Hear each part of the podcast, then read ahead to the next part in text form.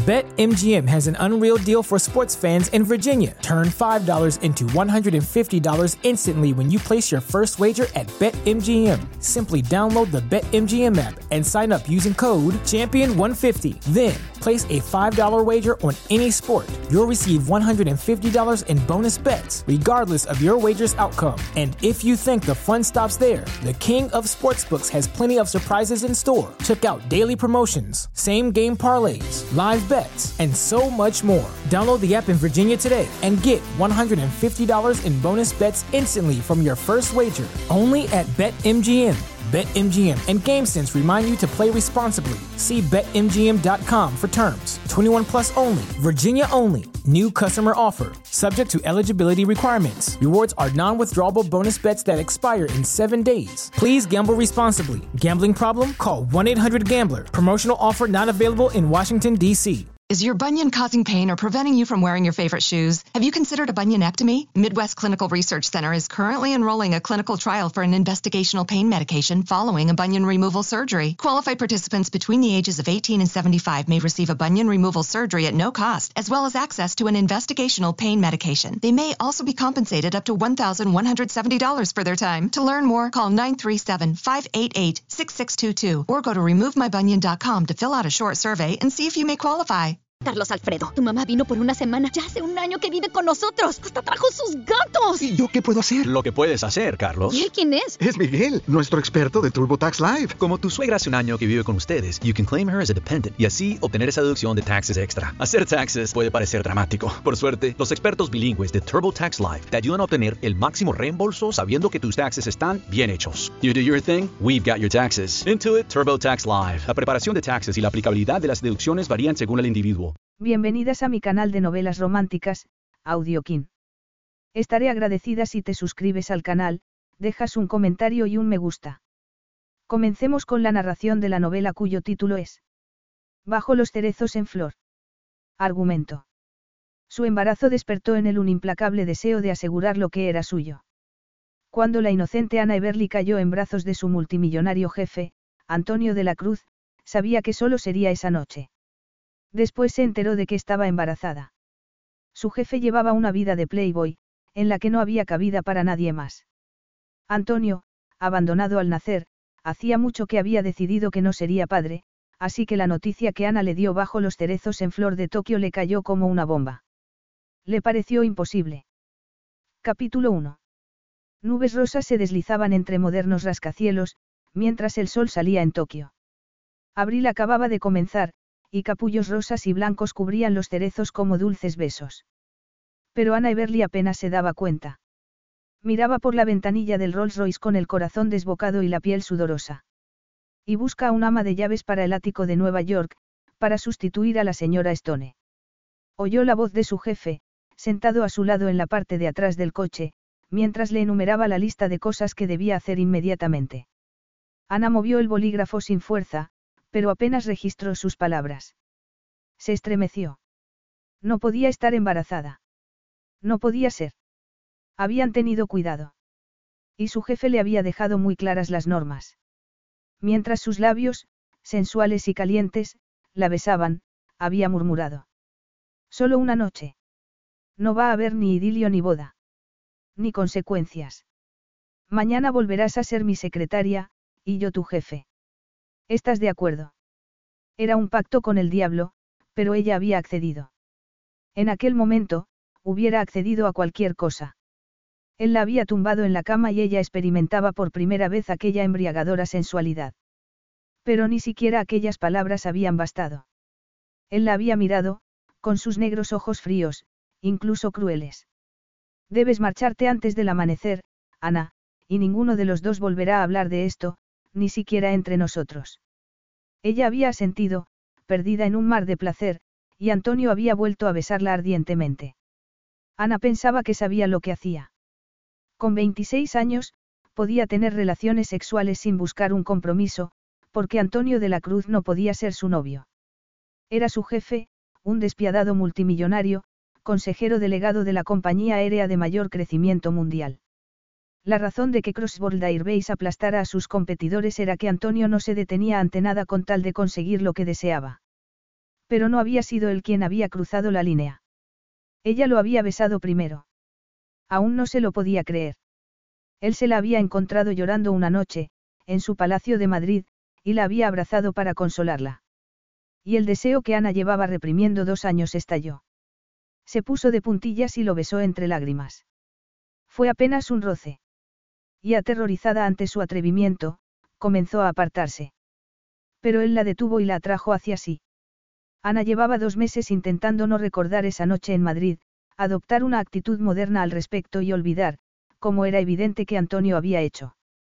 Sin embargo, su cuerpo no se lo permitía. La noche de apasionado placer entre ella y su guapo, arrogante y rico jefe viviría con ella para siempre. ¿Por qué iba a tener un hijo de él? Mientras el coche se dirigía hacia el norte de Tokio, Ana se llevó la mano a la mejilla. Estaba mareada a causa de las náuseas matinales y el miedo. Su hijo crecería sin padre o, peor aún, con un mal padre. Porque Antonio de la Cruz no se había hecho rico preocupándose por los demás, sino siendo despiadado. No tenía familia y, en los dos años que llevaba trabajando para él, su relación sentimental más larga le había durado seis semanas. Se le hizo un nudo en la garganta. No era así como se había imaginado que tendría un hijo. Pensaba casarse, establecerse y, después, quedarse embarazada. Aquello había sido una equivocación. Ni siquiera tenía un hogar. No quería criar a su hijo como la habían criado sus padres, siempre viajando, sin quedarse nunca en ningún sitio el tiempo suficiente para echar raíces, marchándose cuando ella comenzaba a tener amigos. No debería haberse acostado con Antonio, por muy increíble que hubiera resultado hacerlo. Debería haber esperado a tener una verdadera relación, un compromiso.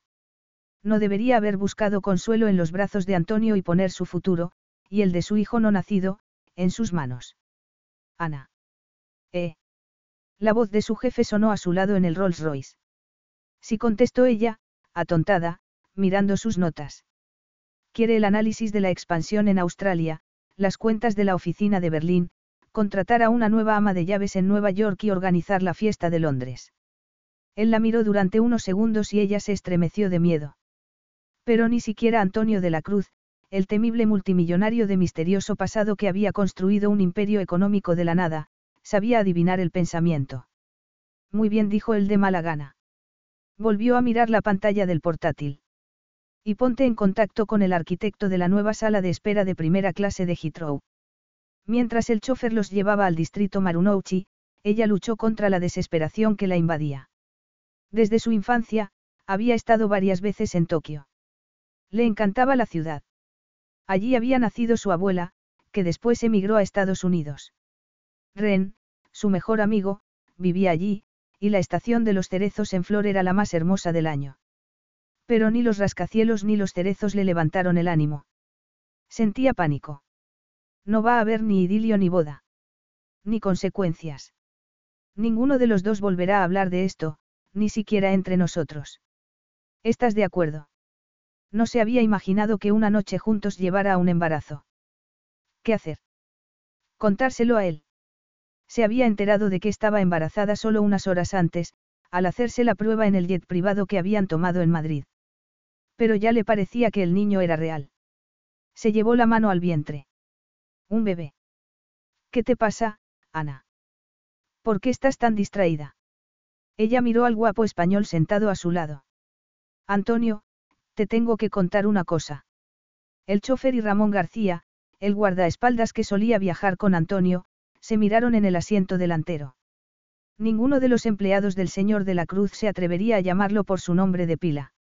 Salvo la noche que habían pasado en la cama, ella tampoco se había tomado esa libertad, al menos en voz alta. Él la miró con frialdad. Sí, señorita Everly. Su voz ronca la puso en su sitio, al recordarle, como si ella lo necesitara, que solo era su empleada. Se hallaban cerca del distrito Marunouchi, donde acudirían a una importante reunión negociadora. Antonio y ella, junto al resto del equipo de Tokio, llevaban dos meses preparándose. Antonio estaba obsesionado con negociar un código compartido con Yokian Airways, una importante compañía regional, que le abriría rutas a Tokio y Osaka. Tal vez debería dejarlo del bebé para más tarde. Tal vez no debería contárselo. Pero, aunque los rechazara a ella y al bebé, no tenía derecho a saberlo. No se merecía el bebé la oportunidad de tener un padre. Tengo que decirle algo, susurró. Miró con inquietud a los dos hombres sentados delante, que fingían no oírla. Sobre esa noche. Él le dirigió una mirada gélida.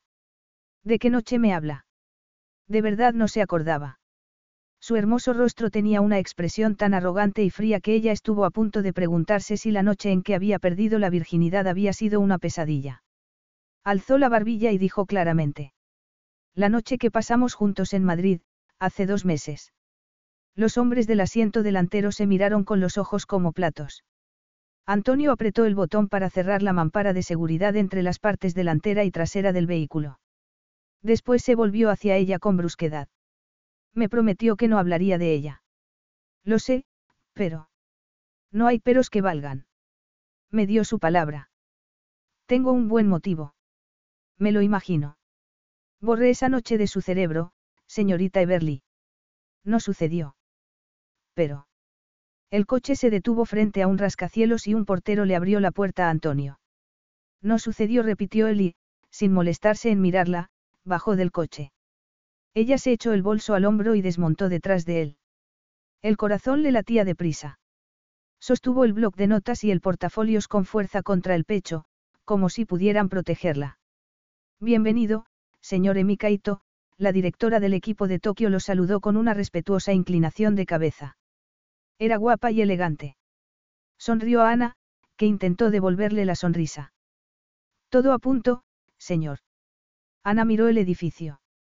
En el vestíbulo vio al resto del equipo, que esperaba su llegada para subir a la nueva oficina, que ocupaba las tres primeras plantas. Gracias, señorita Ito. La mujer se dirigió al vestíbulo dejando solos a Antonio y Ana, con el guardaespaldas a una prudente distancia. Entonces, ¿está de acuerdo? Preguntó él. Lo va a olvidar. Ana notó la brisa en sus calientes mejillas. No podía decírselo. Asentiría y entraría en el edificio para ser la secretaria que necesitaba durante una importante reunión. Después, dejaría su puesto y desaparecería. Inclinó la cabeza. Muy bien dijo él mientras se volvía hacia la puerta. Ella intentó seguirle y no hablar. Pero el corazón se lo impidió. Estoy embarazada, Antonio le espetó. Embarazada. Antonio de la Cruz se quedó inmóvil, convencido de que había oído mal. Se volvió lentamente. ¿Cómo? Ya me has oído. Bromeas. No es broma. Estoy embarazada. Antonio se dijo que no sentía nada, que no podía experimentar la oleada de emoción que lo rodeaba como un depredador buscando una grieta en su armadura para invadirlo y destruirle el corazón. Ella se había acostado con otro hombre. Golpeó el techo del coche con más fuerza de la necesaria y el chofer se alejó. Se obligó a relajar los hombros, antes de decir. Creí que tenías más sentido común. Las cejas de Ana se enarcaron sobre sus ojos castaños. ¿Qué? Él se preguntó quién podría ser el padre. ¿Era virgen cuando? Suprimió ese pensamiento de inmediato. Pero debía de haber encontrado un nuevo amante justo después. Esa misma semana. Esa misma noche. Para Ana sería fácil. Cualquier hombre la desearía. Sin querer, recorrió su figura con la mirada. Ana Everly era la mujer más hermosa que conocía, aunque llevaba dos años fingiendo que no lo era e intentando pensar en ella únicamente como su secretaria. Su belleza era esquiva e indefinible. Todas las características de su herencia americana se combinaban con exquisita gracia. Él le había preguntado por sus antepasados. Soy americana. Mi familia procede de muchos sitios, Inglaterra, Irlanda, Brasil y Japón. ¿Y la suya? Soy español, había respondido él, lo cual, probablemente, era verdad, aunque no estaba seguro. Ahora, Ana lo miró. Tenía ojos castaños, labios carnosos, rostro ovalado y el cabello recogido en una cola de caballo. Llevaba un elegante y femenino traje de chaqueta blanco, sencillo y discreto, como correspondía a la secretaria de un multimillonario, para no llamar la atención. Sin embargo, Ana siempre la llamaba. Incluso en aquel momento, en Tokio, los hombres pasaban por la calle y la miraban. Parecía tan inalcanzable como una estrella. Era lo que él había creído. Es lo único que tienes que decirme. Preguntó Ana en voz dura y baja, con una expresión en que se mezclaban la ira y el dolor. Que creías que tendría más sentido común. Me has decepcionado. Te he decepcionado. Él confiaba en ella, creía en ella. Y ahora estaba embarazada de otro hombre, y dejaría el trabajo para estar con él y criar a su hijo. Esa debía de ser la causa de la emoción que sentía, que lo impedía respirar. Ana era la mejor secretaria que había tenido e iba a perderla. ¿Cómo había conseguido ocultarle su relación amorosa? Habían trabajado juntos día y noche en Madrid y en todo el mundo, preparándose para negociar aquel acuerdo. ¿Cómo no se había dado cuenta de que tenía un amante? Antonio valoraba su trabajo de secretaria, por lo que, a pesar de la atracción que sentía hacia ella, había mantenido con ella una relación exclusivamente profesional, hasta aquella noche, en Madrid, en que la había encontrado llorando por razones que no quiso explicarle. Intentó consolarla cuando, como si fuera un milagro, ella se puso de puntillas y lo besó en los labios. Ese beso. Antonio apartó el recuerdo y enterró sus sentimientos con el resto de las cosas que no quería recordar. Muy bien, ella se marcharía. Había sido una buena secretaria. Él intentaría alegrarse por ella. Al fin y al cabo, había dejado claro que quería el cuento de hadas doméstico completo, esposo, hijos y una casa. La despediría con un cheque por una cantidad lo bastante grande para pagar la universidad de sus hijos. Se lo merecía.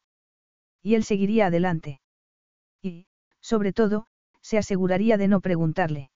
Is your bunion causing pain or preventing you from wearing your favorite shoes? Have you considered a bunionectomy? Midwest Clinical Research Center is currently enrolling a clinical trial for an investigational pain medication following a bunion removal surgery. Qualified participants between the ages of 18 and 75 may receive a bunion removal surgery at no cost, as well as access to an investigational pain medication. They may also be compensated up to $1,170 for their time. To learn more, call 937-588-6622 or go to removemybunion.com to fill out a short survey and see if you may qualify. ¿Quién es el padre? Se oyó decir, como si el cerebro ya no le controlara la boca. Ella lo miró con incredulidad. Bromeas. Sabes muy bien quién es. Ah, sí. Frunció el ceño. En realidad, estoy asombrado. ¿Cómo te las apañabas para escabullirte y tener una relación amorosa, si trabajábamos 20 horas diarias? Ese hombre trabaja para mí. Es jardinero, chofer. El rostro de Ana se enfureció. Ya basta, Antonio. Él la miró, desconcertado por su enfado. Ana nunca se mostraba furiosa, sino paciente, amable y comprensiva. Era la persona más amable que conocía. ¿Por qué estás enfadada? ¿Por qué eres tú, idiota? Tú eres el padre. Antonio notó el impacto de sus palabras en el cuerpo, antes de que el cerebro las comprendiera. Las recibió como un golpe. ¿Qué? Por supuesto que eres tú. Él extendió instintivamente la mano para agarrarse a una columna del edificio. Le temblaban las piernas. ¿De verdad crees que me iba a acostar con otro después de haber estado juntos? Yo no puedo salir de una relación y entrar en otra tan deprisa, aunque tú sí puedas. Si hubiera sido capaz de olvidarla. Si no significara nada para él. Comenzaron a caer unas gotas y él notó una en la mejilla. Miró a Ana. Se sentía traicionado. Me encuentro mal desde el mes pasado.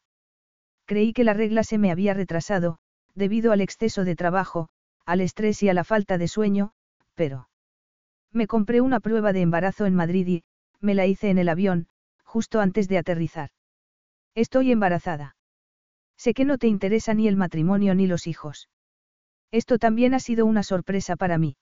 Utilizamos preservativo, por lo que no debería haber pasado. Pero creía que tenías derecho a saber. Basta. No digas nada más. He hecho mal en decírtelo. Tenía los ojos empañados de lágrimas que parecían genuinas. Él las despreció, al igual que la despreciaba a ella. Y, sobre todo, se despreciaba a sí mismo por haber bajado la guardia, por pensar que ella era distinta, que podía confiar en ella como no había confiado en nadie. Y, mientras, ella se estaba acostando con otro. Y ahora le mentía. Eso suponiendo que estuviera embarazada de verdad, porque era posible que también fuera mentira. De cualquier modo, ella debía haberlo planeado desde que comenzó a trabajar para él. Le había tendido una trampa para quedarse con parte de su fortuna. Y era probable que lo hubiera conseguido, salvo por un hecho decisivo que no conocía. No podía haberla dejado embarazada. Era físicamente imposible. Ya no necesito sus servicios, señorita Everly dijo abruptamente mientras le quitaba el portafolios y el blog. Me estás despidiendo. Se le pagará una indemnización, como estipula su contrato. Pero quiero que se vaya. Pero, ¿por qué? Lo sabe perfectamente. ¿Por qué voy a tener un hijo tuyo? ¿Por qué me ha mentido? respondió él con dureza. Ha intentado tenderme una trampa. Adiós, señorita Everly.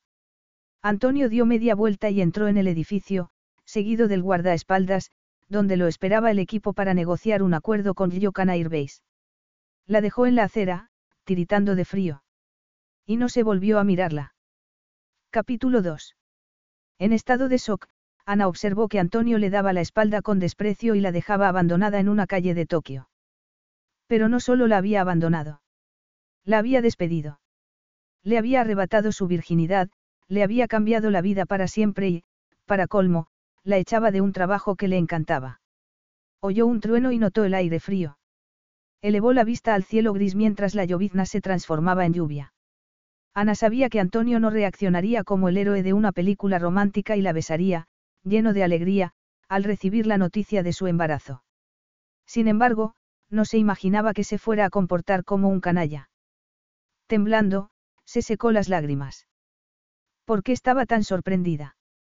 Como secretaria suya, había visto lo despiadado que podía ser, especialmente con sus amantes, de las que se aburría y cansaba en un plazo máximo de unas semanas, cuando no la misma noche. A Ana la asombraban esas mujeres estúpidas que se interesaban por él, cada una de las cuales pensaba, por increíble que pareciera, que acabaría domando al indomable Playboy. Las compadecía. No obstante, era injusto decir que Antonio se portaba así solo con las mujeres. Trataba mal a todo el mundo, hombres y mujeres, pero, con ellos, su crueldad se manifestaba apoderándose de sus negocios y de sus novias. Ana había creído que era especial. Llevaba dos años trabajando para él, a veces doce horas diarias, siete días a la semana. Él la inspiraba, la desafiaba. El éxito de él era el suyo. Creía que eran una especie de socios, sino amigos. Pero ahora se daba cuenta de lo poco especial que era. Ha intentado tenderme una trampa. Adiós, señorita Everly. La gente la miraba al pasar. Todo el mundo llevaba paraguas. Probablemente pareciera una idiota, allí de pie, con la boca aún abierta. Así se sentía. Por culpa de Antonio. No, eso era injusto. Por culpa de ella. Pero no se podía imaginar que la despediría por estar embarazada. Consideraba que, en el fondo, era un hombre honorable, que, con independencia de cómo hubiera tratado al resto de sus amantes, no se comportaría así con ella. Y ella, que se preciaba de ser una mujer práctica e inteligente, había hecho el más completo de los ridículos. La lluvia, no las lágrimas desde luego, le empañó la vista al mirarse el traje blanco, pegado ahora a la piel. Le había dedicado su vida, había sido sincera con él, a pesar de su miedo. Y así se lo pagaba. La había insultado. La había despedido y, peor aún, había rechazado a su propio hijo. Notó que en su interior crecía una fría cólera que no dejaba sitio a nada más. Ella y el niño estaban solos. Alzó la barbilla. Muy bien. No lo necesitaban. Estaban mejor sin aquel imbécil sin corazón. Por desgracia, su maleta seguía en el Rolls Royce que los había llevado hasta allí desde el aeropuerto. Lo único que tenía en el bolso era el pasaporte, las tarjetas de crédito y algo de dinero en efectivo. Pero estaba en Tokio, lo que implicaba que tenía algo más, a Ren. Era su mejor amigo, a la que solo veía unas cuantas veces al año. Hizo señas a un taxi. Cuando se le acercó, vio que el conductor vacilaba al mirarla bajo la lluvia, temiendo que le mojara la tapicería. Finalmente, suspiró y detuvo el vehículo. Sumisamente dijo ella tragándose el nudo que tenía en la garganta. Le dio la dirección y se puso a mirar por la ventanilla. Rentanaka.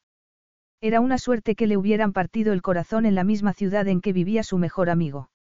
Eran amigos de la infancia y se escribían mientras ella viajaba por el mundo con sus padres. Era el único amigo con el que había mantenido el contacto. Ella era hija única, ahora huérfana, ya que sus padres y abuelos habían muerto. En sus frecuentes conversaciones online, Ren se había convertido en su familia. Al recordar la última vez que lo había visto, unos meses antes, en una breve visita a Tokio por negocios, se inquietó. Él se había comportado de forma extraña, no por lo que decía, sino por cómo la miraba. La había puesto nerviosa. Era posible, que, tras tantos años de amistad, a Ren se le hubiera ocurrido pensar que estaba enamorado de ella. De ningún modo, se dijo. Era su querido amigo, como siempre. Y la ayudaría. Trató de imaginarse lo que diría cuando se enterara de que estaba embarazada y de que su jefe la había abandonado y despedido. A Ren, Antonio le caía muy mal, aunque no se conocían. Este ni siquiera conocía la existencia de su amigo. Cuando, en Arajuku, el taxi tomó la calle donde Ren dirigía el hotel de su familia, Ana respiró hondo. No lloraría por Antonio, no se lo merecía. Había demostrado que no era digno de ella ni del bebé. Se centraría únicamente en el futuro. Se olvidaría de Antonio de la Cruz y no volvería a pensar en él.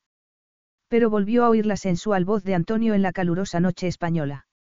No habrá idilio ni boda. Ni consecuencias. Y, pese a estar resuelta a no sentir nada, soltó un sollozo y volvió a odiarlo con nuevas lágrimas. Mentiroso.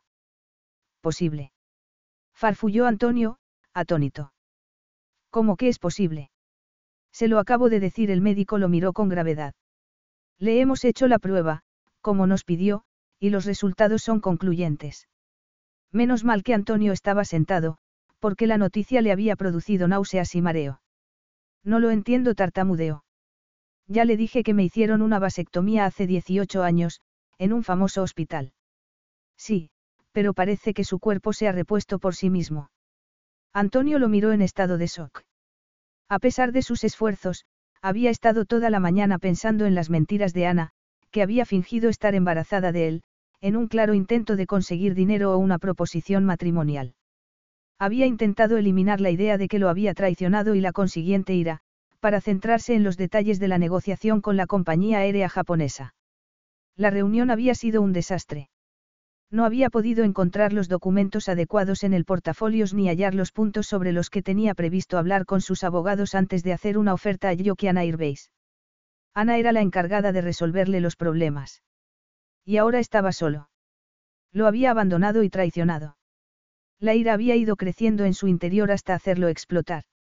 Furioso, había dado un manotazo a los papeles en la sala de conferencias del último piso del rascacielos. Fijado otra fecha para la reunión, dijo antes de marcharse, sabiendo que su equipo se estaría preguntando si estaba borracho, había perdido el juicio o el valor. Sus rivales se aprovecharían de su debilidad. Él siempre atacaba a sus adversarios más débiles. Y no sabía lo que era estar en el otro lado desde que era joven, cuando estaba solo y se sentía impotente.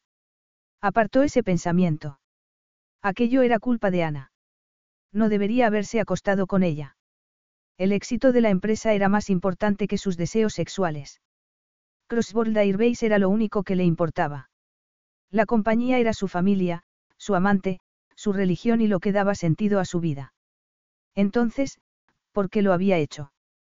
Porque, cuando ella lo había besado esa noche en Madrid, no había podido resistirse. Ana era hermosa, desde luego, pero había algo más. Era diferente, puro fuego. La había deseado entonces, y lo seguía haciendo. Pero le había tendido una trampa, tomándolo por estúpido y atrayéndolo con su inocente belleza y su aparentemente buen corazón, para seducirlo y afirmar que estaba embarazada. Le resultaba increíble que lo hubiera engañado por completo. Pero el problema era que todo el asunto resultaba difícil de creer. Y, durante la reunión, cuanto más pensaba en ello, más distraído estaba, obsesionado por una pregunta. ¿Cómo era posible que todo lo referente a Ana fuera mentira? Llevaban dos años trabajando juntos y había sido leal, sincera y muy trabajadora. ¿Cómo podía alguien fingir tan bien durante tanto tiempo? Antonio no lo entendía. Al marcharse furioso de la reunión, había concertado una cita con el mejor experto en fertilidad de la ciudad, para convencerse de una vez por todas que Ana era una mentirosa. Él no había hecho nada malo, era la víctima. Y ahora aquello. Había ido a la clínica buscando una confirmación y se encontraba con que su peor miedo era verdad. No esperaba que le dijeran que era posible que fuera el padre del hijo de Ana. No. Le dijo al médico. Me hicieron una vasectomía. Se la hicieron muy joven. A veces, el cuerpo se recupera por sí mismo. No es habitual, solo en el 1% de los casos. Pero sucede. Podemos volver a hacérsela. ¿Para qué? Ya es tarde. Antonio se levantó y se marchó. Pensaba en la mirada afligida de Ana cuando la había abandonado, la sorpresa de sus ojos castaños. Si verdaderamente estaba embarazada de él y la había tratado así.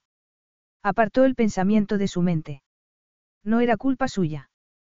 ¿Cómo iba a saber que la vasectomía que se había hecho siendo adolescente fallaría dos décadas después?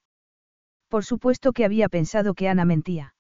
Siempre pensaba lo peor de la gente, y acertaba. Y había hecho lo mismo con Ana, porque lo asustaba lo mucho que confiaba en ella. Al salir de la clínica, la lluvia se había convertido en llovizna y el sol intentaba abrirse paso entre las nubes. Me despides porque voy a tener un hijo tuyo. Señor de la Cruz, si me permite decírselo. Su guardaespaldas de toda la vida, Ramón García, que lo esperaba en el vestíbulo, lo siguió hasta el coche. Creo que ha cometido un error con la señorita Everly. Es buena persona. No se merecía que la tratara así. Era lo que le faltaba. Y ahora que sabía que estaba equivocado, no quería oírlo. No es asunto suyo, García. Si no tenía intención de asumir las consecuencias, no debería haberse acostado con ella. Ya basta se montó en el coche y García se sentó al volante. ¿A dónde vamos, señor? Is your bunion causing pain or preventing you from wearing your favorite shoes? Have you considered a bunionectomy? Midwest Clinical Research Center is currently enrolling a clinical trial for an investigational pain medication following a bunion removal surgery. Qualified participants between the ages of 18 and 75 may receive a bunion removal surgery at no cost, as well as access to an investigational pain medication. They may also be compensated up to $1,170 for their time. To learn more, call 937 588 6622 or go to removemybunion.com to fill out a short survey and see if you may qualify. Did you know Amazon provides ways of working that fit your lifestyle? They know you value your time outside of work, juggling family, school, friends, or other activities. That's why they offer a variety of shifts that work for you. There are full time, part time, and even temporary opportunities that can work with your schedule, with great starting pay and sign on bonuses. If you want a career that fits and adapts to your lifestyle, head to Amazon.com slash apply. Amazon is a proud equal opportunity employer. Conduzca. Miró por la ventanilla y se fijó en los cerezos. Ana estaba emocionada porque la negociación fuera a tener lugar en Tokio cuando los cerezos hubieran florecido. Florecen durante muy poco tiempo. Es muy hermoso, pero hay que disfrutarlo antes de que desaparezca. Igual que la noche pasada juntos, se dijo. Había pensado que acostarse con ella podía favorecer su relación laboral, porque dejaría de desearla. Incluso le había hecho prometer que ambos olvidarían aquella noche, una promesa que él no podía cumplir. Había sido inútil, ya que, al despertarse con su suave cuerpo en sus brazos, se dio cuenta de que su deseo no había disminuido, sino aumentado. Su necesidad de ella había sido una tortura constante durante los dos meses siguientes. Y supo que volver a tocarla destruiría todo lo que le importaba. Su empresa quedaría perjudicada al perderla y él, desde luego, la perdería. Su relación laboral podía sobrevivir a la aventura de una noche, pero no a una relación duradera. A él no le duraban las amantes. ¿Y cuántas veces le había dicho Ana que soñaba con tener una casa, un esposo e hijos? Cosas, todas ellas, que él no podría darle ni a ella ni a ninguna otra. Así que él había hecho lo imposible, fingir que podían olvidar la noche pasada juntos, que él la había olvidado. Vio que tenía el móvil en la mano y, sin pensarlo, marcó el número de Ana. Ella no contestó. Volvió a intentarlo, con el mismo resultado. No era de extrañar. La había despedido. Ya no estaba obligada a contestar. Busqué la ordenó a su guardaespaldas. Este se volvió a mirarlo con una sonrisa torcida. Su mejor amigo vive en Tokio. Probablemente esté con él. ¿Quién es? Preguntó Antonio con voz tensa. Se llama Rentanaka. Su familia tiene un hotel en Aracuju. Su mejor amigo. Un hombre. Mientras García se dirigía hacia allí, se dijo que no estaba celoso, sino que sentía curiosidad.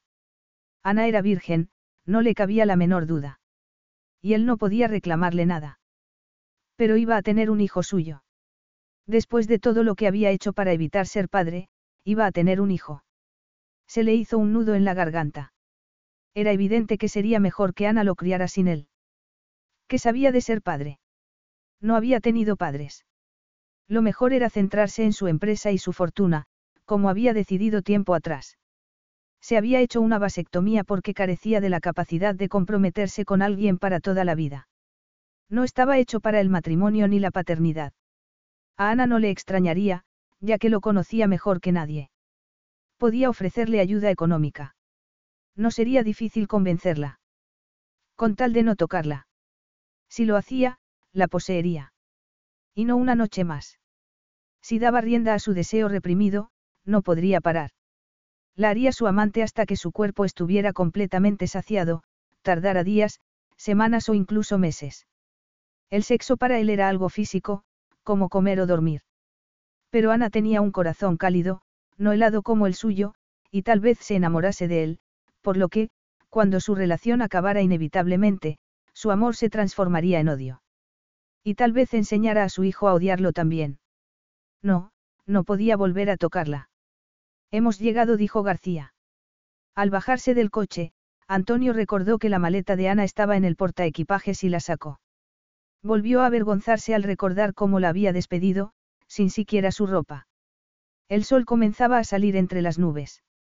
Observó el hotel de siete plantas. García hizo ademán de seguirlo, pero le indicó con un gesto que se quedara. Quería hablar con Ana a solas.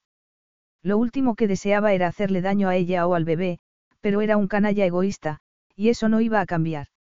Ana sería una madre excelente. El bebé no echaría de menos a un padre. Al fin y al cabo, ¿qué podía ofrecerle él, salvo su fortuna? Entregaría a Ana una enorme suma de dinero para que no tuvieran problemas en toda su vida. Ahora, lo único que debía hacer era convencerla de que la aceptara. En el vestíbulo, detuvo a un empleado. Hay una mujer americana alojada en el hotel. Una invitada de Rentanaca. El hombre asintió y le indicó un tranquilo y oscuro bar, más allá del vestíbulo. Están ahí. Que se la suban a su habitación, dijo Antonio entregándole la maleta. Muy bien, señor. Los ojos de Antonio tardaron unos segundos en adaptarse a la penumbra del bar. Contuvo la respiración al ver a Ana sentada sola a una mesa del vacío local. Su cuerpo experimentó una descarga eléctrica. Ana. Antonio. Se puso de pie. ¿Qué haces aquí? Tenía que verte, contestó él buscándole los ojos. Ella, inquieta, desvió la mirada. ¿Por qué? Al mirarla, se olvidó de sus razones, había pensado cuidadosamente. Contra su voluntad, se fijó en sus temblorosos labios carnosos y en sus senos, que le parecieron más grandes. Como no lo había notado antes. ¿Por qué no había querido hacerlo? El deseo lo invadió de repente de forma salvaje. Quería agarrarla y empujarla contra la pared, sin importarle el coste para su empresa y su tranquilidad de espíritu. De la cruz. Es usted, ¿verdad? Antonio se volvió y vio acercarse a un joven japonés, alto y guapo, vestido con un elegante traje y unos diez años más joven que los 36 de Antonio. ¿Quién es usted? Preguntó, aunque lo había adivinado. Me llamo Rentanaka. Así que es su mejor amigo, dijo Antonio midiéndolo con la mirada. Y usted es el canalla de su jefe que la ha dejado embarazada y la ha abandonado como si fuera una. Dijo la palabra en japonés, pero Antonio, aunque no lo hablaba, la entendió. Rentanaka parecía dispuesto a estrangularlo con sus propias manos. El sentimiento era mutuo. Mientras Ren le daba un vaso de agua a Ana y se situaba delante de ella, como si quisiera protegerla de él, Antonio cerró los puños. Observó la expresión de miedo y preocupación del rostro de Ana al mirarlos. Y vio que temblaba. Hizo un gran esfuerzo para contenerse. Bastante mal se había portado ya con ella ese día. Y Tanaka le daba igual. No estaba allí por él. ¿Podemos hablar? Preguntó Ana en voz baja. No tienes que irte con él a ninguna parte, dijo Tanaka. Váyase de mi hotel. No es bienvenido. Será mejor que no se meta en esto, amigo. Ya le ha hecho bastante daño.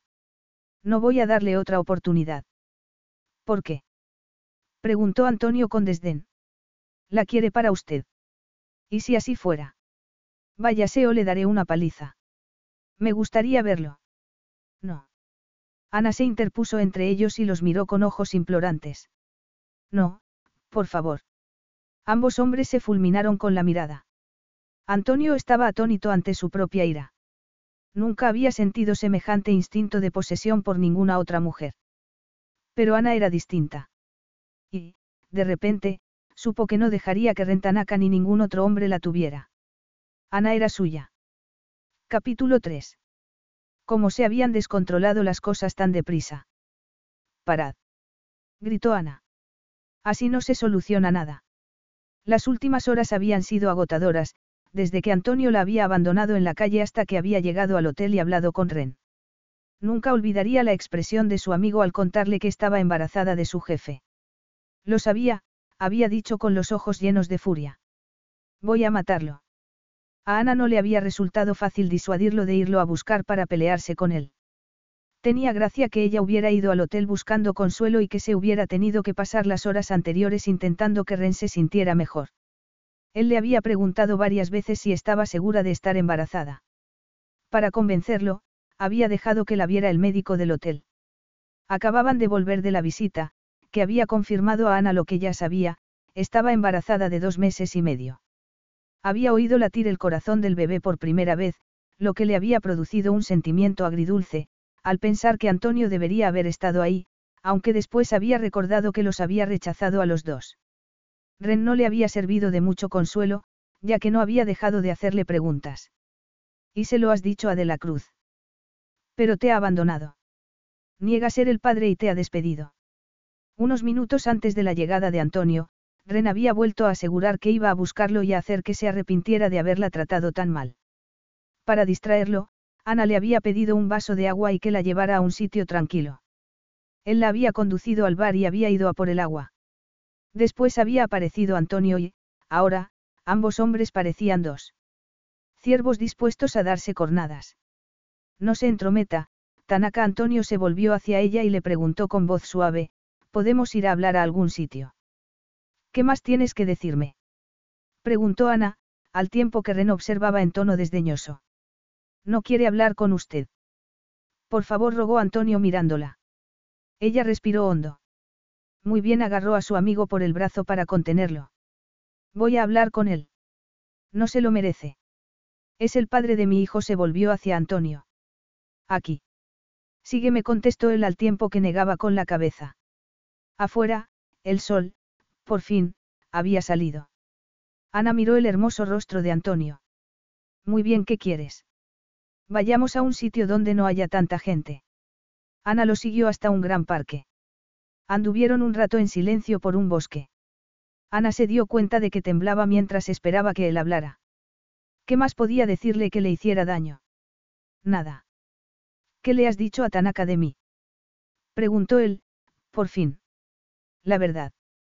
Que soy un monstruo sin corazón que te ha seducido, dejado embarazada y abandonado. No le he dicho que me sedujeras. Para eso me ha seguido por Tokio. Para reprocharme que haya llorado en el hombro de un amigo. Un amigo. Repitió él, incrédulo. Ese hombre está enamorado de ti. Ella no pudo negarlo. Apartó la mirada. No sé qué le pasa. Nos conocemos desde niños. Es tu amante. No seas ridículo. Es como si fuera mi hermano. Pues no te miraba como tal. Estaba celoso. Imposible. Ninguna mujer le importaba lo suficiente para sentir celos. ¿Acaso te importa? No. Si has venido únicamente para gritarme, me voy. Espera, por favor, dijo él con voz ronca. ¿A qué? A que vuelvas a insultarme y a herirme. Ya he tenido bastante. No, maldita sea. He venido. Respiró hondo. He venido a decirte que lo siento, se le acercó. Deja que me explique, por favor. Adelante, dijo ella con la boca seca. No es fácil, sus negros ojos mostraban una vulnerabilidad desconocida para ella. Te he tratado mal, muy mal. Tuve que reunir todo mi valor para decirte que estaba embarazada. Te conozco, por lo que sabía que no te pondrías a dar saltos de alegría, pero no pensé que fueras a acusarme de mentirte. Sabes que, incluso con preservativo, hay riesgo de embarazo. Y, además, me conoces. ¿Cómo pudiste hacerlo? Hace 18 años me hicieron una vasectomía, Ana. ¿Cómo? Pero si eras un adolescente. ¿Por qué te hiciste algo que era permanente? No importa porque contestó él negando con la cabeza. Y ha resultado que no era permanente. Después de que me dijeras que estabas embarazada, no podía pensar en nada más. Así que anulé la reunión. ¿Qué? Y fui al médico, que me dijo que mi cuerpo se había recuperado por sí mismo. Que era poco frecuente, en menos de un 1% de los casos, pero ¿qué sucedía? Y me ha sucedido a mí. Ana lo miraba boquiabierta. Has anulado la reunión. ¿Eso es lo que te sorprende? Preguntó él sonriendo. Llevas meses trabajando como un loco. Tuve que hacerlo. Creía que te conocía. ¿Cómo podía ser una cazafortunas que me había seducido para llevarme a la cama y que me casara contigo? No lo soy. exclamó ella, indignada. Pero no había otra explicación. Me había hecho una vasectomía, por lo que no podía ser el padre del bebé. Por tanto, no me estabas diciendo la verdad. Fui a la clínica para demostrar, de una vez por todas, que mentías. Pero resultó que estaba equivocado y que tenías razón. Una suave brisa le despeinó el flequillo, y ella tuvo que contenerse para no peinárselo con los dedos. Me equivoqué al acusarte de mentirme. Lo siento. No voy a insultarte pidiéndote una prueba de embarazo. Sé que el bebé es mío. Y ya está. Y ya está. Se miraron a los ojos durante unos segundos y la mirada de él le llegó al corazón. Pero ambos sabemos que no sabría criar a un bebé, dijo él apartando la vista. Sí, lo sé, contestó ella. Volvía a tener un nudo en la garganta. No vas a discutírmelo. Te conozco, Antonio le sonrió con tristeza. Por supuesto que no quieres criar al bebé. Solo te dije que estaba embarazada porque era lo correcto. Pero sé que no te interesa ser padre ni esposo. Te daré una suma importante para la manutención del bebé. No quiero tu dinero era lo que se esperaba, así que porque estaba dolida. Claro que le ofrecería dinero. ¿Qué otra cosa podía darle? Su tiempo. Su amor. Nos las arreglaremos. Desde luego que te daré el dinero. Te lo mereces. Te lo has ganado. ¿Cómo me lo he ganado? Preguntó ella, airada. Tumbada en tu cama. No quería decir eso, dijo él con el ceño fruncido. Lo sé había sido una grosería por su parte, pero le dolía el corazón al pensar lo diferente que hubiera sido compartir la alegría por la noticia del embarazo. Si hubiera seguido el consejo de su abuela y hubiera esperado a estar casada. Si hubiera esperado a encontrar pareja y un hogar. Me pagabas un buen sueldo y llevo un año ahorrando buena parte de él. Al trabajar y viajar tanto, no he tenido tiempo de gastármelo. Eso es lo que me he ganado. Y hasta que consiga un nuevo empleo, el bebé y yo estaremos bien. No eres razonable. Es lo que he decidido. No quiero tu dinero de compensación. No es una compensación. Desde luego que sí. ¿Qué quieres, Ana? Que nos casemos. Sabes que eso no va a suceder. Ella se rió con amargura.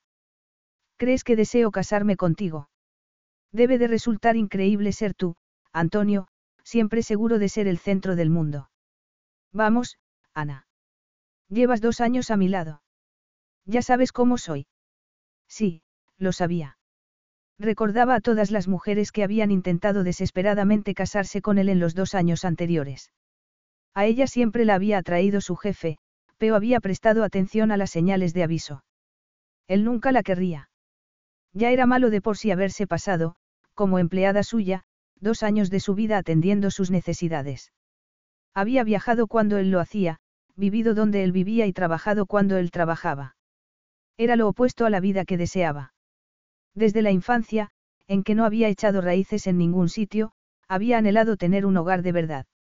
Cuando su querida abuela se puso enferma, dejó la universidad y buscó trabajo para proporcionar a Sachiko los mejores cuidados en un buen hospital.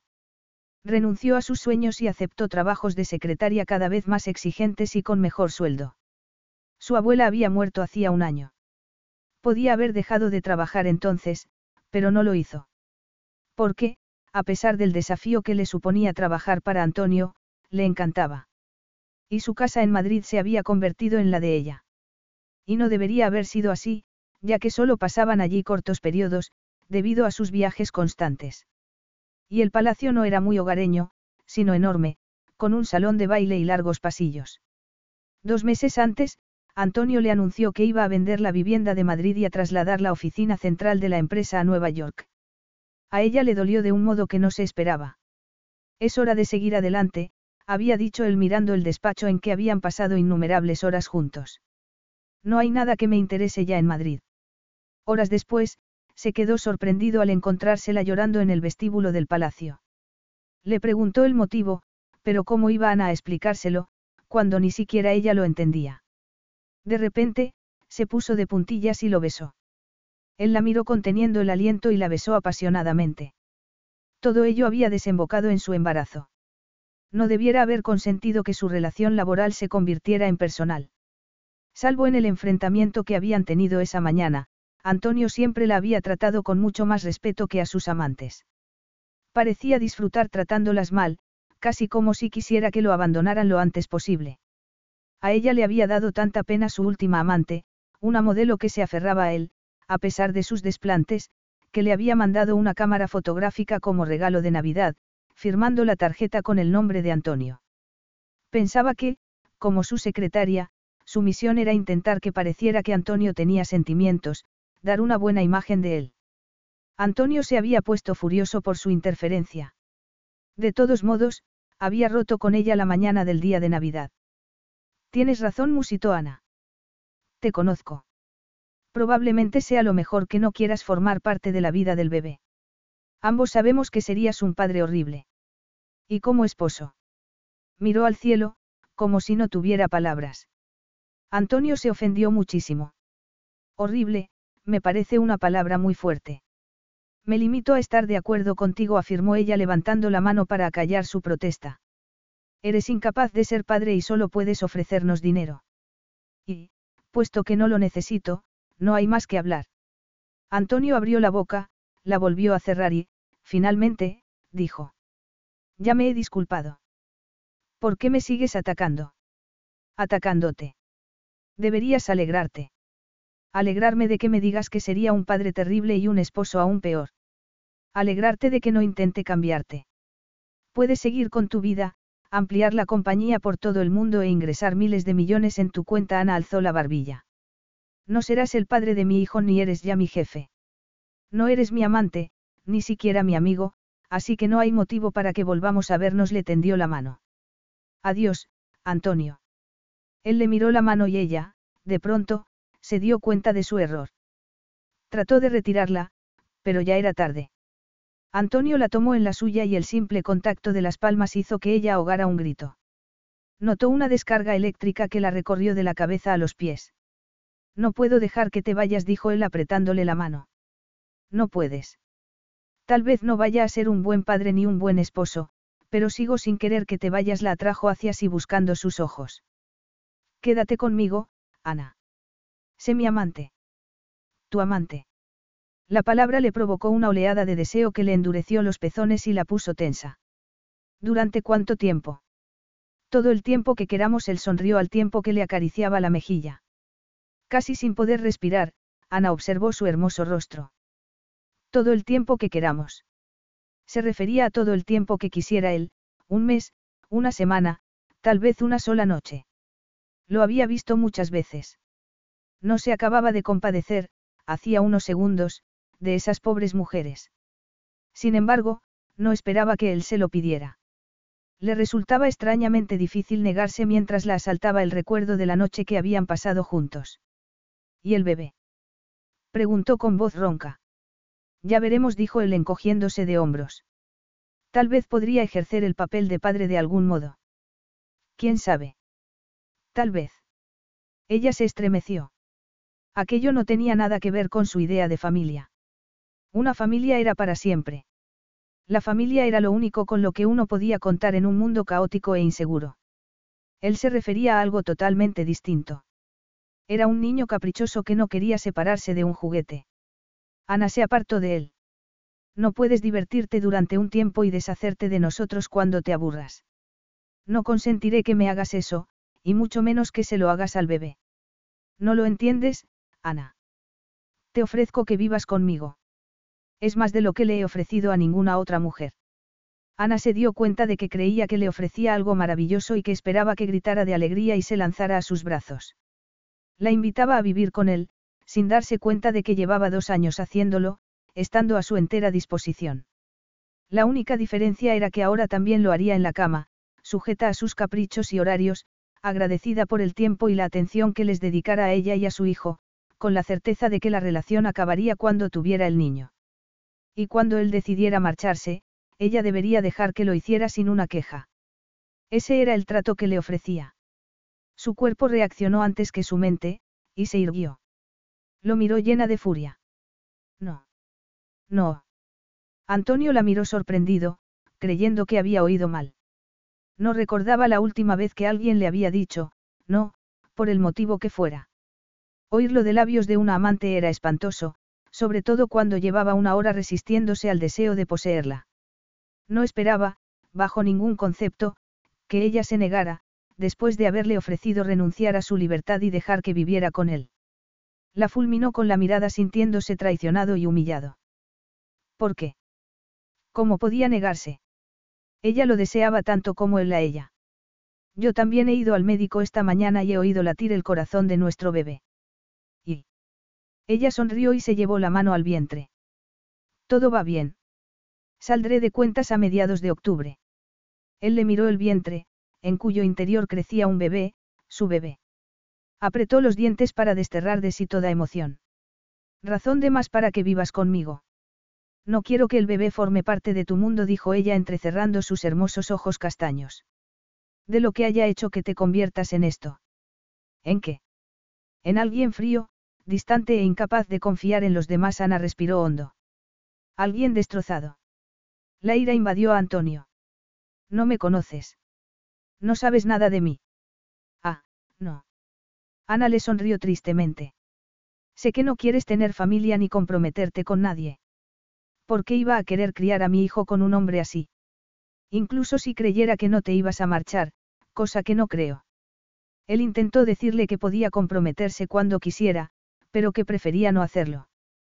Pero las palabras no le salieron. Ella negó con la cabeza y cambió de expresión al mirarlo. Mis padres eran profesores y cambiábamos de país cada año.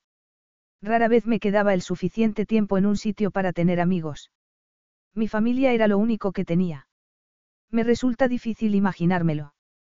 Parece que haces amigos donde quiera que vayas, como Rentanaka. Él es mi amigo más antiguo. Es casi como si fuera mi familia. ¿Por qué no me habías hablado de él? ¿Por qué solo te interesa tu vida? Eso no es cierto. Te conozco, Antonio. No lo sabes todo de mí, dijo él con voz tensa.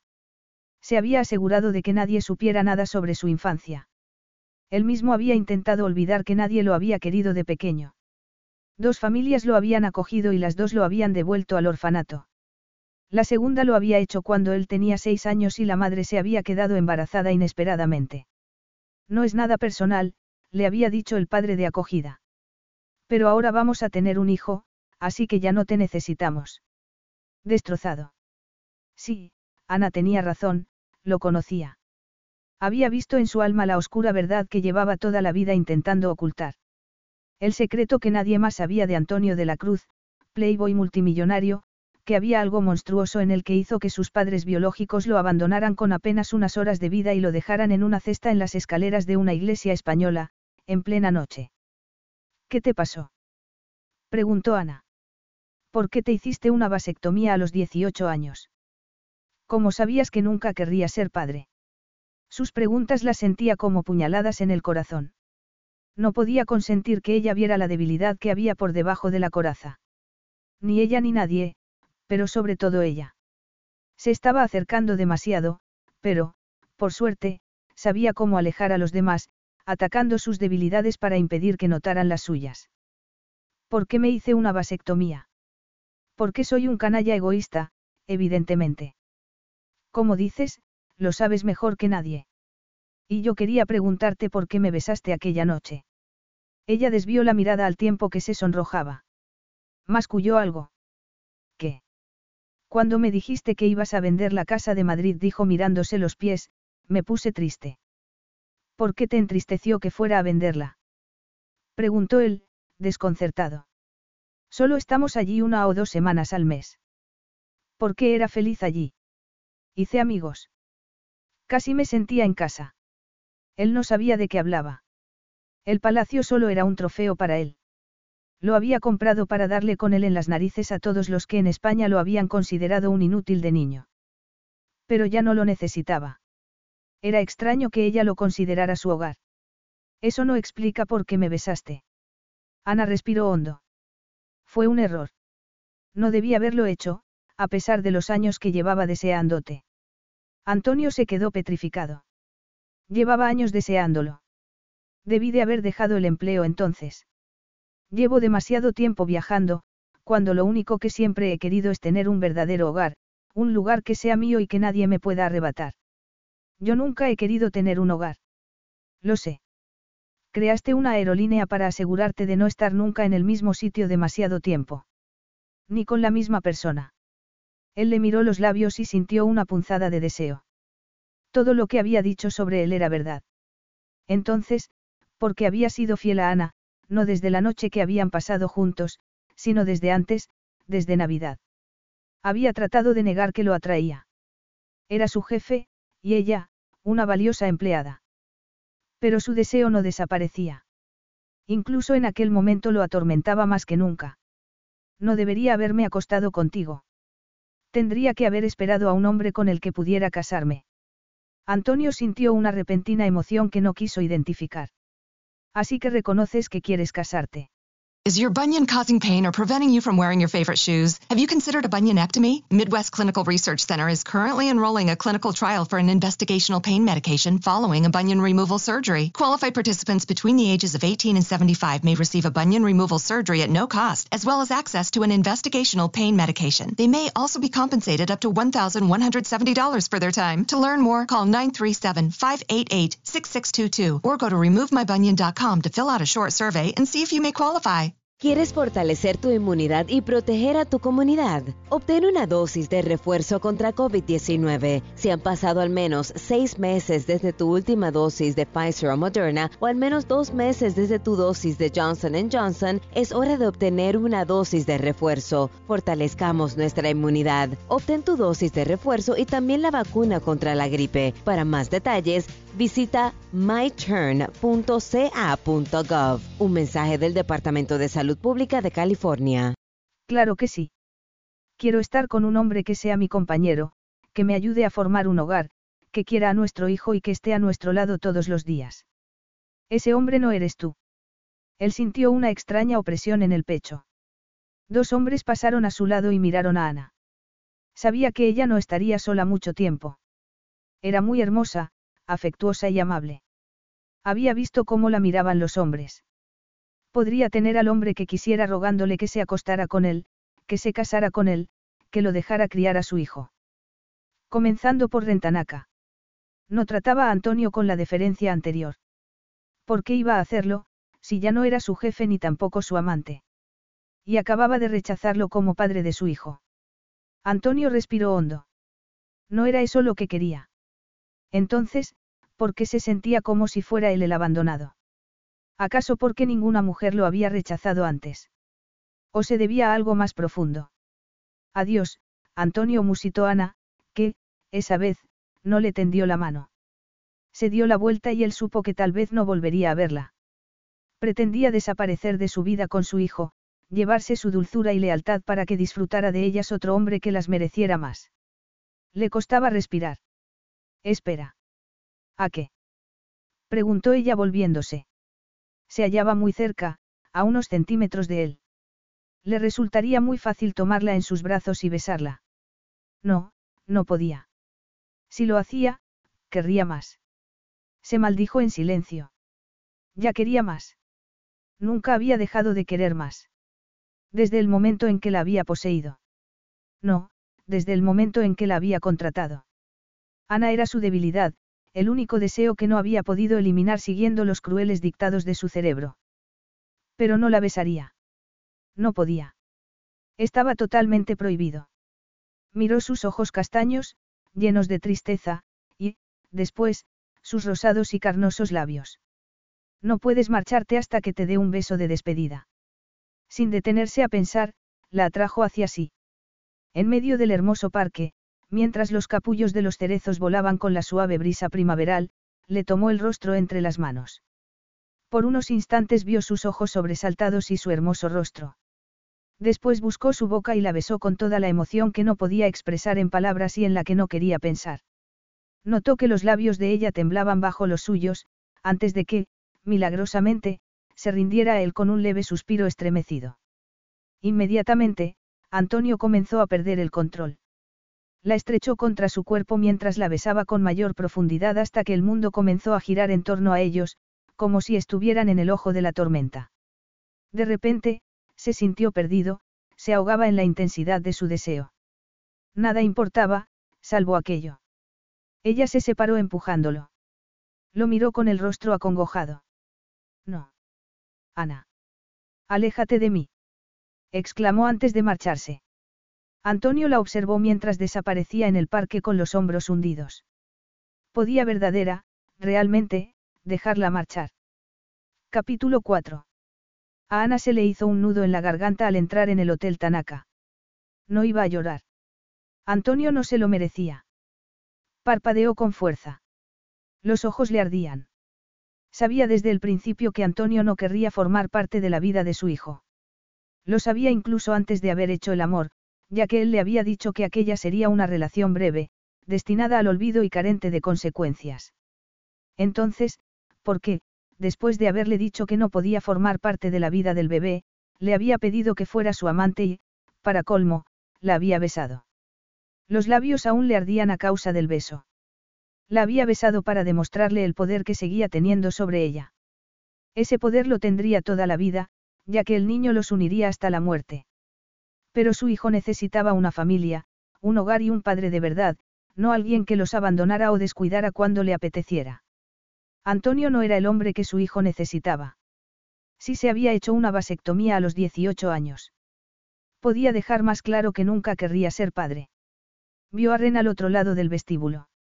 De repente deseó que el padre fuera él, en vez de Antonio. Era un buen hombre, inteligente, leal y amable. Cualquier niño sería afortunado por tener un padre como él. Pero, para ella, solo era su mejor amigo. Y debía dejárselo claro.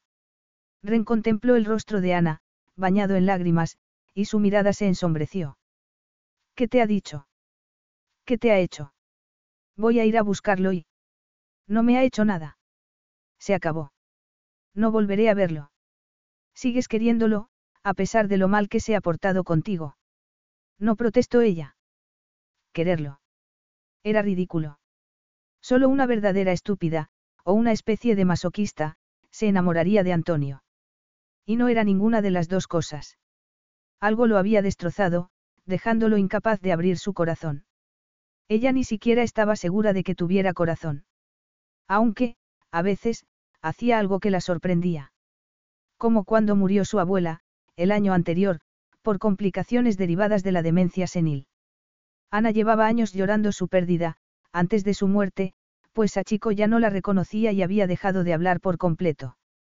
Sin embargo, perder al último miembro de su familia había sido un golpe devastador.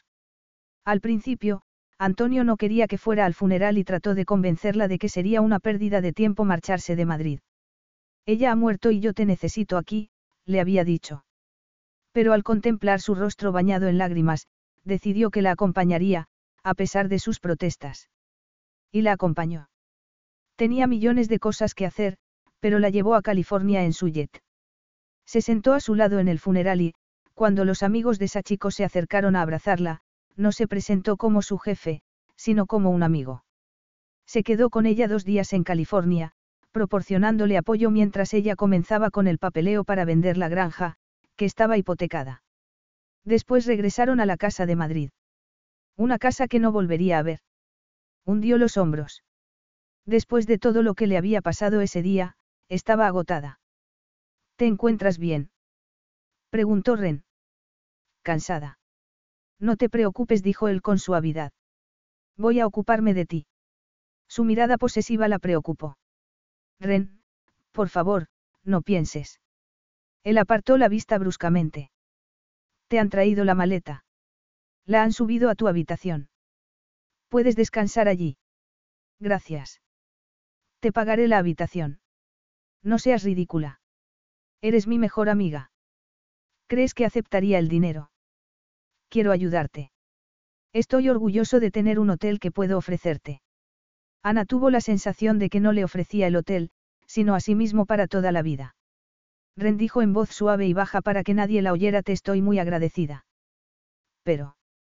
Titubeo eres como un hermano para mí. Tengo que irme unos días a Osaka en viaje de negocios. Si me necesitas, anularé el viaje. No te preocupes, contestó ella, aliviada por posponer la conversación sobre un tema, como mínimo, delicado y que podía hacerles mucho daño.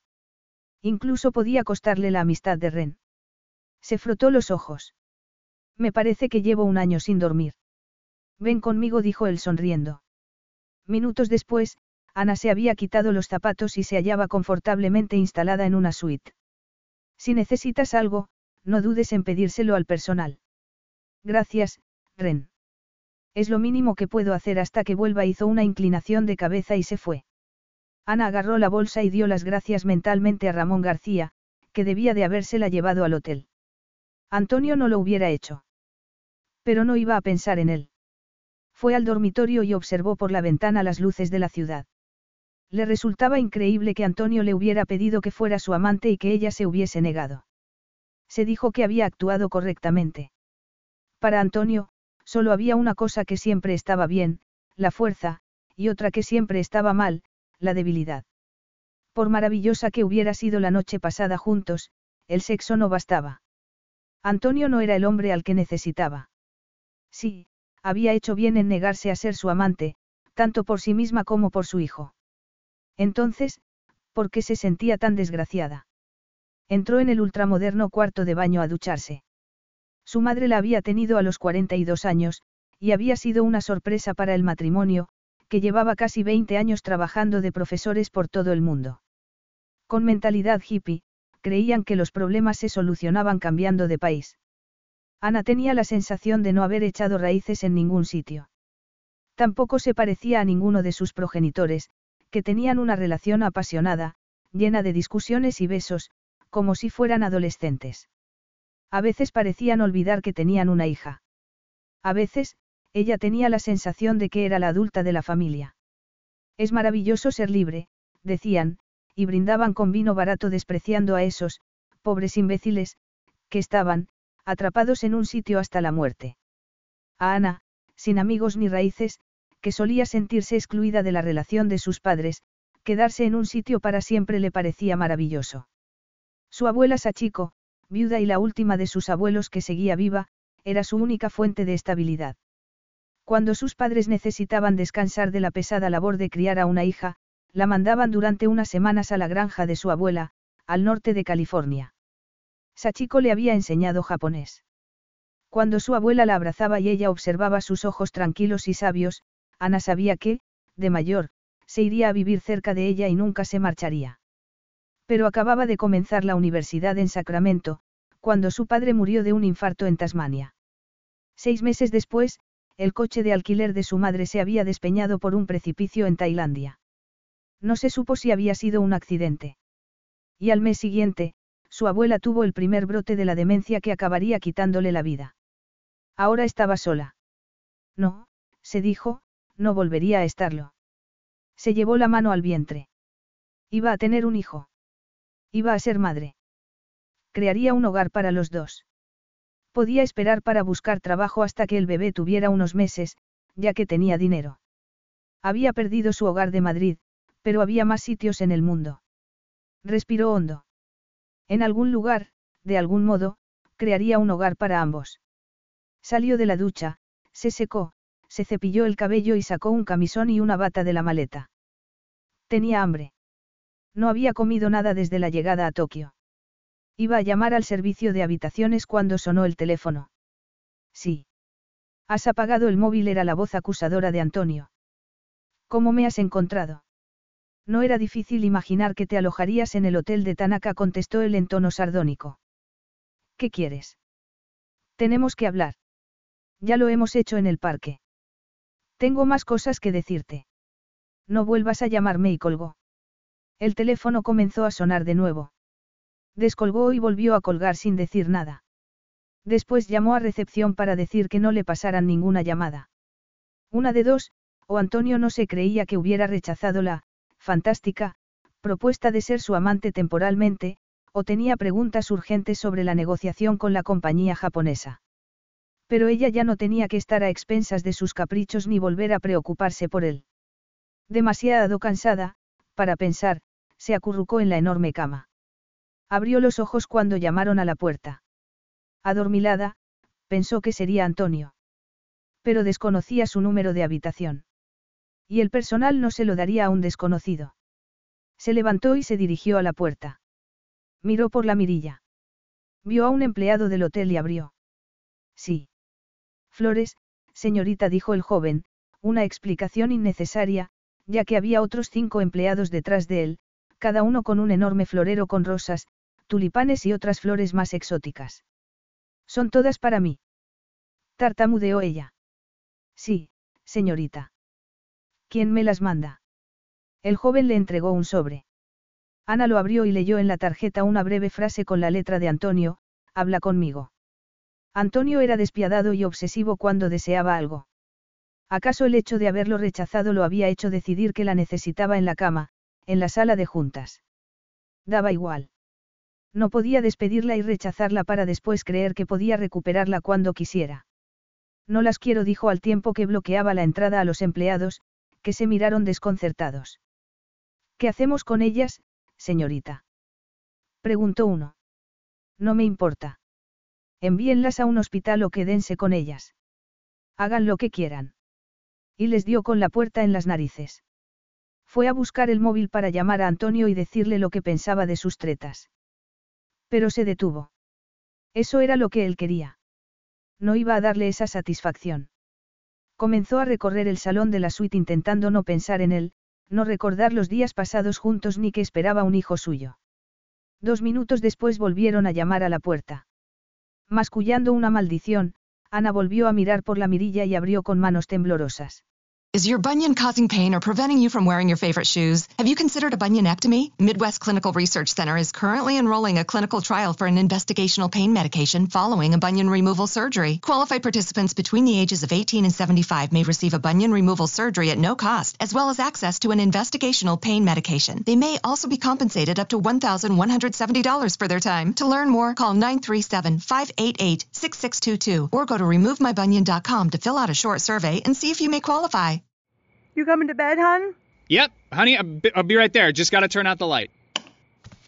Ow! Ow! Ow! Ah!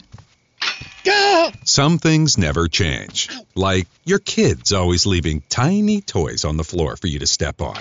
And Geico saving folks lots of money on their car insurance. Sweetie, I think I left the downstairs light on. P- please don't make me go. 15 minutes could save you 15% or more.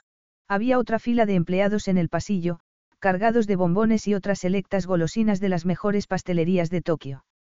Ella apretó los dientes. Aquello era un golpe bajo porque Antonio sabía que era muy golosa, y la estaba tentando.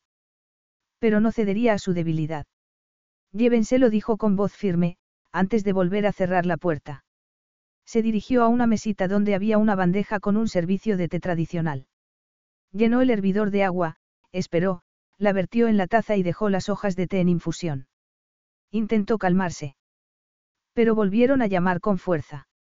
Abrió la puerta de nuevo y fulminó con la mirada a los pobres empleados, que llevaban estuches de terciopelo negro. ¿Qué pasa ahora? Lo siento, señorita Everly dijo uno de ellos, pero nos han pedido que le traigamos esto.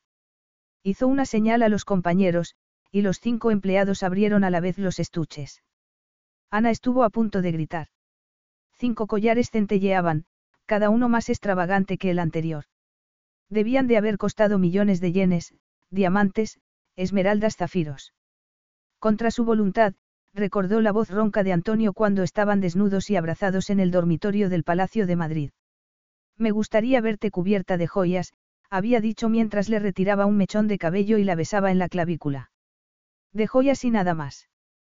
Creía que podía comprarla. Llévenselos. Los empleados se miraron con los ojos como platos. ¿No quiere las joyas, señorita Everly? Preguntó uno de ellos. No. Gritó cerrando la puerta. ¿Por qué hacía eso Antonio? Para torturarla. Ya estaba bien. Fue a por el móvil, lo encendió y marcó el número. Sí. Dijo Antonio en tono inocente. Deja de mandarme regalos. Me han dicho que has rechazado todos. Me ha sorprendido que te hayas resistido a los dulces. Las mejillas le ardieron al recordar todas las veces que, en los dos años anteriores, él le había tomado el pelo por lo mucho que le gustaba el chocolate.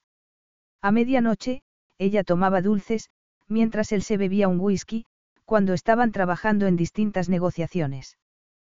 Pero los dulces no eran su mayor tentación. Podía resistirse al chocolate, si quería. La tentación más peligrosa para su salud era Antonio. ¿Cómo te lo tengo que decir? No quiero volver a verte. Deja de llamarme. Has sido tú la que ha llamado. Voy a colgar. Como quieras. Llaman a la puerta. Si es otro de tus regalos, voy a tirarlo por la ventana. Voy a colgar. Muy bien, dijo ella al tiempo que abría la puerta. Se le puso el corazón en la boca al ver a Antonio en el pasillo, alto, fuerte y arrebatador con su traje y abrigo negro. Todavía tenía el móvil en la oreja. La miró con ojos brillantes.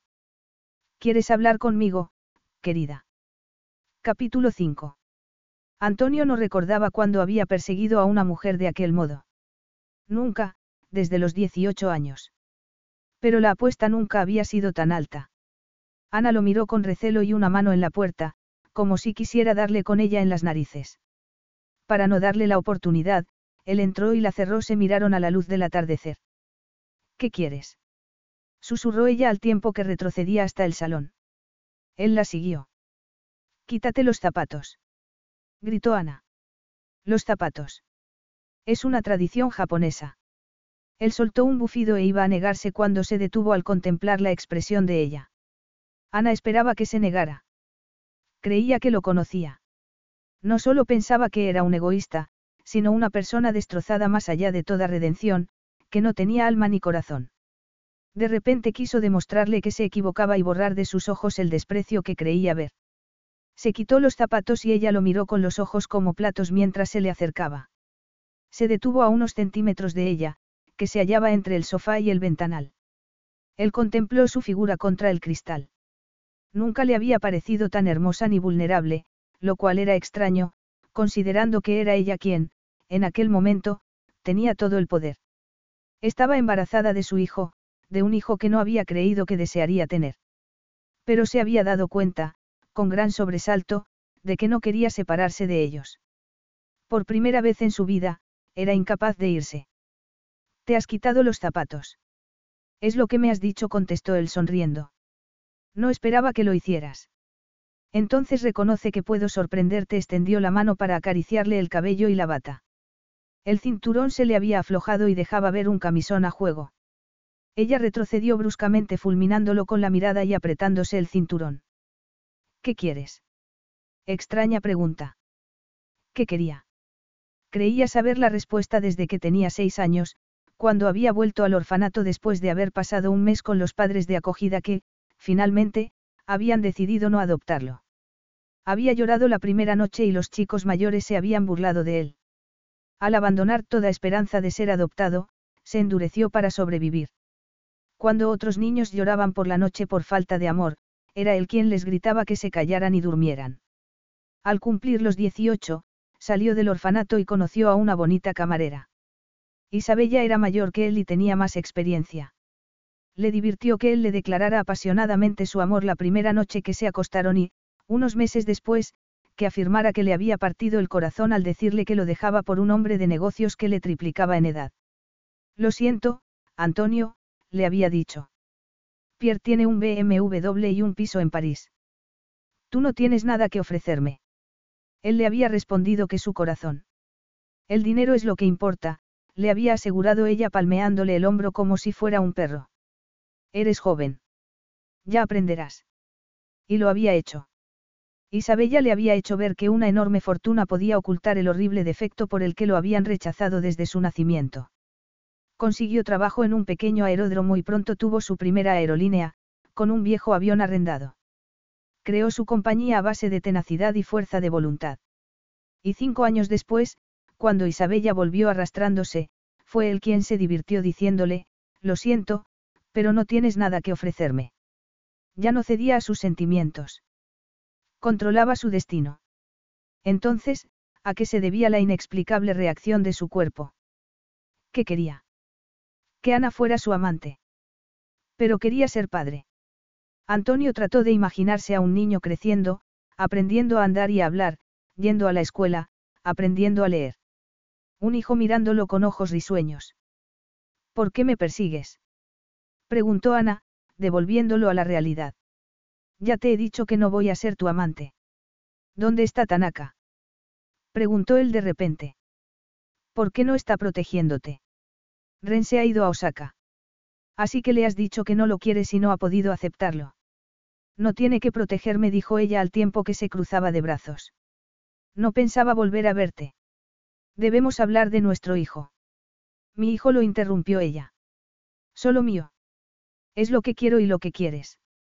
Así que, hazme el favor de marcharte. No puedo, se sobresaltó al ver que ella tenía los ojos llenos de lágrimas. Solo me deseas porque crees que no puedes tenerme. Si te dejara entrar en mi vida, si confiara en ti, te irías volando.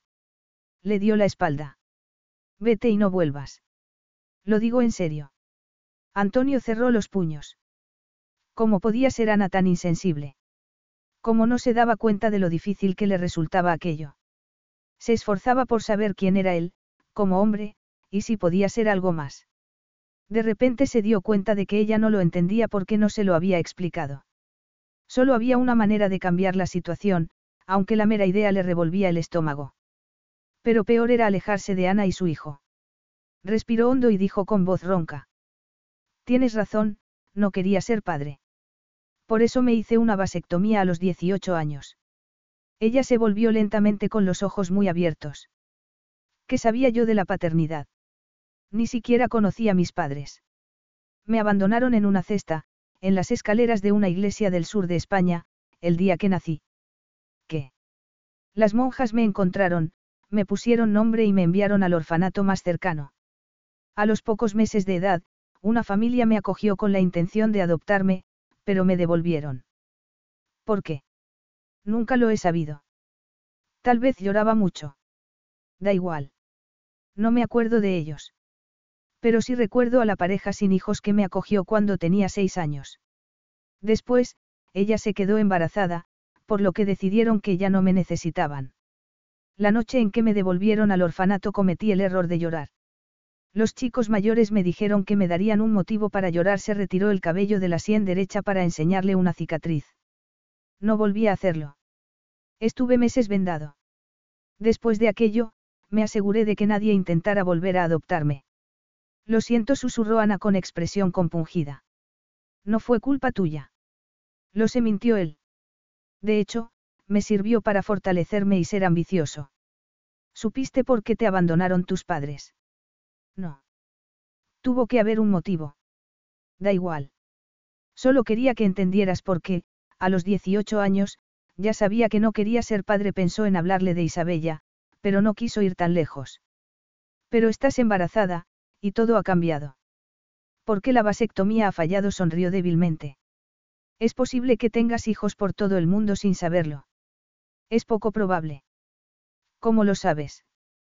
¿Por qué ninguna mujer se ha presentado en mi casa con un niño en los brazos pidiéndome una parte de mi fortuna? Verdaderamente, piensas lo peor de los demás. Salvo de ti le acarició los hombros y notó que ella se estremecía, o era él. Bajó las manos. No voy a abandonaros ni a ti ni al bebé. Aunque no lo había planeado, ha sucedido. No puedo dejar que mi hijo se pregunte constantemente qué defecto tiene de nacimiento que lo impide merecer el amor de su padre, tener un hogar y una familia. Mi hijo no se sentirá así. Yo siempre estaré allí. Sí, pero se preguntará por su padre no podía dejar que su hijo se sintiera como él se había sentido, no deseado, rechazado. Encontraré a alguien. Tanaka. Ella negó con la cabeza. Otro. Un compañero. Cualquier hombre querría estar contigo, musitó Antonio. Pero, incluso aunque tuviera el mejor padrastro del mundo, el niño se haría preguntas sobre mí y sobre por qué me fui. ¿Qué le dirás? La verdad ella apretó los puños y bajó la cabeza. Es la única respuesta posible. La verdad, que él era un playboy egoísta y superficial, incapaz de comprometerse ni con su hijo ni con ella. A menos que. De repente, la solución le pareció tremendamente clara. Era la única manera de conseguir todo lo que deseaba, proteger a su hijo y tener a Ana en su cama. Sabes que no te quiero, le espetó él. Desde luego Ana puso los ojos en blanco. Por suerte, yo tampoco te quiero. Pobre de la mujer que lo haga. Pero nunca me has traicionado. Eres la persona en quien más confío y a la que más respeto. Gracias, pero eso no cambia nada. Ella intentaba protegerse del dolor. Él conocía ese tono cínico, porque también lo utilizaba. Lo cambia todo. ¿Por qué? Te quiero en mi cama, en mi trabajo y en mi vida. Y. Respiró hondo, quiero ser un verdadero padre para nuestro hijo. ¿Qué estás diciendo? Preguntó ella con voz ronca. Él la miró sonriendo. Quiero que te cases conmigo. Ana lo miró fijamente. ¿Se había vuelto loco o era ella la que había perdido el juicio? Casarse. Es broma. Hablo totalmente en serio. Tú no quieres casarte. Te lo acabo de pedir. No lo he hecho como es debido, es eso. Ante sus horrorizados ojos, él hincó una rodilla en tierra, la tomó de las manos y la miró. Ana Everly, me harías el honor de ser mi esposa. Ya basta, dijo ella entre dientes soltándose de sus manos. Levántate. Él lo hizo lentamente y la miró con los ojos brillantes. Lo harás. Eres ridículo. Quiero una respuesta. La respuesta es que no. El buen humor desapareció del rostro de Antonio. Puedo preguntarte por qué. Para empezar, acabas de decirme que no me quieres. El amor causa dolor. ¿Cómo lo sabes? Lo probé una vez con una camarera, cuando tenía 18 años, era un estúpido y estaba sin blanca. Ana lanzó un grito ahogado. ¿Has querido a alguien? Preguntó. Tú. Yo era virgen, dijo él con ironía. Creí que la quería porque me llevó a la cama. Meses después me dejó.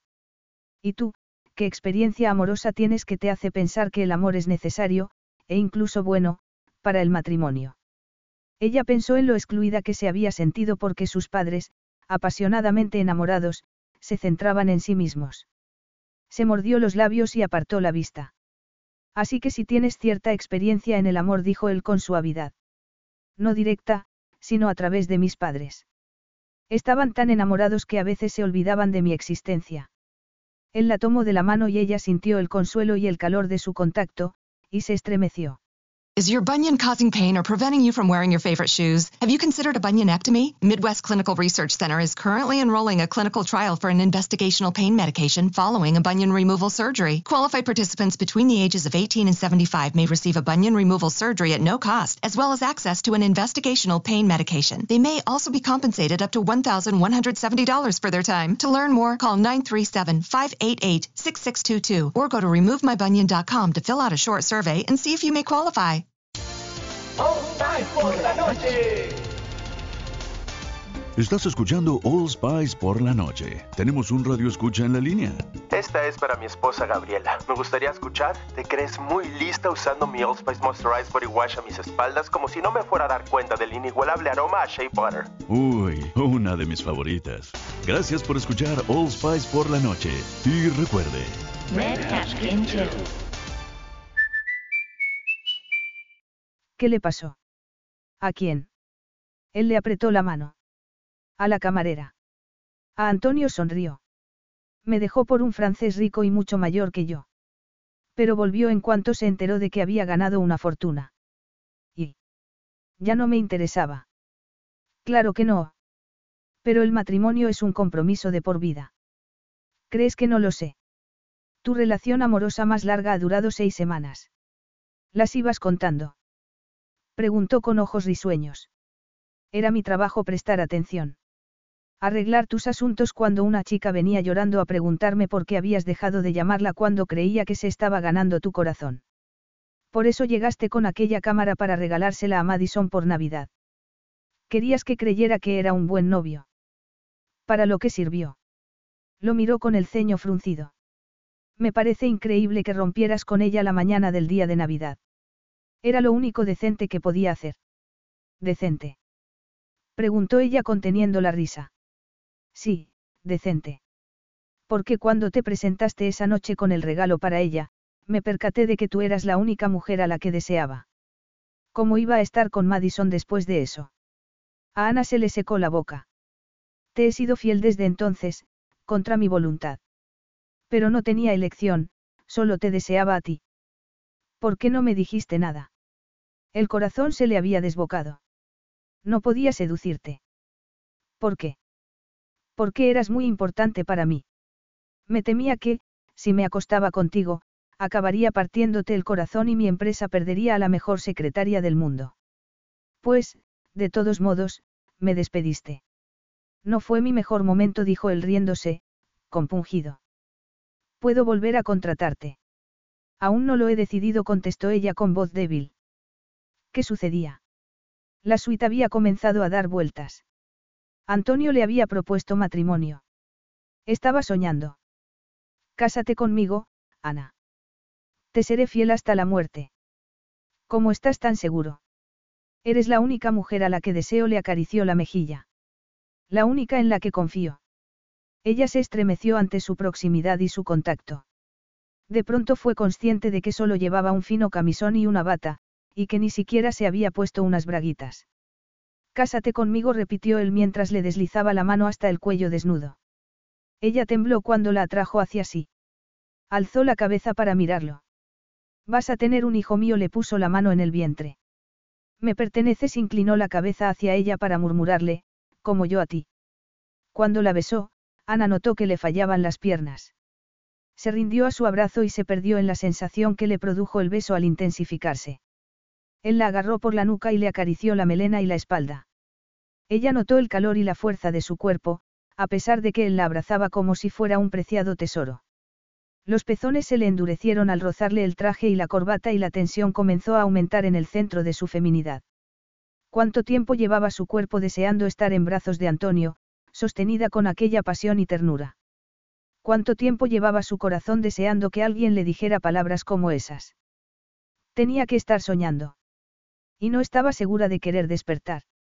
Lo abrazó mientras lo besaba con todo el deseo de su corazón y experimentó la urgencia repentina de tenerlo aún más cerca, de bloquear la vocecita en su interior que le gritaba que debía detenerse antes de que fuera tarde. Le metió las manos por debajo del abrigo y se tiró de él para quitárselo. Antes de que hubiera llegado al suelo, él ya se estaba quitando la corbata y la chaqueta. Sin dejar de besarlo, le desabotonó la camisa, desesperada por sentir en los dedos la piel de su musculoso pecho. Tiró de ella y cayó al suelo, él la tomó en brazos, con un leve gruñido y la llevó al dormitorio. Ella lo miró sin aliento y le acarició los poderosos músculos, salpicados de fino vello. Su piel tenía el tacto del satén, mientras le acariciaba los pectorales, le rozaba los pezones y se deslizaba hasta su estómago. Él la dejó de pie en el suelo y se miraron delante de la enorme cama. Él le desató el cinturón de la bata y se la quitó. La abrazó y la besó en el cuello. Ana cerró los ojos. Notaba los pezones muy sensibles bajo la tela del camisón, que le dejaba el cuello y los hombros al aire. Eres mía, susurró él. Dilo. Yo. Contuvo el aliento. Era cierto. Le pertenecía.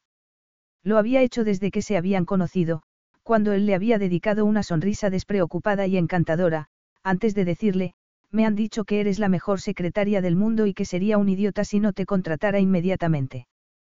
Pero si le decía que era suya, temía perderse para siempre. ¿Qué haría después? Accedería a casarse con él. A criar a su hijo juntos. Se enamoraría de él. No, eso sería un desastre, una locura como lo había sido el matrimonio de sus padres. Y ellos al menos se querían. No se imaginaba la desesperación de verse atrapada en una unión con un hombre al que quería, pero que no la correspondía. ¿Y cuánto tiempo conseguiría mantener el corazón frío, si se casaba con Antonio y lo veía ser un padre cariñoso, durante el día, y por la noche la amaba en la cama con fiera pasión? Dilo le ordenó él. Ella negó con la cabeza. Lo dirá susurró él.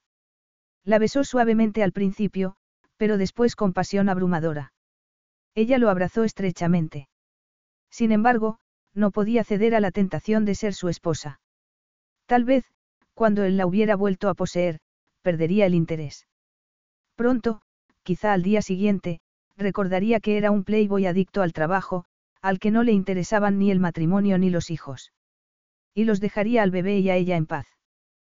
Pero, mientras tanto, no podía parar.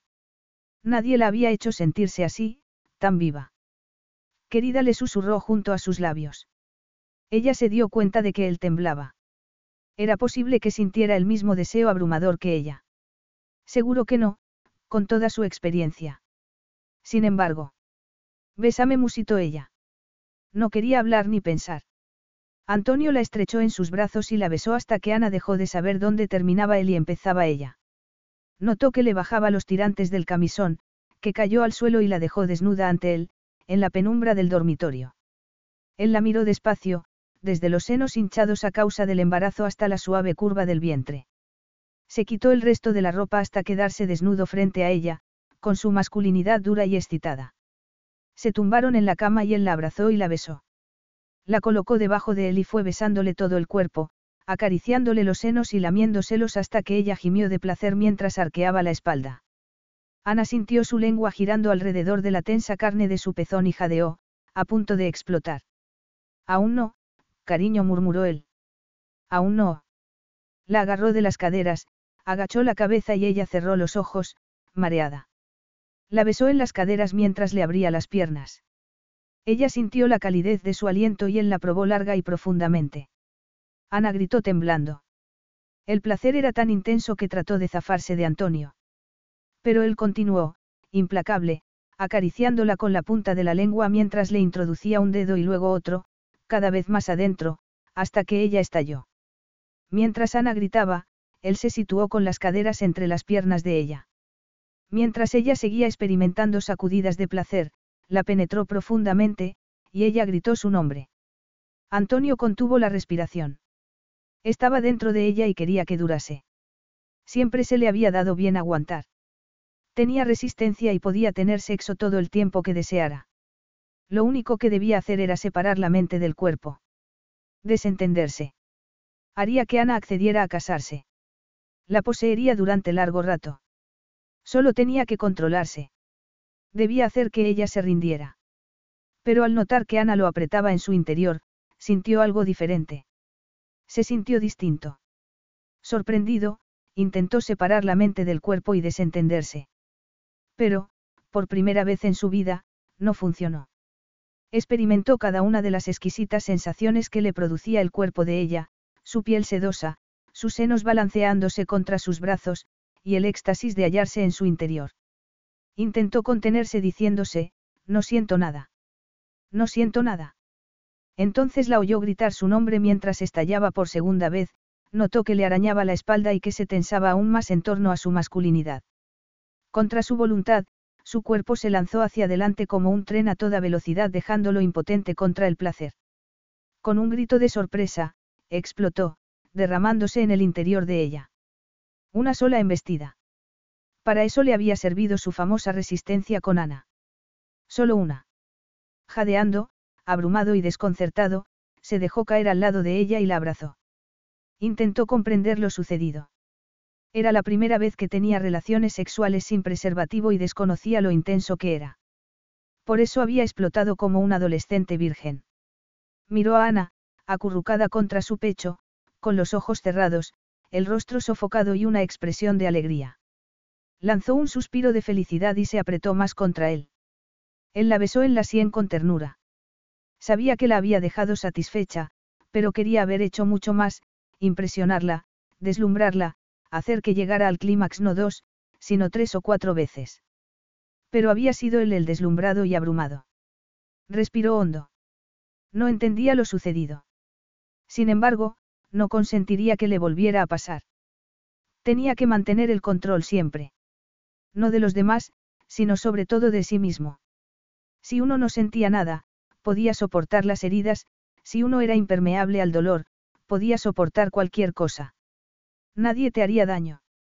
Volvió a mirar a Ana. Una embestida. Ella lo había hecho estallar con una sola embestida.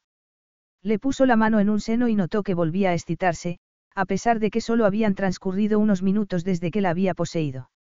Se preguntó si alguna vez se saciaría de ella. Perder el control de su cuerpo había sido, como mínimo, interesante. Ana lo había hecho reaccionar de un modo desconocido. Incluso en aquel momento, cuando ya debería estar saciado, volvía a estar duro como una piedra. Era por haberla deseado tanto tiempo. No lo sabía, pero ella hacía que todo le pareciera nuevo. E iba a casarse con ella. Ningún hombre podría volver a tocarla. Era solo suya. Ella aceptaría casarse. Pronto. Al día siguiente, si conseguía convencerla. Cuando había tenido problemas para seducir a una mujer. Cuando había tenido siquiera que intentarlo. Ahora lo haría. La seduciría con todo lo que poseía. Antonio se giró para agarrar el móvil.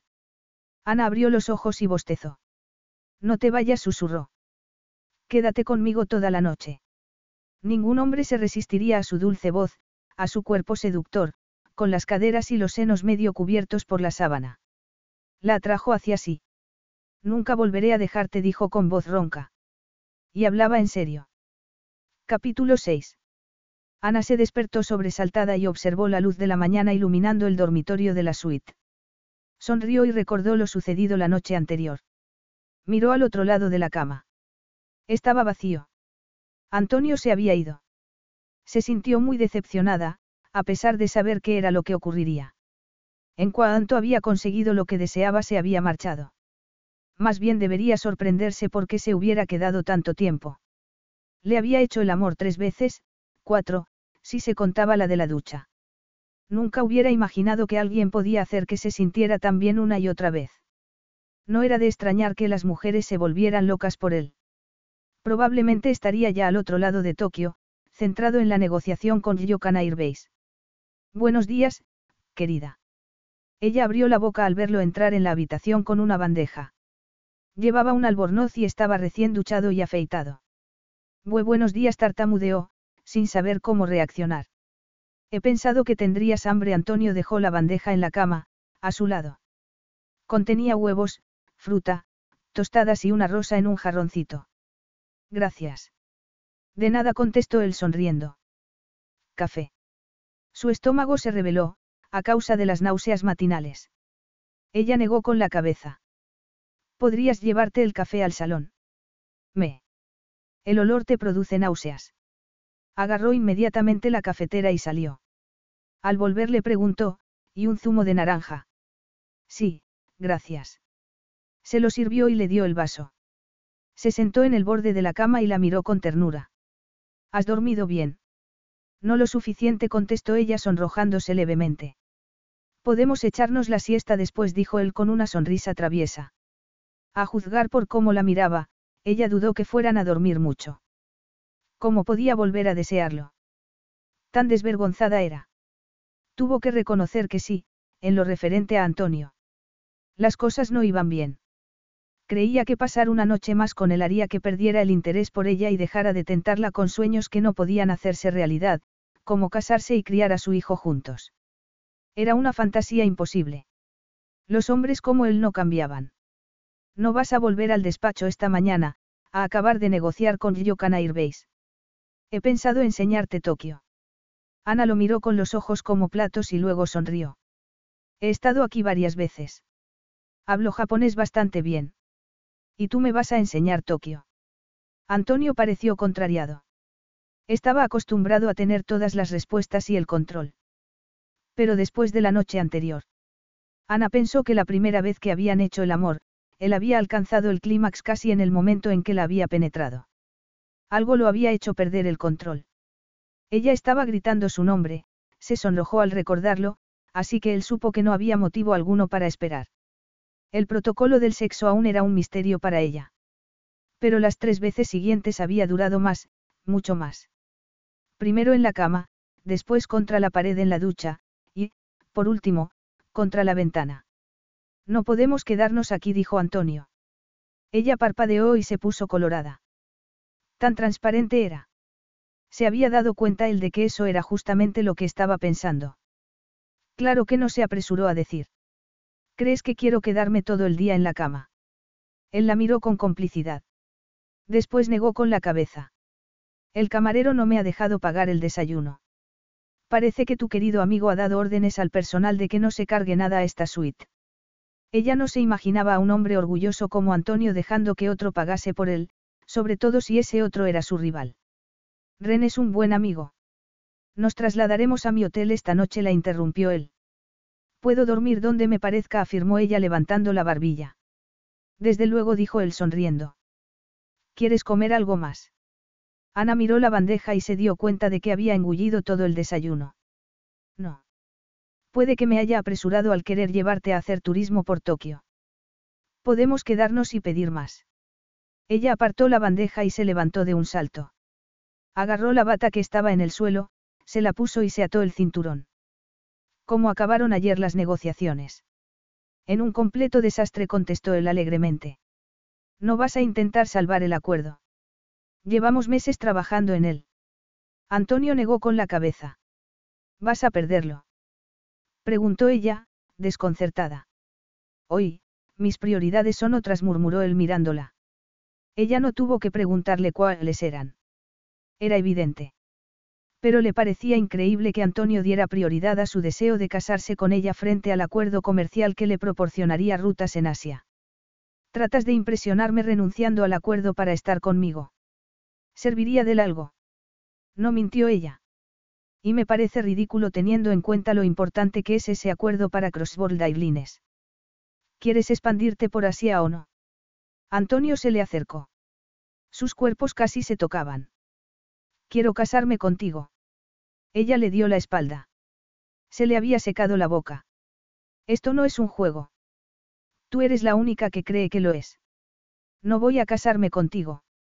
Jamás. Durante unos segundos, los ojos oscuros de Antonio expresaron vulnerabilidad, pero un velo la cubrió rápidamente. Ya veremos. Ana supuso que se había imaginado esa expresión. Antonio no tenía sentimientos. Era despiadado y se vanagloriaba de ello. Verdaderamente le importaba el bebé. Se comprometería a criarlo. Se comprometería con ella. Seguía atónita ante lo que le había contado de su infancia. Nunca hablaba de su pasado. Lo que se sabía de él formaba parte de la leyenda económica, que había comenzado contratando un avión pequeño en el sur de España y que había construido un imperio gracias a su esfuerzo. Se había arriesgado y le había salido bien. Pero nadie sabía la historia del recién nacido abandonado en las escaleras de la iglesia, la del niño acogido por dos familias que, después, lo habían rechazado cruelmente, la del adolescente que había ofrecido el corazón a su primera amante, que lo había desdeñado. No era de extrañar que no quisiera tener hijos y que su empresa fuera su única familia. Después de aquello, ¿quién podía culparlo por no tener corazón? ¿Por qué casarte se ha vuelto de pronto tan importante? Preguntó ella. Antes, no querías hacerlo. Ya te he dicho que mi hijo debe saber que era deseado. Tendrá apellido y un hogar. Ana se emocionó. ¿Cómo iba a negarse? Muy bien. Eres el padre. El bebé puede llevar tu apellido. Y te casarás conmigo. Ante ese precipicio, ella se estremeció de miedo. Una cosa era consentir que él la ayudara a criar a su hijo. Pero prometer a un playboy que nunca la querría que pasaría toda su vida con él. Sin embargo, él le ofrecía todo aquello con lo que ella siempre había soñado, casarse, un hogar para el bebé, una familia, estabilidad y seguridad. ¿Dónde viviríamos? En Madrid, en la casa que te encanta. Ella apartó la vista. Pensó en la mansión, en la gente a la que quería en aquella ciudad, en el sol español. No sé. Viste, te dijo él de repente. ¿Para qué? ¿No ibas a enseñarme Tokio? Preguntó él con ironía. ¿Y el acuerdo con Yokan Airbase? Puede esperar fue al vestíbulo y volvió con una bolsa de un caro diseñador. García la ha traído hace una hora cuando llamé al servicio de habitaciones. Ella lo observó mientras la abría. ¿Qué haces? Sacó una chaqueta y unos pantalones negros y una camisa blanca. Vas a enseñarme lo que te gusta de esta ciudad, la miró y luego lanzó una mirada sugestiva a la cama. A no ser que prefieras quedarte. No si se quedaba más tiempo en la cama acabaría con un anillo de compromiso en el dedo. Debía resistir hasta que él recuperara la cordura y se diera cuenta de que casarse era lo último que deseaba. Era más seguro estar en la calle, donde a ella no la tentarían malvados placeres que podían llevarla a acceder a ser su esposa. O eso pensaba. Pero durante las horas siguientes, mientras llevaba a Antonio a ver los monumentos más importantes de Tokio, no estuvo tan segura. Nunca lo había visto tan atento, tan bien dispuesto, tan encantador, mientras le contaba cómo había entrado en el negocio de las compañías aéreas y las debilidades de sus ricos conocidos. Ella estaba fascinada por su voz, con un ligero acento español, y el brillo de sus ojos cuando la miraba. Visitaron templos, parques y museos. Después, cuando tomaron un bote para recorrer lo que había sido el foso del castillo Edo, ella comenzó a tiritar y él se quitó la chaqueta y se la echó por los hombros. Ana deseó que todo aquello fuera real, que pudieran casarse y ser compañeros para siempre. Pero ¿y si él cambiaba de opinión? O, peor aún, ¿y si le entregaba su corazón y él lo rechazaba? ¿En qué piensas? Preguntó Antonio, algo que nunca le había preguntado. En nada contestó ella desviando la mirada. Oyó que el móvil de él volvía a sonar. No había dejado de hacerlo desde que habían salido del restaurante. Metió la mano en el bolsillo de la chaqueta de él, que aún llevaba sobre los hombros, y le dio el teléfono. Antonio frunció el ceño. Ella se preguntó quién lo llamaría. Pocas personas tenían su número personal. Sería otra mujer. Había tenido muchas amantes y ella había visto cómo las trataba, las consumía deprisa, las olvidaba deprisa y las reemplazaba deprisa. Perdona, dijo Antonio devolviéndole el móvil con el ceño fruncido, después de haberlo apagado. No pasa nada, guardó el teléfono en el bolsillo y se dijo que no iba a hacerle preguntas. No iba a casarse con él, así que le daba igual quién lo llamara. De hecho, agradeció que la llamada le hubiera recordado porque debía ser fuerte y rechazar su proposición matrimonial. Cuando acabaron el trayecto en bote y él le tendió la mano para ayudarla a bajar, ella se imaginó lo que sería que todos los días fueran como aquel, que tuvieran un hogar, trabajaran juntos, criaran a su hijo y fueran felices. Pero no sería así porque, aunque Antonio le fuera fiel como le había prometido, era un adicto al trabajo y adoraba su compañía. No tendría tiempo de ser padre y esposo. Y eso no cambiaría. Vamos de compras. Propuso él. Me han dicho que Tokio tiene tiendas muy lujosas. En efecto. ¿Necesitas algo? Sí. Horas después, salían de una de las diversas tiendas en las que habían entrado. Era una enorme tienda de juguetes. Ana negó con la cabeza. El niño no nacerá hasta octubre. Todo esto es demasiado. ¿No crees que deberías esperar? ¿A qué? Ni siquiera has visto una ecografía. Solo llevo diez semanas embarazada. Te ha indicado la doctora que puede haber problemas. No, me dijo que todo iba perfectamente. Pero me parece que estamos tentando la suerte. La suerte me la fabrico yo, afirmó él bruscamente. Era cierto. Ana negó con la cabeza riéndose. Juguetes, ropa infantil, el cochecito más caro que he visto en mi vida. Menos mal que hacen entregas a domicilio, porque, si no, habrías tenido que alquilar una camioneta. Quería comprar más cosas. También quería comprarte cosas. ¿Por qué no me has dejado? Ana apartó la vista al tiempo que se sonrojaba. No soy responsabilidad tuya. Me gustaría que lo fueras. La intensidad de su mirada le resultó insoportable. Le tiró de la manga y echaron a andar. Al pasar por una joyería bulgari, él se detuvo. Quiero comprarte un anillo que te guste, el diamante mayor que tengan. No necesito ningún diamante, protestó ella. Daría lo que fuera por ponerme de rodillas y proponerte matrimonio de un modo que te hiciera acceder. Con un anillo de diamantes de 20 quilates, un zafiro, una esmeralda o una anilla de plástico. ¿Qué me hace falta? Dímelo. Sea lo que sea, lo haré. Ana se miró las manos. No podía mirarlo a los ojos y que se diera cuenta de lo cerca que estaba de ceder. Señor de la Cruz, una voz lo llamó en voz alta. Se volvieron y vieron a Ramón García abrirse paso entre la multitud. Aquí está el hombre, jadeaba. Lo estamos buscando por todas partes. Los abogados están frenéticos. ¿Qué quiere? Preguntó Antonio, visiblemente molesto. Se trata de la negociación con Yokan Airbase. Otra compañía les ha hecho una oferta. Yokan dice que si no recibe una oferta mejor por parte de usted antes del final del día la aceptará. Tengo el coche en la esquina. Vamos. Si tengo apagado el móvil, es por algo. Diga a los abogados que estoy ocupado y se volvió hacia Ana. ¿Qué hacemos ahora? Ella lo miró mientras pensaba en los cientos de horas que había dedicado a ayudarlo a preparar la documentación legal y financiera para las negociaciones. Ese acuerdo haría entrar en el mercado asiático a Crossboard Airbase y la convertiría en una compañía global. ¿Te has vuelto loco? Vete ahora mismo. Me da igual que se pierda. No voy a irme a ningún sitio. Estoy aquí, contigo. Ella se quedó boquiabierta. De verdad estaba dispuesto a dejar que un competidor le ganara solo para impresionarla, para cortejarla. De ningún modo. Olvídalo. Nos vamos ahora mismo. Nos vamos. Pero creí que... Creías que iba a consentir que se evaporara un acuerdo por el que llevamos meses matándonos a trabajar. De ninguna manera. Se dirigió a Ramón García. Vamos ahora mismo. Oyó que Antonio tomaba aire con dificultad. Querida. Musitó él tomándola en sus brazos y mirándola con una alegría tan pura que ella se derritió y le sonrió de oreja a oreja. Se había metido en un buen lío. Capítulo 7. Dos horas después, Antonio salía de la sala de juntas de Yokan Airbase con el acuerdo firmado. Miró a la fascinante mujer que había a su lado. Lo hemos conseguido. Lo has conseguido, dijo Ana sonriéndole. Él negó con la cabeza.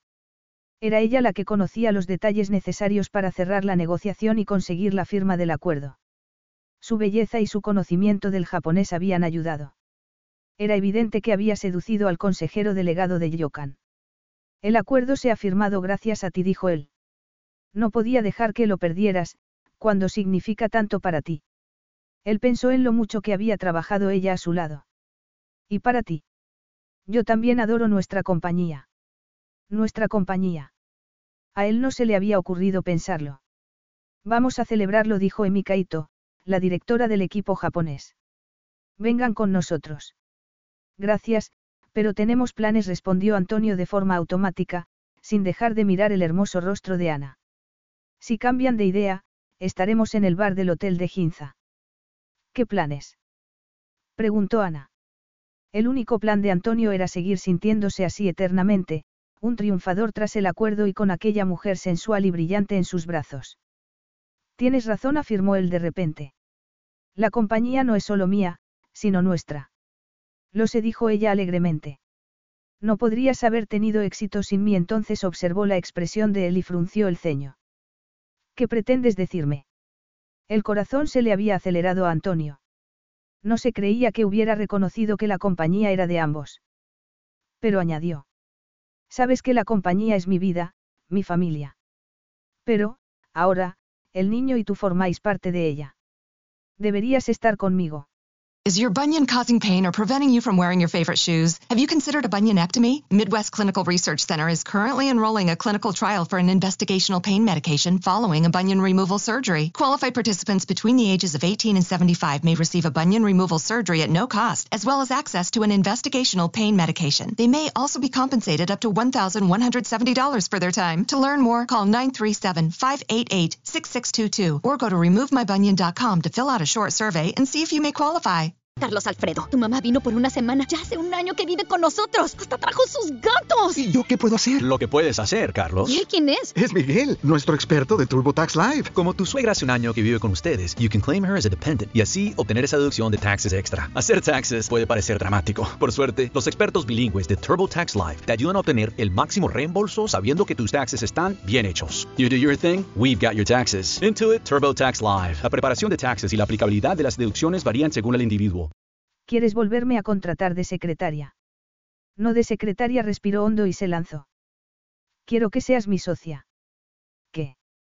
Tal vez no pueda ofrecerte el amor de un cuento de hadas, dijo él tomándola de las manos, pero nuestro matrimonio podría ser increíble. Trabajaríamos juntos y crearíamos un imperio que nuestro hijo heredaría. Ella lo miró con ojos deslumbrados y aterrados a la vez. Seríamos un equipo. Trabajaríamos juntos como antes. Mejor que antes, porque seríamos socios, le acarició el cabello susurrando, no me imagino nada mejor que pasar los días juntos dirigiendo nuestro imperio, y las noches prendiendo fuego al mundo. ¿Me cederías la mitad de la compañía, así como así? Preguntó ella, en estado de shock. Antonio tampoco se lo podía creer. La compañía lo era todo para él. Incluso en aquel momento, una parte de él se negaba a correr aquel riesgo, ni siquiera con alguien en quien confiaba tanto como en Ana. Pero qué riesgo. La necesitaba en la compañía, a su lado, tanto como la necesitaba en la cama. Quería casarse con ella. Si ella rechazaba lo que acababa de proponerle, no sabía qué otra cosa podría ofrecerle. Habían llegado al ascensor. Él la miró. ¿Qué me dices, Ana? Musito. Te quedarás conmigo. Si me ofreces la mitad de la compañía, una parte de ti debe querer verdaderamente casarse conmigo. Tengo que ser más claro todavía. Creí que te conocía, susurró ella. Pero puede que no sea así, porque el hombre al que conocía no habría hecho eso. Antonio notó que una gota de sudor frío le corría por la espalda. ¿Cómo le había ofrecido la mitad de la compañía? Pero tenía que ganar. No podía perder a Ana. Era el corazón de Crossbold Airbase y la madre de su futuro hijo. Eso quiere decir que aceptas. ¿Y si acabas arrepintiéndote? Preguntó ella con los ojos llenos de lágrimas. No lo haré. El ascensor llegó y las puertas se abrieron. Detrás de ellos venían más abogados que salían de la sala de juntas. Antonio la tomó de la mano y la metió en el ascensor. La abrazó y le susurró. Dime que serás mía. Déjame pensarlo, contestó ella temblando. Antonio pensó que los dos estaban exultantes después de la firma del acuerdo y que tal vez al día siguiente ella tendría la cabeza más despejada, o Rentanaka volvería de Osaka y la convencería de que se merecía a alguien mejor que él. Y así era. Te haré feliz, Ana dijo tomándole el rostro entre las manos. Tendremos un hogar y seré un buen padre y esposo. Tendrás lo que siempre has soñado, te lo juro. Cásate conmigo. Hoy mismo. Durante unos segundos pensó que se iba a negar de nuevo. Ana respiró hondo. Sí. Lo harás. Antonio sintió una emoción que nunca había experimentado. Todos los acuerdos de negocios a los que había llegado palidecían comparados con aquello. Necesitaba acostarse con Ana esa noche, sabiendo que la poseería entonces y siempre. Necesitaba que fuera su esposa. Una hora más tarde firmaban un documento en un juzgado de la ciudad. Ana parecía levemente desconcertada, como si no estuviera segura de cómo había sucedido todo tan deprisa. Pero, según las leyes de Tokio, no necesitaban esperar. Ninguno de los dos había estado casado previamente. Solo necesitaban los pasaportes, a Ramón García y al chofer como testigos y un documento de sus respectivas embajadas. Iban vestidos igual que al salir del hotel esa mañana. Él llevaba una camisa blanca y unos pantalones negros, ella, un vestido rosa y un ramo de flores de cerezo que él le había comprado en la floristería de enfrente. Y, sencillamente así, se casaron. Tras haber estado toda la vida totalmente seguro de que nunca jamás se casaría, a Antonio le resultaba increíble lo fácil que le había resultado casarse con Ana. Salieron del juzgado, Antonio con el certificado de matrimonio en una mano y la otra del brazo de Ana. Un rayo de luz la iluminó, y él se detuvo. La luz dorada le acariciaba el cabello y las mejillas. Parecía tan lozana, dulce e inocente como una chica de campo, salvo por el diamante que llevaba en el dedo y que él había insistido en comprarle de camino a la ceremonia civil. No era el más grande, pero sí el más caro, porque era perfecto. Como Ana, perfecta en todos los sentidos. Y ahora era suya para siempre. Se moría de ganas de acostarse con ella. La noche anterior le había hecho el amor cuatro veces, pero seguía deseándola con frenesí. El poder que tenía sobre él era una locura. En condiciones normales, la pérdida de control lo hubiera asustado, pero eso no era nada comparado con el hecho de que se habían casado sin contrato prematrimonial. Antonio no podía pedírselo, después de su discurso sobre su deseo de compartir con ella la compañía. Y lo único que le faltaba era tener que esperar a los abogados, cuando estaba desesperado por casarse con ella ese día, antes de que cerraran el juzgado. No quería darle tiempo para que reflexionara o cambiara de opinión, sobre todo después de haber oído que ella llamaba por teléfono a Rentanaka y le dejaba un mensaje sobre su apresurada boda. Sin embargo, ahora, al reflexionar sobre lo que había hecho, sintió un escalofrío. Le había prometido la mitad de la compañía y se habían casado sin contrato prematrimonial. Sin la compañía aérea, él no era nada más que aquel huérfano sucio e inútil al que nadie quería, sin valor para nadie, ni siquiera para su propia familia. Respiró hondo y apartó el miedo de su mente. Confiaba en Ana. No lo dejaría ni intentaría arrebatarle el control de la compañía. Respetaría las decisiones que él tomara. Era lo que siempre había hecho. Felicidades a los dos. exclamó Ramón García. ¿Cómo van a celebrarlo? Van a unirse al equipo en el bar. Tengo otros planes, dijo Antonio. Lo único que deseaba era volver a su hotel, lejos del de Tanaka, y hacer el amor con su esposa. Su esposa. Por favor, dijo Ana mirándolo con sus grandes ojos castaños, ¿por qué no vamos con los demás?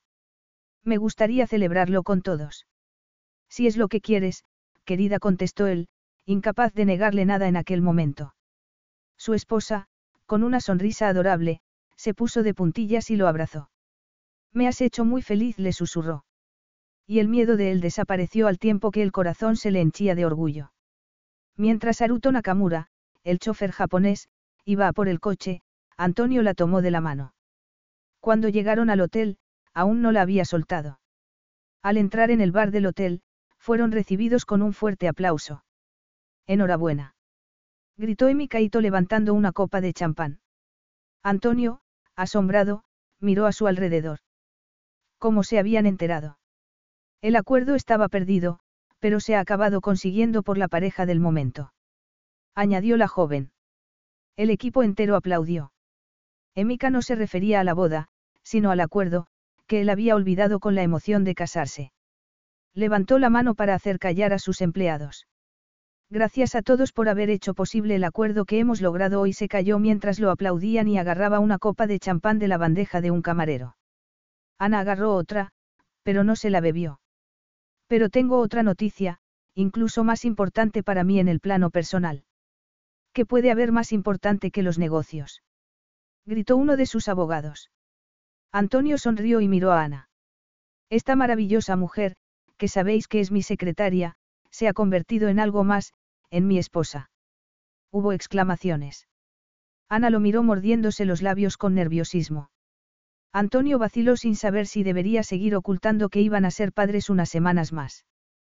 ¿Pero por qué? Lo mejor era contarlo todo de una vez. Además, estamos esperando un hijo. Se produjo un rugido, seguido de más aplausos, y la gente se les acercó a felicitarlos. A Ana la rodeó inmediatamente un grupo de mujeres preguntándole sobre la boda y el embarazo. Uno de los abogados de Nueva York se acercó a Antonio. No me lo puedo creer, señor de la Cruz. Creí que era inmune. Brindemos por el amor, dijo alzando su copa. Deberíamos brindar por el matrimonio, dijo una abogada detrás de él. La mitad de nuestros ingresos proceden de los divorcios ante la dura mirada del otro abogado, se puso pálida y masculló, no es que eso le vaya a suceder a usted, señor de la Cruz. Claro que no dijo el abogado con una deslumbrante sonrisa. Nunca nos hemos ocupado de los asuntos personales del señor de la Cruz, así que dígame. ¿Quién le ha hecho el contrato prematrimonial? Supongo que el mejor bufete de Tokio se echó a reír. Es evidente que no le habrá regalado la mitad de la compañía. A Antonio le dolió oír esas palabras. Le pareció que le habían dado un puñetazo en el rostro y lo habían hecho despertar del sueño. Se volvió lentamente hacia Ana, que sonreía alegremente mostrando el anillo a las demás mujeres. De repente, su rostro se iluminó al ver entrar a Rentanaka y corrió hacia él. Ren dejó la maleta en el suelo. Al ver que su esposa lo abrazaba, a Antonio le entraron ganas de vomitar. Acababa de entregar la vida y todo lo que valoraba a una mujer que podía arruinarlo con mover un dedo y dejarlo solo y desolado. ¿Qué había hecho? Has llegado. Gritó Ana abrazando a su amigo. Creí que no lo conseguirías. He dejado lo que estaba haciendo y he tomado un tren rápido desde Osaka, dijo Ren en tono sombrío al tiempo que se deshacía de su abrazo. Pero llego tarde. Ella le había mandado un mensaje para decirle dónde estaban, después del largo mensaje que le había dejado horas antes. Esperaba y temía al mismo tiempo que Ren llegara a la boda. Lo esperaba porque era su familia, lo temía porque pensaba que podía intentar disuadirla o montar una escena. Seguía sin creerse que se hubiera casado con Antonio, pero le había ofrecido todo lo que deseaba, además de la mitad de la compañía, lo más sorprendente de todo. Pensaba que era un playboy egoísta y adicto al trabajo, y que no cambiaría. Pero lo cierto era que lo había hecho. En cuestión de dos días había pasado de rechazarla a ofrecerle ayuda económica para el niño, pedirle que fuera su amante y, para acabar, proponerle matrimonio y compartir la educación de su hijo. Cuanto más sabía de él, más afecto le provocaba. Y él también comenzaba a quererla porque, si no, no le hubiera ofrecido la mitad de la compañía. ¿Cómo has podido casarte con él, Ana? Preguntó Ren. Es el padre de mi hijo. Al marcharme de Tokio, me dijiste que no volverías a verlo. Me ha hecho cambiar de opinión. ¿Cómo? No es el hombre que creía, Ren. Quiere sentar la cabeza y ser un padre de verdad para nuestro hijo. Sé que la boda ha sido precipitada. Precipitada. exclamó Ren con una voz aún más sombría. Así la defines. Miró a su alrededor. ¿Es esta la recepción nupcial? Observó su veraniego vestido. ¿Es ese el vestido de novia? ¿Crees que me importan esa clase de detalles? Preguntó ella poniéndose tensa. Ren la miró y ella recordó las innumerables veces que, de niña, le había descrito sus sueños sobre su boda, el día que llegara. Unos segundos antes estaba convencida de que la impulsiva ceremonia había sido perfecta, sin planificación ni preocupaciones. Se habían casado y punto. Ahora se le ocurrió de repente que no volvería a casarse ni a tener la oportunidad de experimentar el amor romántico. Se dijo que estaba bien, ya que, de ese modo, su hijo no se sentiría excluido, como le había pasado a ella. Pero su intento de convencerse a sí misma cayó en el vacío. Ni siquiera has tenido una tarta nupcial, observó Ren con desdén. Me da igual, alzó la mano de modo desafiante. Me lo ha regalado. Él la agarró de la mano y examinó el anillo. Supongo que ha sido idea de él, no tuya. Da lo mismo, dijo ella bajando la mano. La boda no importa. Lo que importa es que estamos casados y que vamos a tener un hijo. Ahora somos una familia. Somos socios. Ambos se quedaron en silencio. Uno de los abogados de Nueva York gritó. Brindo por un crecimiento del 8% para el año que viene. Socios dijo Ren en tono sardónico. Muy romántico. Ella se sonrojó y fue incapaz de mirarlo a los ojos. Sabes que nunca he pedido que me quieran. Sí, lo sé. Alzó la vista y vio la expresión de dolor en los ojos de Ren. Se llevó una mano a la boca y susurró. Lo siento, lo siento mucho. Es terriblemente injusto. No era mi intención. Lo sé, intentó sonreír. He sido un estúpido al quererte sabiendo que no me correspondías. Pero me convencí. He sido un estúpido. Ana sintió pesar por hacer sufrir a su amigo. Y también miedo. Pero ella no se enamoraría de Antonio, por muy maravilloso que fuera como esposo, porque él no la correspondería. Ese milagro no se produciría. Al mirar al otro lado del bar, lo vio sentado a la barra. Respiró hondo. Por favor, Ren, sé feliz. No te preocupes por mí. Pero si tu esposo te hace sufrir, si te causa dolor o te decepciona. No lo hará, le aseguró ella. ¿Vas a estar bien? Sí. No era mi intención. Déjalo, Ana. Lo superaré. ¿El qué? Quererte. Ana nunca creyó que se sentiría tan triste junto a su mejor amigo, en el día que supuestamente debía ser el más feliz de su vida. Emi Kaito se le acercó. Enhorabuena de nuevo. Now through February 2nd, join a clean and spacious Planet Fitness for zero enrollment and only $10 a month. With tons of equipment and free fitness training, it's the perfect place for everybody to work out. Even me, mother of very fussy triplets and one very colicky husband. Especially you, Supermom. You'll release endorphins and have more energy. I remember having energy. Start feeling spectacular today. Join in club or at planetfitness.com. Zero enrollment, $10 a month, cancel anytime. Deal ends February 2nd. See club for details. Carlos Alfredo, tu mamá vino por una semana. Ya hace un año que vive con nosotros. Hasta trajo sus gatos. ¿Y yo qué puedo hacer? Lo que puedes hacer, Carlos. ¿Y él quién es? Es Miguel, nuestro experto de TurboTax Live. Como tu suegra hace un año que vive con ustedes, you can claim her as a dependent y así obtener esa deducción de taxes extra. Hacer taxes puede parecer dramático. Por suerte, los expertos bilingües de TurboTax Live te ayudan a obtener el máximo reembolso sabiendo que tus taxes están bien hechos. You do your thing, we've got your taxes. Intuit TurboTax Live. La preparación de taxes y la aplicabilidad de las deducciones varían según el individuo casada y esperando un hijo. Nadie pensaba que el Señor de la Cruz sentaría la cabeza. Había oído que eras una excelente persona, Ana. Ahora creo que eres una estrella del rock. Se volvió hacia Ren. El Señor de la Cruz quiere hablar contigo. Ah, sí. A solas. La ansiedad se apoderó de Ana. Voy contigo. No dijo él. No tienes que ir. Te equivocas, contestó Ren mirando hacia el bar. Me muero de ganas. Antonio vio acercarse a Rentanaka con el ceño fruncido y se volvió hacia el camarero. Un whisky doble. Cuando se lo sirvieron, le dio un trago. Whisky en una recepción nupcial. Debería haber sido champán, con brindis por la pareja, en vez de por la compañía aérea. Pero él ya le había dicho a Ana que no eran una pareja normal. Cualquier hombre normal en su situación hubiera insistido en firmar un contrato prematrimonial. Pero se dijo que podía confiar en ella, que confiaba en ella. Espero que estés orgulloso, dijo Rentanaka con voz fría mientras se sentaba en el taburete de al lado. Si te refieres a estar orgulloso por haberme casado con Ana, dijo Antonio sonriendo en efecto, lo estoy. Va a tener un hijo mío. He hecho lo correcto. Lo correcto, repitió Tanaka con desdén. Lo correcto hubiera sido dejar que se casara con alguien que se la mereciera. Contigo, supongo. Mucho más que contigo Tanaka miró a su alrededor. Es así como te casas con Ana, sin tarta, ni vestido de novia, en una fiesta de oficina en un bar. Lo último que le faltaba a Antonio era que lo criticaran justo cuando se estaba reprochando la falta de contrato prematrimonial. No te quiere, Tanaka. Tendrás que superarlo, afirmó con desdén. Puede que hubiera llegado a quererme algún día, si la hubieras dejado en paz.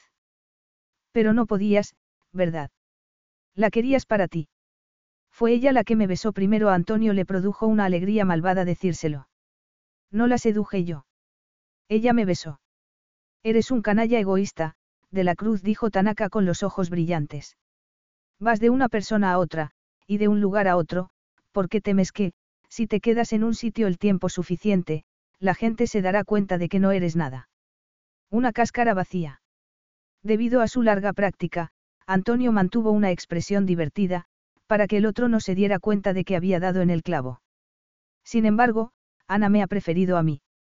Una preferencia de la que harás que se arrepienta, ¿verdad? Empezando por esta boda lamentable. He planeado una luna de miel maravillosa, afirmó Antonio, a quien se le acababa de ocurrir la idea. Tu amistad con Ana ha concluido. Mantente alejado de mi esposa. Nunca serás lo bastante bueno para ella, contestó Tanaka con frialdad. Lo sabemos los dos mientras ambos la miraban, ella se volvió y vio que Antonio la miraba. Inmediatamente se le iluminó el rostro, y él se emocionó contra su voluntad. Entonces oyó que Tanaka añadía, y un día, Ana también lo sabrá. Capítulo 8. Ana estaba en el paraíso. El sol caribeño brillaba en un mar tan azul que le quemaba los ojos, al mirarlo desde la playa. Estaba tumbada, en bikini, en una hamaca, al lado de una cabaña. Se levantó las gafas de sol y vio a su esposo saliendo del agua. Antonio sonrió al acercarse a la cabaña, que solo eran unos troncos, un techo de pizarra y unas cortinas blancas. Tenías que haberte bañado conmigo. Estaba leyendo, vio que el libro estaba caído en la arena y se sonrojó. Él siguió sonriendo y se sentó en la hamaca. Tengo otras formas de entretenerte, musitó al tiempo que le deslizaba la mano desde el cuello hasta el vientre. A ella se le aceleró la respiración. Antonio era su esposo, pero seguía sin creérselo. Al marcharse de la recepción en Tokio, la había sorprendido llevándosela de luna de miel a su isla privada del Caribe, donde ella sabía con certeza que no había llevado a nadie. Me tratas muy bien. Así que no te importa no haber tenido la boda de tus sueños. Ana se preguntó, y no era la primera vez, que le había dicho Ren en Tokio. No quería que Antonio se sintiera mal. No me hacía falta una boda romántica. Él la miró con escepticismo. Y la luna de miel lo ha más que compensado, añadió ella suspirando de placer. Después de tres días en la isla, se encontraba de maravilla. Eran las vacaciones más largas que habían tenido. Con el móvil apagado y las decisiones sobre la compañía delegadas temporalmente, no tenían nada más que hacer que disfrutar el uno del otro. Alojados en una lujosa villa con diez empleados, en vez de pensar en el trabajo, se pasaban los días haciendo el amor. Se reían salpicándose en la playa, besándose en el mar, bebiendo piña colada y comiendo marisco. Pareces tensa, dijo Antonio con una sonrisa traviesa, voy a darte un masaje. Ana se estremeció cuando le acarició las piernas. Ella le recorrió el cuerpo con la mirada, los muslos musculosos, el vientre liso, los fuertes antebrazos salpicados de vello, los pómulos, la mandíbula y los sensuales labios. La cabaña se había convertido en uno de los lugares preferidos de Ana en la isla. Había una maravillosa vista del Caribe. Y nunca le había gustado más que en aquel momento, en su último día antes de volver a Madrid. Antonio dejó de acariciarla y la miró. Te deseo. Ella contuvo la respiración. A pesar de las horas que habían pasado haciendo el amor, día y noche, desde la llegada a la isla, ella lo deseaba tanto como si nunca se hubieran besado, como si ella no fuera a tener un hijo suyo. ¿Cómo era posible que, cada vez que hacían el amor, su deseo aumentara, en vez de saciarse? Le acarició la mejilla y la cicatriz en la sien. Él le agarró la muñeca. Kintsugi dijo ella. ¿Qué? Es un arte japonés, explicó ella soltándose de su mano que consiste en unir los trozos de un objeto de cerámica roto mediante oro molido. Pero es más que eso. Significa que algo roto y reparado es más valioso y hermoso que algo intacto y sin usarlo miró a los ojos. Muestra su historia, su vida. Él soltó una carcajada. Ana susurró ojalá me mires siempre como lo haces ahora. Lo haré le acarició el pecho, aún con gotas de agua que le chorreaban del cabello, y notó la suavidad de su piel y sus duros músculos. Tanaka. Dijo él mirando el mar. ¿Qué te dijo Ren? Preguntó ella dejando de acariciarlo. Da igual volvió a mirarla. No quiero que vuelvas a verlo. ¿Por qué me dices eso? Es mi amigo. Y tú eres mi esposa. No seas ridículo, ella hizo ademán de ir a levantarse, pero él se lo impidió. Muy bien. No vamos a desperdiciar la luna de miel hablando de él, aproximó la boca a la de ella. Se me ocurre algo más divertido. Fue imposible seguir hablando mientras la besaba. Pero la hamaca cedió ante el peso de ambos. Antonio se levantó a la velocidad del rayo y tomó en brazos a Ana antes de que cayera al suelo. Ella lo miró, asombrada. ¿Cómo lo has hecho? Nunca te dejaré caer, la depositó suavemente en la arena, frente a él. Detrás de su hermoso rostro, ella vio el Caribe y notó la brisa del mar, y sintió que el corazón se le henchía como nunca, hasta convertirse toda ella en corazón. Se quedó aterrorizada. Se estaba enamorando de su esposo. Cada vez que hacían el amor, hablaban y reían, o la miraba como lo hacía en ese momento, se enamoraba de él un poco más. No. Nunca susurró él tomándola de la barbilla. Soy tu compañero en la cama, la besó en las mejillas. En los negocios la besó entre los senos. Y en la vida. Ella notó que le fallaban las piernas y retrocedió un paso para agarrarse a un tronco de la cabaña. Confío en ti, dijo él cayendo de rodillas en la arena, frente a ella. Se inclinó hacia adelante para besarle el vientre y, después, alzó la vista para mirarla a los ojos. Para siempre murmuró. Ana lo miró temblando. Sin decir nada, él le desató la parte superior del bikini, que cayó al suelo.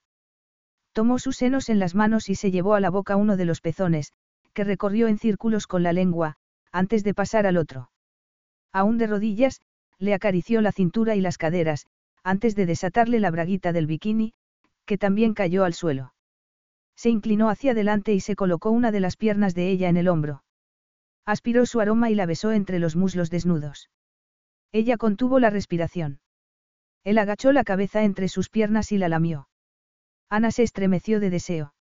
Él la agarró por las caderas y le lamió y besó sus lugares más secretos hasta que comenzó a temblar, agarrada al tronco y gritando. Él se levantó, se quitó el bañador. Su endurecida masculinidad le sobresalía del cuerpo. La levantó del suelo agarrándola por las nalgas y le enlazó las piernas en sus caderas. La apoyó contra el tronco y la penetró lentamente. La embistió una y otra vez. Ella jadeaba mientras el mundo giraba a su alrededor, y en su centro se hallaba el hombre al que. El hombre al que. La tensión en su interior aumentó hasta que el cuerpo le estalló en mil pedazos. Las gaviotas se hicieron eco de sus gritos y él, con una última embestida, se derramó en su interior. Ella puso de nuevo los pies en la arena mientras su esposo la sujetaba y la besaba tiernamente. Mientras ella apretaba la mejilla contra su pecho, no pudo seguir negándolo. Estaba enamorada de su esposo. Se dijo, desesperada, que todo saldría bien. Lloras dijo él acariciándole la mejilla. ¿Tan bueno soy? Preguntó con una sonrisa traviesa. Si consiguió decir ella. E intentó no pensar en que, desde el principio, él le había dicho, que era incapaz de querer. Trató de no recordar las palabras de Ren, he sido un estúpido por quererte sabiendo que no me correspondías. Y sintió un frío vacío en su interior. Una oleada de felicidad invadió a Antonio mientras abrazaba a su esposa al lado de la cabaña, desnudos los dos.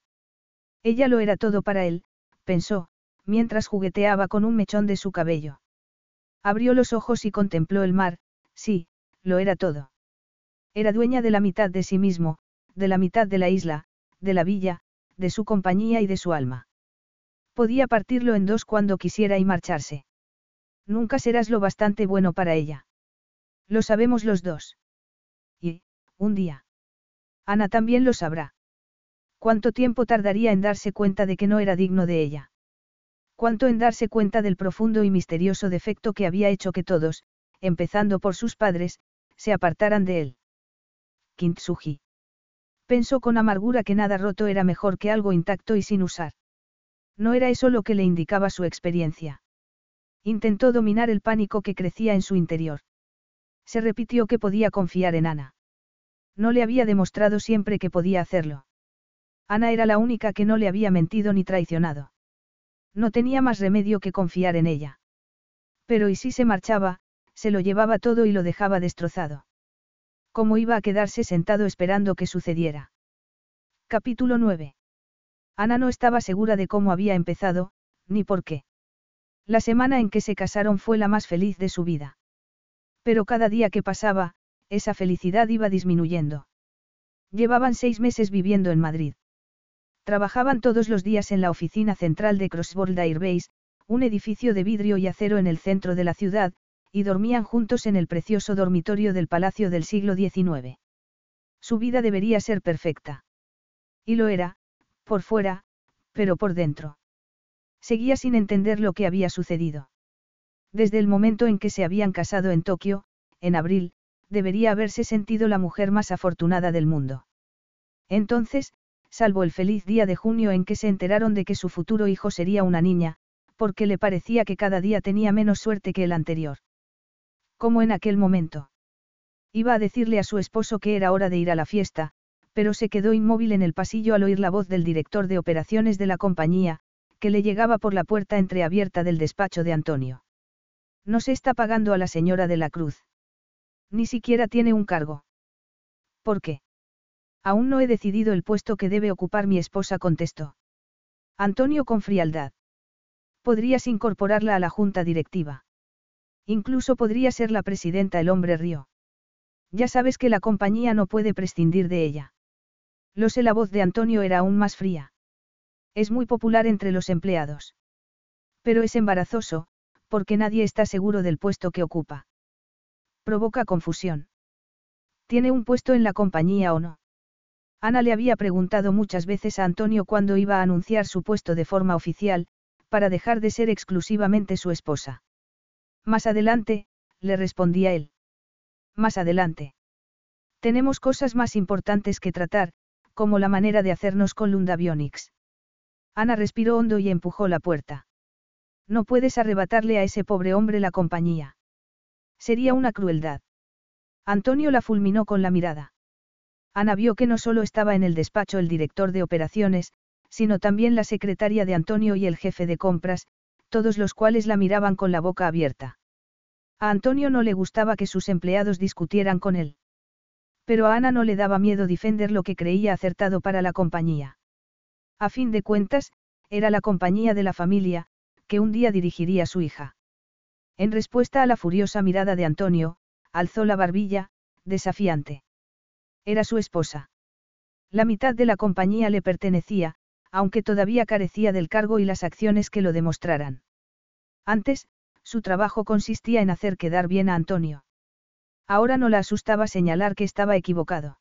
Is your bunion causing pain or preventing you from wearing your favorite shoes? Have you considered a bunionectomy? Midwest Clinical Research Center is currently enrolling a clinical trial for an investigational pain medication following a bunion removal surgery. Qualified participants between the ages of 18 and 75 may receive a bunion removal surgery at no cost, as well as access to an investigational pain medication. They may also be compensated up to $1,170 for their time. To learn more, call 937-588-6622 or go to removemybunion.com to fill out a short survey and see if you may qualify.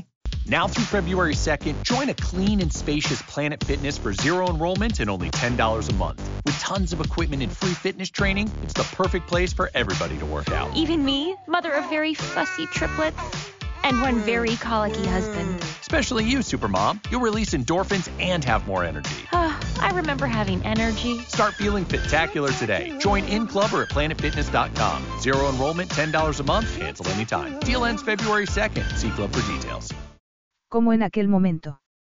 Lundavionics es uno de nuestros proveedores más importantes. Precisamente por eso deberíamos comprarla.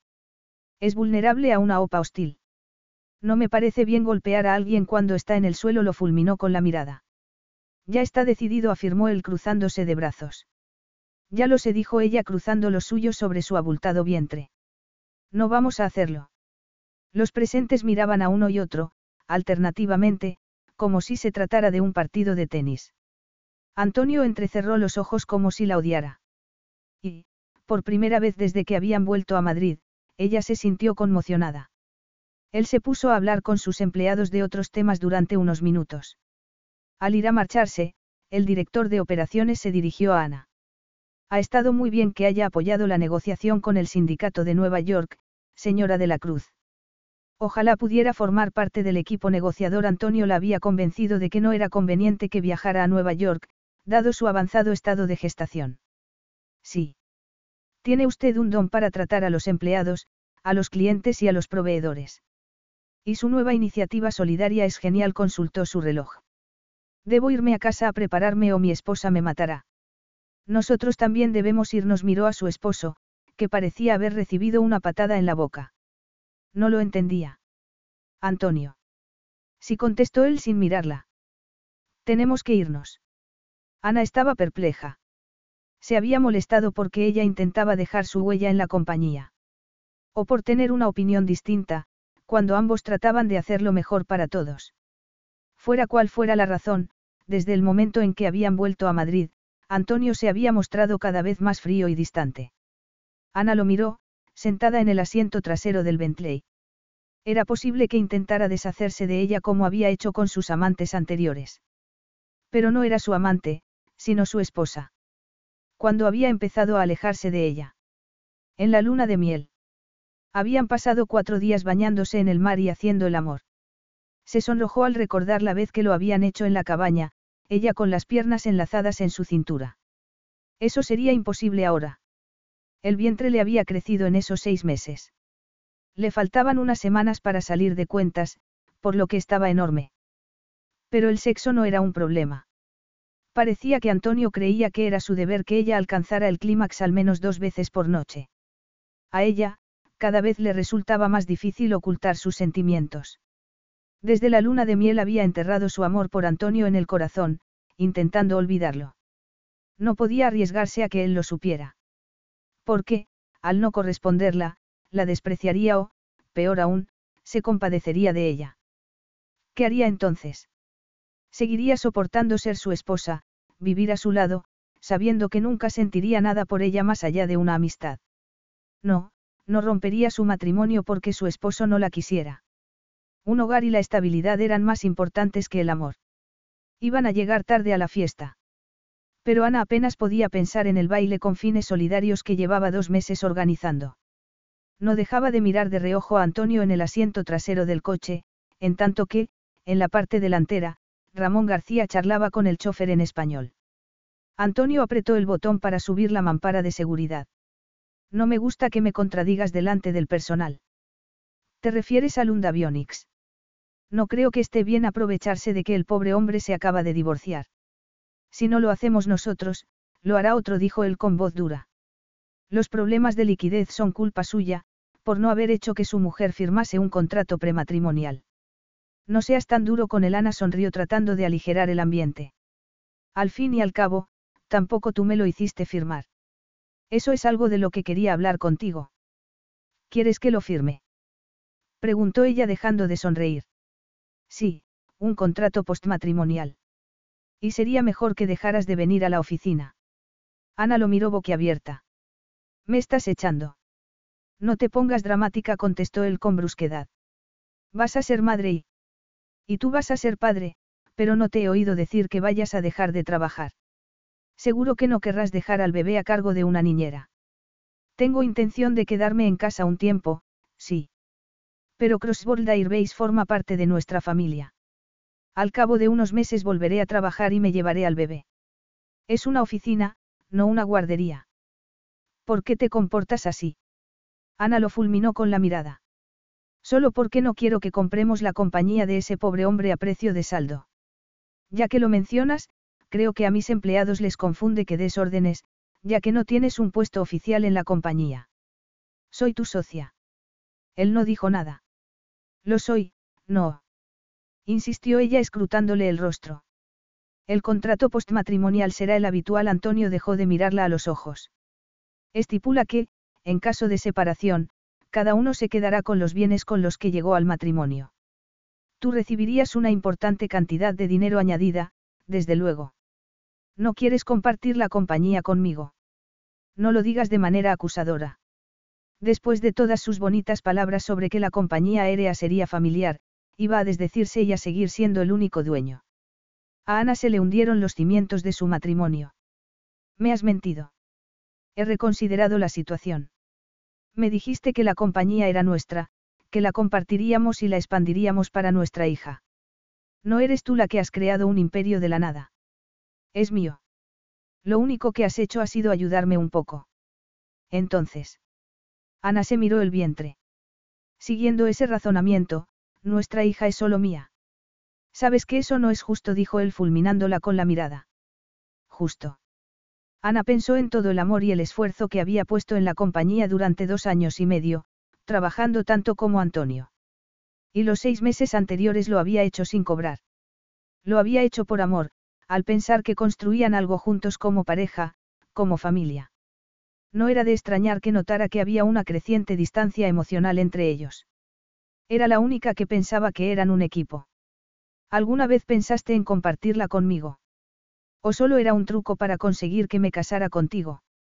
¿Es esa la única razón por la que te casaste? Contraatacó él. Porque querías quedarte con la mitad de la compañía. Furioso, negó con la cabeza. Nunca pensé que fueras a desafiarme a cada momento, a ganarte al personal. No lo hago. Entonces, ¿qué haces? Ella lo miró mientras el coche se detenía. Intento mejorarla. Al ver que el coche no entraba en el patio del palacio, Antonio pulsó el botón para hablar por el interfono. ¿Qué pasa, Carlos? No estoy seguro, señor, contestó el chofer. Alguien bloquea la verja de entrada. Ella no entendió que su esposo se pusiera a hablar de la verja cuando acababa de partirle el corazón. ¿Qué te hace ser así de receloso y cruel? La experiencia contestó él con frialdad, volviéndose a mirarla. Ana tenía náuseas y se estremeció. Llevaba meses emocionada con el baile con fines benéficos de esa noche. Había tardado semanas en elegir el vestido que llevaría. Era digno de una princesa, y deseaba que Antonio se lo hubiera puesto. Soñaba con pasar una velada romántica con él, que la sacara a bailar y le dijera que la quería. Qué estúpida había sido. Algo sucede en la entrada, dijo el guardaespaldas mientras se bajaba del coche. Quédese aquí, señora de la Cruz.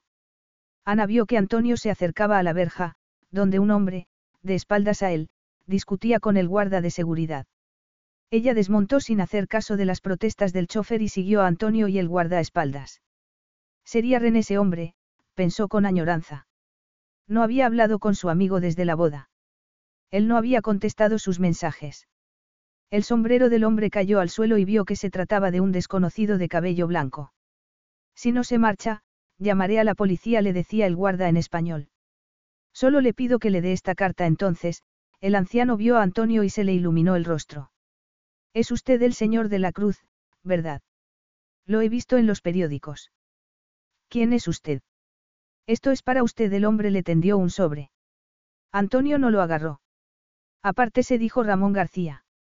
¿A qué venía todo aquel lío por alguien que solo quería dar una carta a Antonio? ¿Qué quiere? Le preguntó Ana amablemente.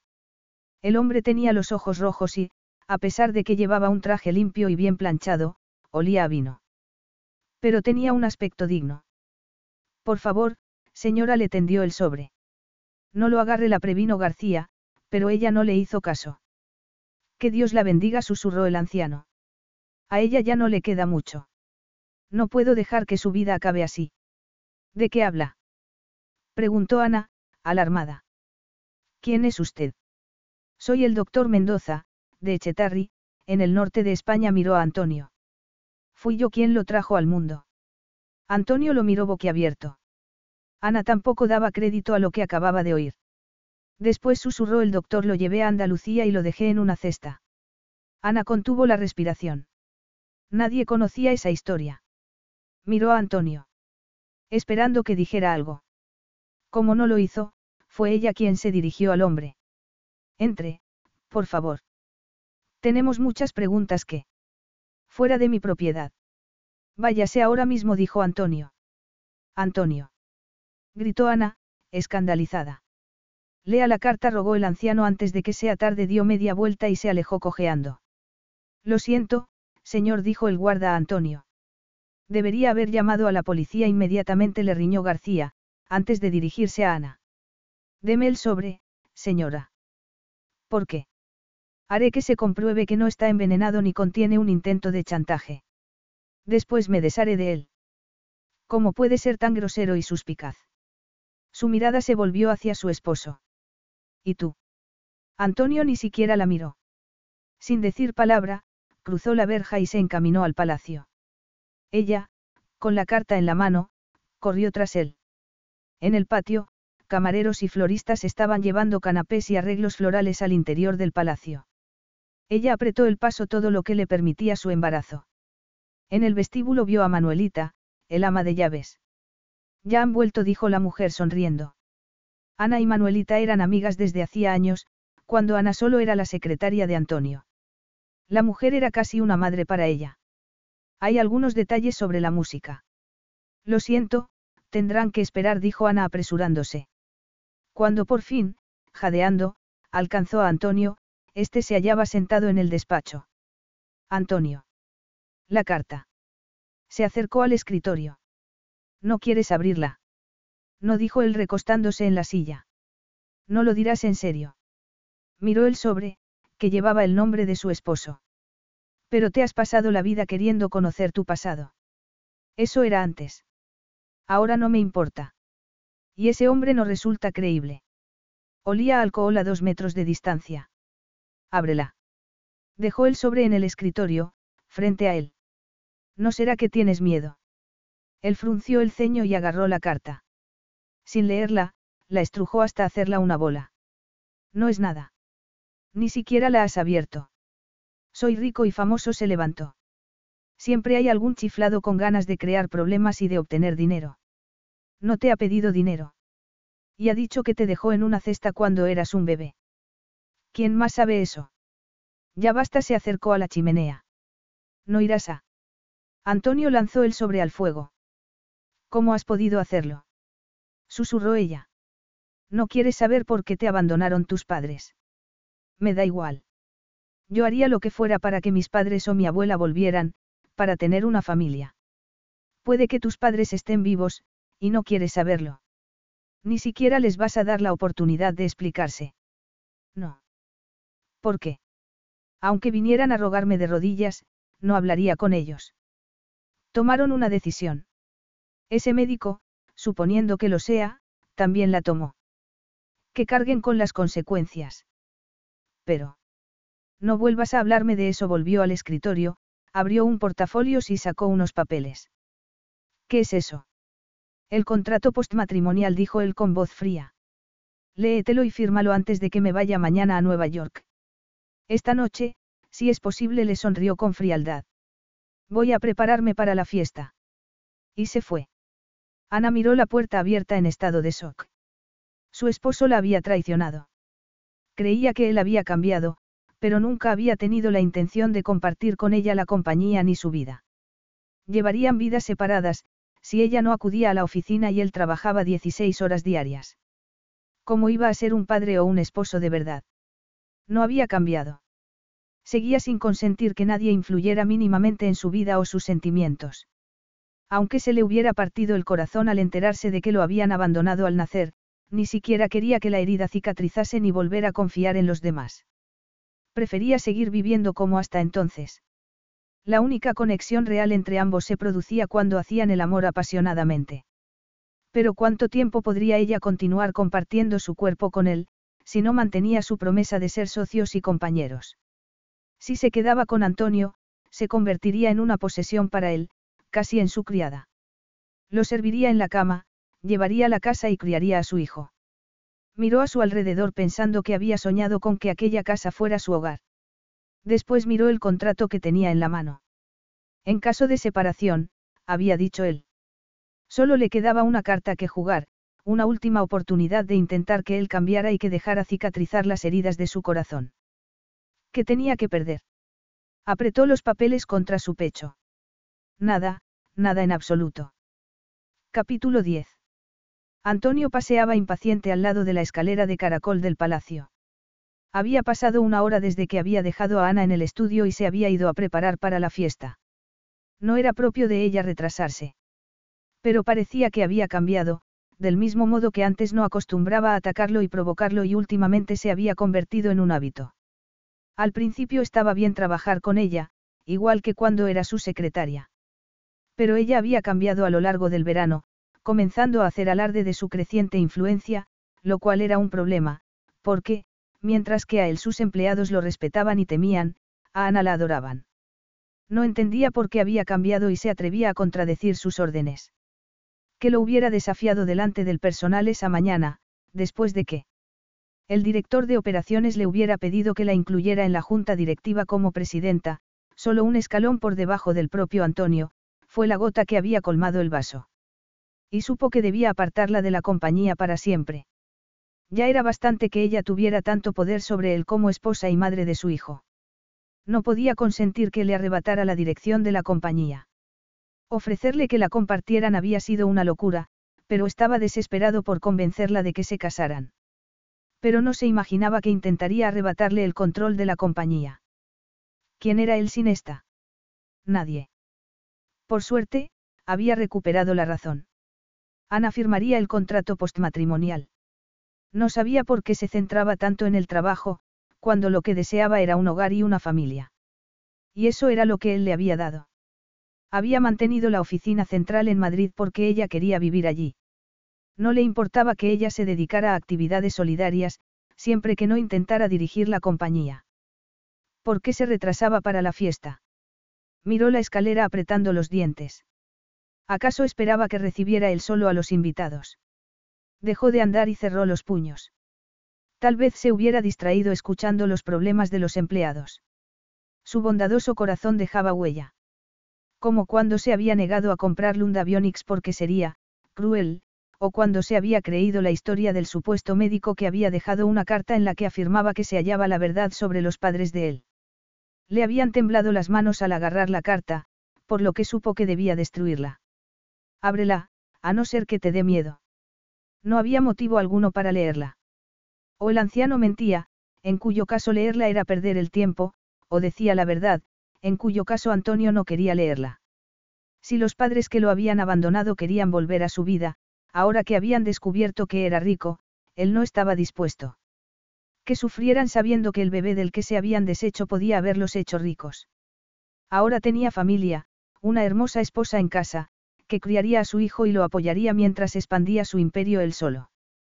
Consultó su reloj de platino. Los invitados comenzaban a entrar en el salón de baile, sin que sus anfitriones los recibieran. Antonio. Antonio alzó la vista y se quedó boquiabierto. Ana se había recogido el cabello en un moño, que rodeaba una tiara de diamantes. Llevaba un vestido azul de generoso escote, donde lucía un collar de zafiros y diamantes, y unos guantes blancos le cubrían los brazos.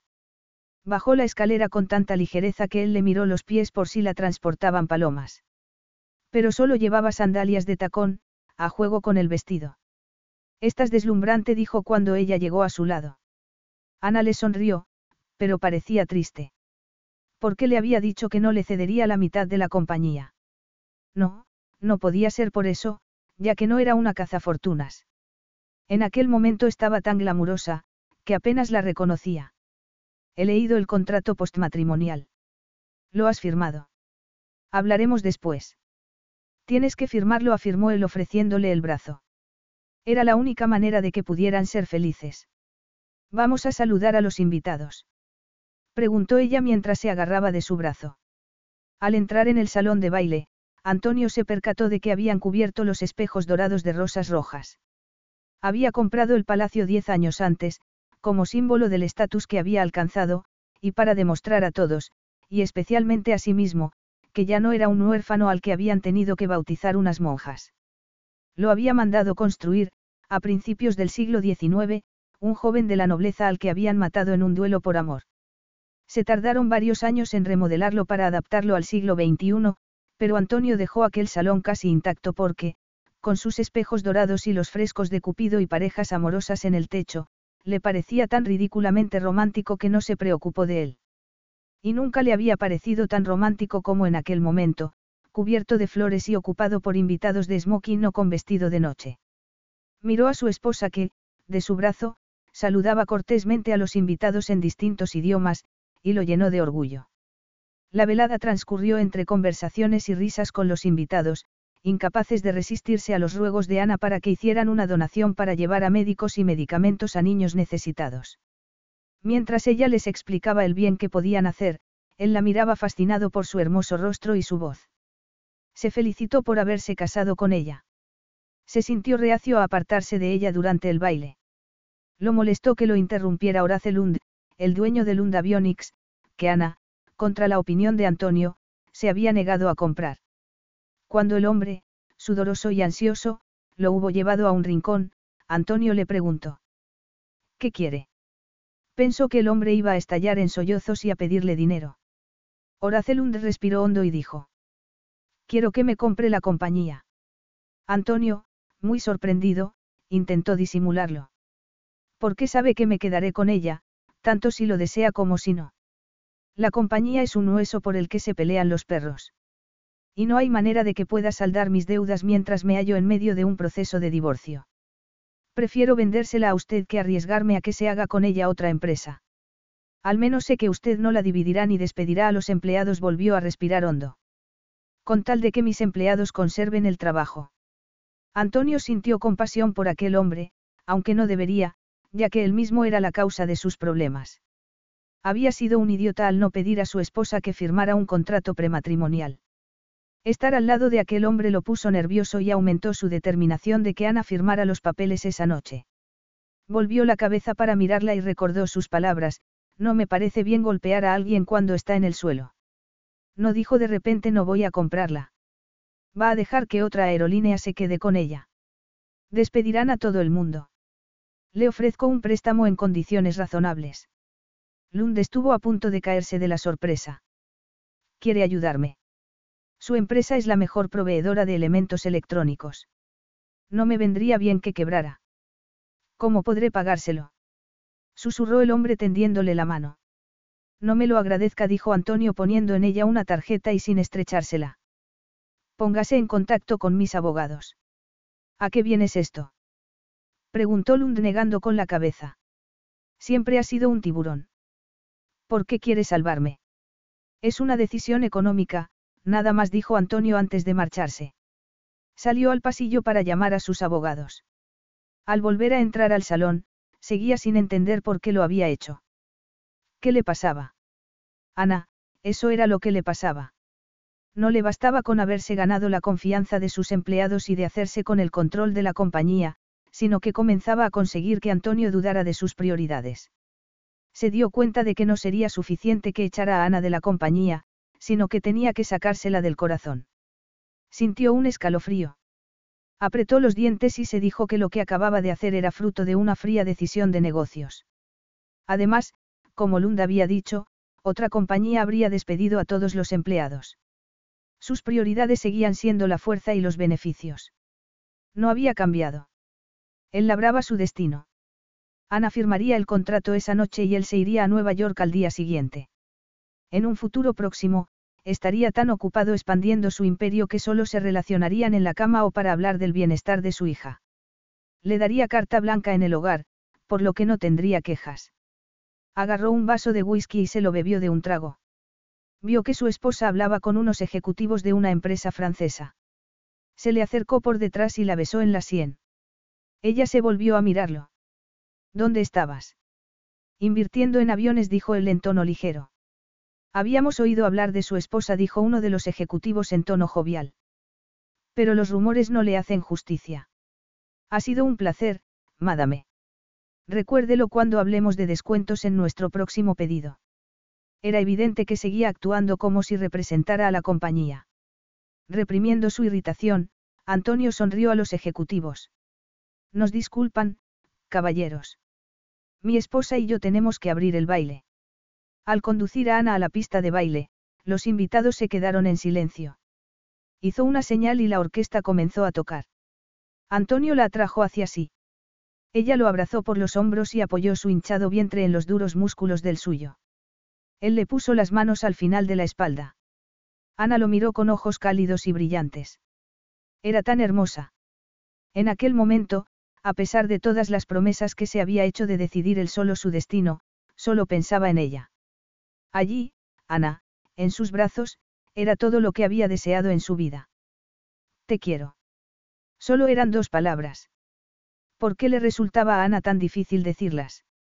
Mientras se deslizaban por la pista de baile, lo miró a los ojos y pensó que decirle que lo quería no era difícil, sino imposible. Otros invitados comenzaron a bailar, y el momento se perdió. Debía decírselo.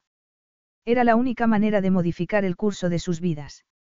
Antonio se daría cuenta de que también la quería y que podían ser felices o. Le diría que no la correspondía y que, por tanto, no lo serían. La apuesta era tan alta que la aterrorizaba. Horas después, ya de madrugada, cuando el baile había terminado y se habían marchado los últimos invitados, Antonio se volvió hacia ella sonriendo. ¿Estás contenta? Contenta. Has hecho un buen trabajo. Has recaudado un montón de dinero para fines sociales y conseguido buena prensa para Crossbold. Podrías continuar haciéndolo desde casa. Supongo había sido un día muy largo y estaba cansada. ¿Por qué no quieres que siga en la compañía? Ya lo sabes. ¿Por qué? Porque quiero que tengas la libertad de estar en casa y cuidar del bebé. Sé que hay algo más. ¿Has firmado el contrato postmatrimonial? Sí, lo he firmado porque te quiero. ¿Por qué no podía decírselo?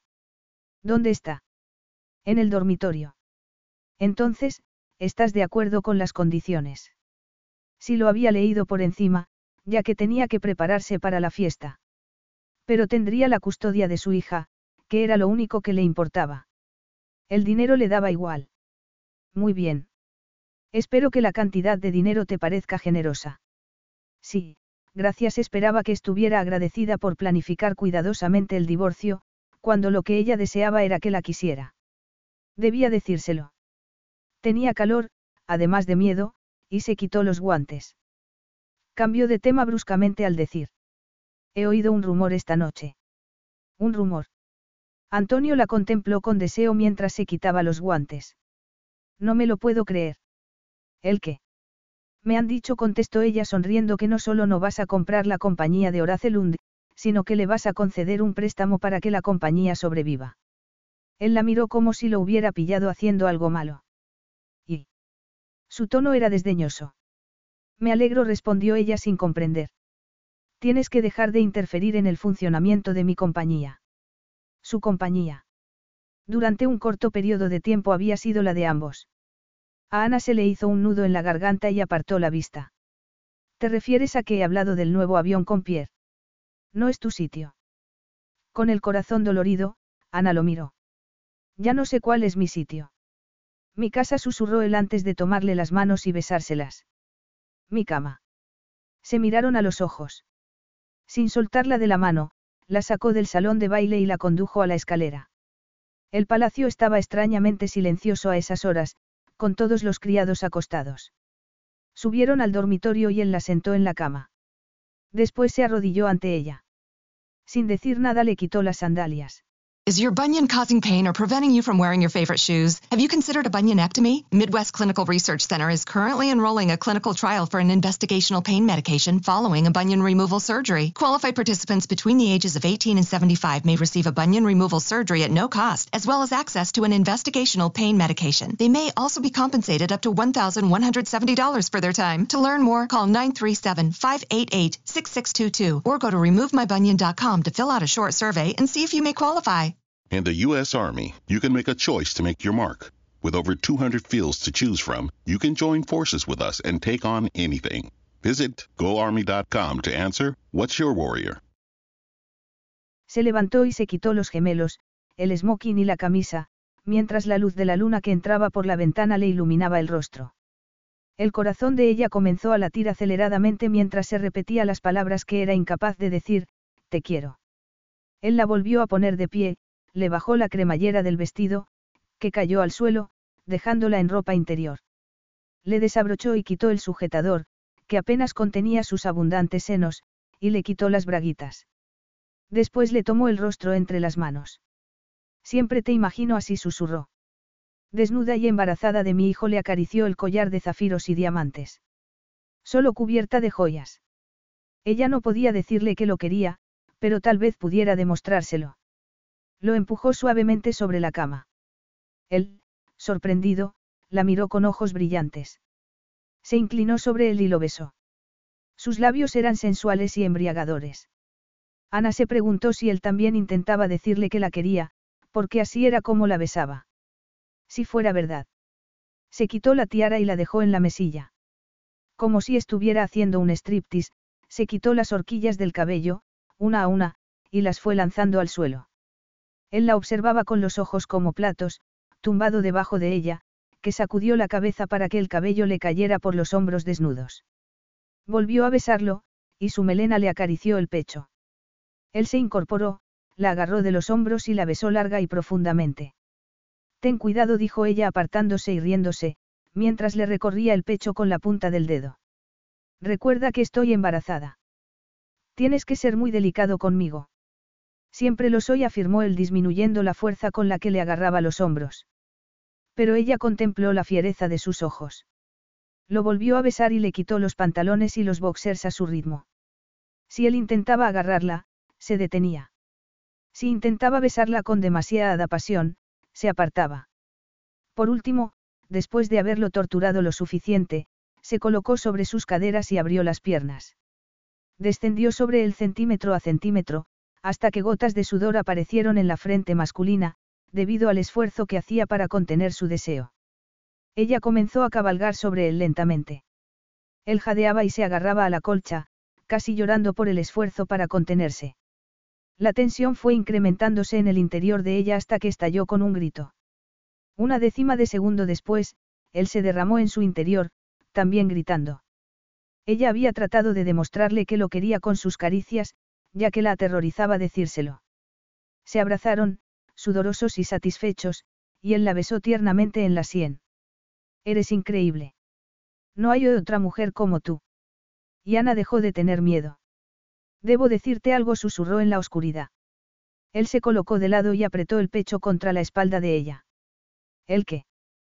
preguntó él, soñoliento. Ana notó la calidez de su musculoso cuerpo, y eso le dio seguridad. Respiró hondo. Te quiero, Antonio. Capítulo 11. Antonio abrió los ojos de golpe. Te quiero. Estaba exhausto y satisfecho, abrazando a su esposa desnuda. Pero al oírla susurrar esas dos palabras, con una mezcla de timidez y orgullo, se emocionó. Te quiero.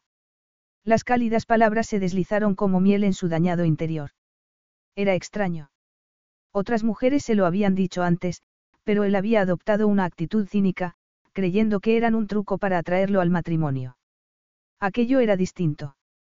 Oír a Ana decir que lo quería era como la primera vez que habían hecho el amor, cuando, debido a su inocencia, él se había sentido como si también fuera virgen. Ahora, al mirarla en sus brazos, notó que el corazón se le henchía y se dio cuenta de que.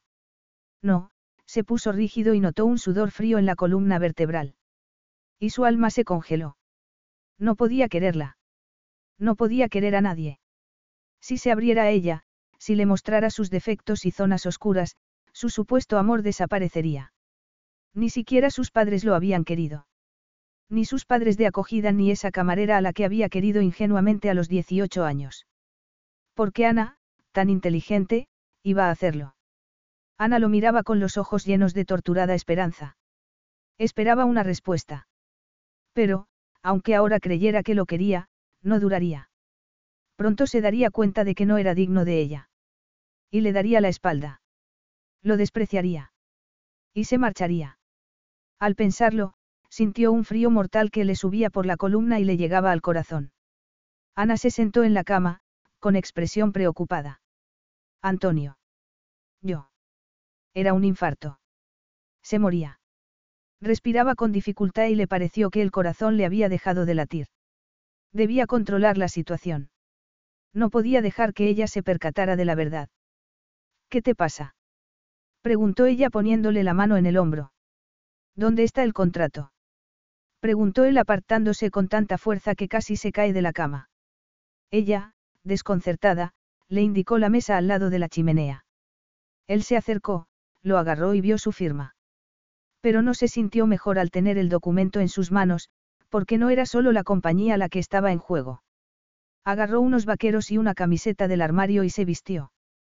Después metió ropa en una bolsa de viaje. ¿Dónde vas?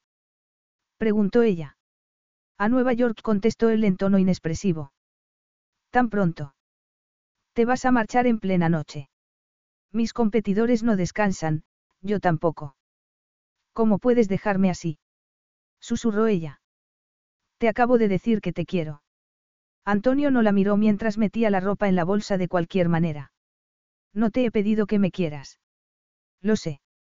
Cuando nos casamos, yo tampoco quería tu amor. Temía que, si nos enamorábamos, nuestro hijo se sintiera excluido, como me sentía yo de niña. Pero ahora sé que no tiene que ser así. Os quiero a los dos. Mucho. Quiéreme, si lo deseas, pero yo no soy como tú. No tengo. Sentimientos. La capacidad de querer de esa forma sentimental. Me importáis el niño y tú. Y siempre estaréis atendidos desde el punto de vista económico. Pero mi amor es Crossborder Airbase. Es lo único que puedo controlar, lo único perdurable. La familia no perdura. El amor. Él rió con amargura. No, el amor no perdura. De repente, la expresión de Ana cambió. ¿Por qué no reconoces la verdad? ¿Qué verdad? ¿Qué te da miedo quererme, como te da miedo conocer la verdad sobre tus padres? Pero lo peor es que disfrutas teniendo miedo, porque te sientes seguro. Eres un cobarde, Antonio. Él retrocedió, antes de que una fría ira se apoderase de él. La miró con el corazón convertido en hielo. Basta cerró la bolsa. Si me vuelves a hablar de amor, nuestro matrimonio habrá acabado. Y se fue sin volver a mirarla. Ana se despertó al oír que alguien abría las contraventanas. Buenos días, dijo Manuelita alegremente. Pero no eran buenos. Ana recordó lo sucedido unas horas antes. Su esposo rechazaba su amor hasta el punto de que, al decirle que lo quería, Había hecho las maletas y se había marchado del país. Le dolía el cuerpo de estar dando vueltas en la cama toda la noche. Vio que eran casi las once. Debía de haberse quedado dormida justo antes de amanecer. Ahora, la luz del sol entraba a raudales en la habitación. Se sentó en la cama. Le dolían las articulaciones y los riñones. Le pesaba el vientre. Y le dolía el corazón. Manuelita agarró la bandeja del desayuno de una mesa y se la llevó a la cama. El señor de la Cruz me dijo ayer que debemos cuidar muy bien de usted cuando esté fuera, sonrió. Me pidió que la despertara por las mañanas con el desayuno y su flor preferida. Ana miró la bandeja que estaba en su regazo. Además del desayuno, había un jarroncito de cristal con un rosa de color rosa. Gracias, Manuelita esta sonrió y se marchó asintiendo satisfecha, como si estuviera orgullosa de representar a su jefe, que, obviamente, se había vuelto un romántico al dejar que su esposa siguiera durmiendo, disponer que le llevaran el desayuno a la cama y recordar su flor preferida. Pero no era eso lo que le parecía a Ana. Bebió agua a grandes tragos, ya que estaba deshidratada después de haber llorado tanto esa noche. Trató de comer algo, pero todo le resultaba insípido. Miró la flor y se contuvo para no estrujarla. En vez de intentar consolarla por el doloroso hecho de no poder quererla, o de disculparse por haberla echado de la compañía que tanto apreciaba, Antonio se había limitado a marcharse. Ni siquiera le había dado la oportunidad de hablar con él. Era una forma despiadada de ganar, la misma exactamente en que trataba a sus amantes, oponentes y rivales. Ella no creía que la fuera a tratar así. Se levantó y se puso una bata de seda. Abrió una puerta lateral y contempló la habitación del bebé. Se había pasado horas eligiendo los muebles, la cuna, la mecedora, los libros y los juguetes. Le encantaba esa habitación, donde pronto estaría su hija. Su esposo solo le había echado un vistazo. Salió a la terraza del dormitorio, con vistas al centro antiguo de Madrid, donde vivían. Notó el aire frío en la piel. El otoño había llegado, por fin. Y con él, la verdad a la que no había querido enfrentarse. Su amor no podía salvar a su destrozado esposo, que ni siquiera quería salvarse. Debía hallar una salida. ¿Por qué la había obligado a dejar la compañía? Podían haber montado un cuarto para el bebé en la oficina. Como sabía que Antonio no iba a dedicar menos tiempo a trabajar, la única forma de estar juntos como familia era que la familia también estuviera en el trabajo. Era indudable que él debía verlo. Pero no quería verlo, y los había apartado al niño y a ella. Le sonó el móvil, que estaba en el bolso, en la habitación. Lo sacó rogando que fuera Antonio llamando para disculparse. Pero no vio su nombre, sino otro mucho más sorprendente. Sí. Ana la voz profunda de Rentanaca pareció vacilar. Casi no esperaba que me contestaras. Ren susurró ella como lo ha sabido. ¿El qué? ¿Pasa algo? No habían hablado desde el día de la boda en Tokio, así que no sabía por dónde empezar. Es difícil de explicar. Lo siento. No debería haber tardado seis meses en llamarte, pero no sabía qué hacer. Lo entiendo. Estoy en París. Puedo ir a verte. Hay novedades. Ana sabía que a Antonio no le gustaría que se vieran. No le permitía que su mejor amigo fuera un hombre. Pero era injusto. Antonio la había abandonado. Esperaba que se quedara encerrada y sola en aquella casa. Ni hablar. Ven lo antes que puedas, por favor, dijo con voz entrecortada. Necesito a un amigo. Se pasó la tarde recorriendo la habitación y mirando el teléfono, con la esperanza de que Antonio la llamara y resistiendo el deseo de llamarlo. Al final, no pudo más. Antonio no contestó. El teléfono sonó hasta que saltó en el buzón de voz. Lo intentó de nuevo, con el mismo resultado. Se preguntó, desesperada, qué futuro tendría su matrimonio, sin hallar nada que le diera esperanzas. No le dejó un mensaje. ¿Qué iba a decirle?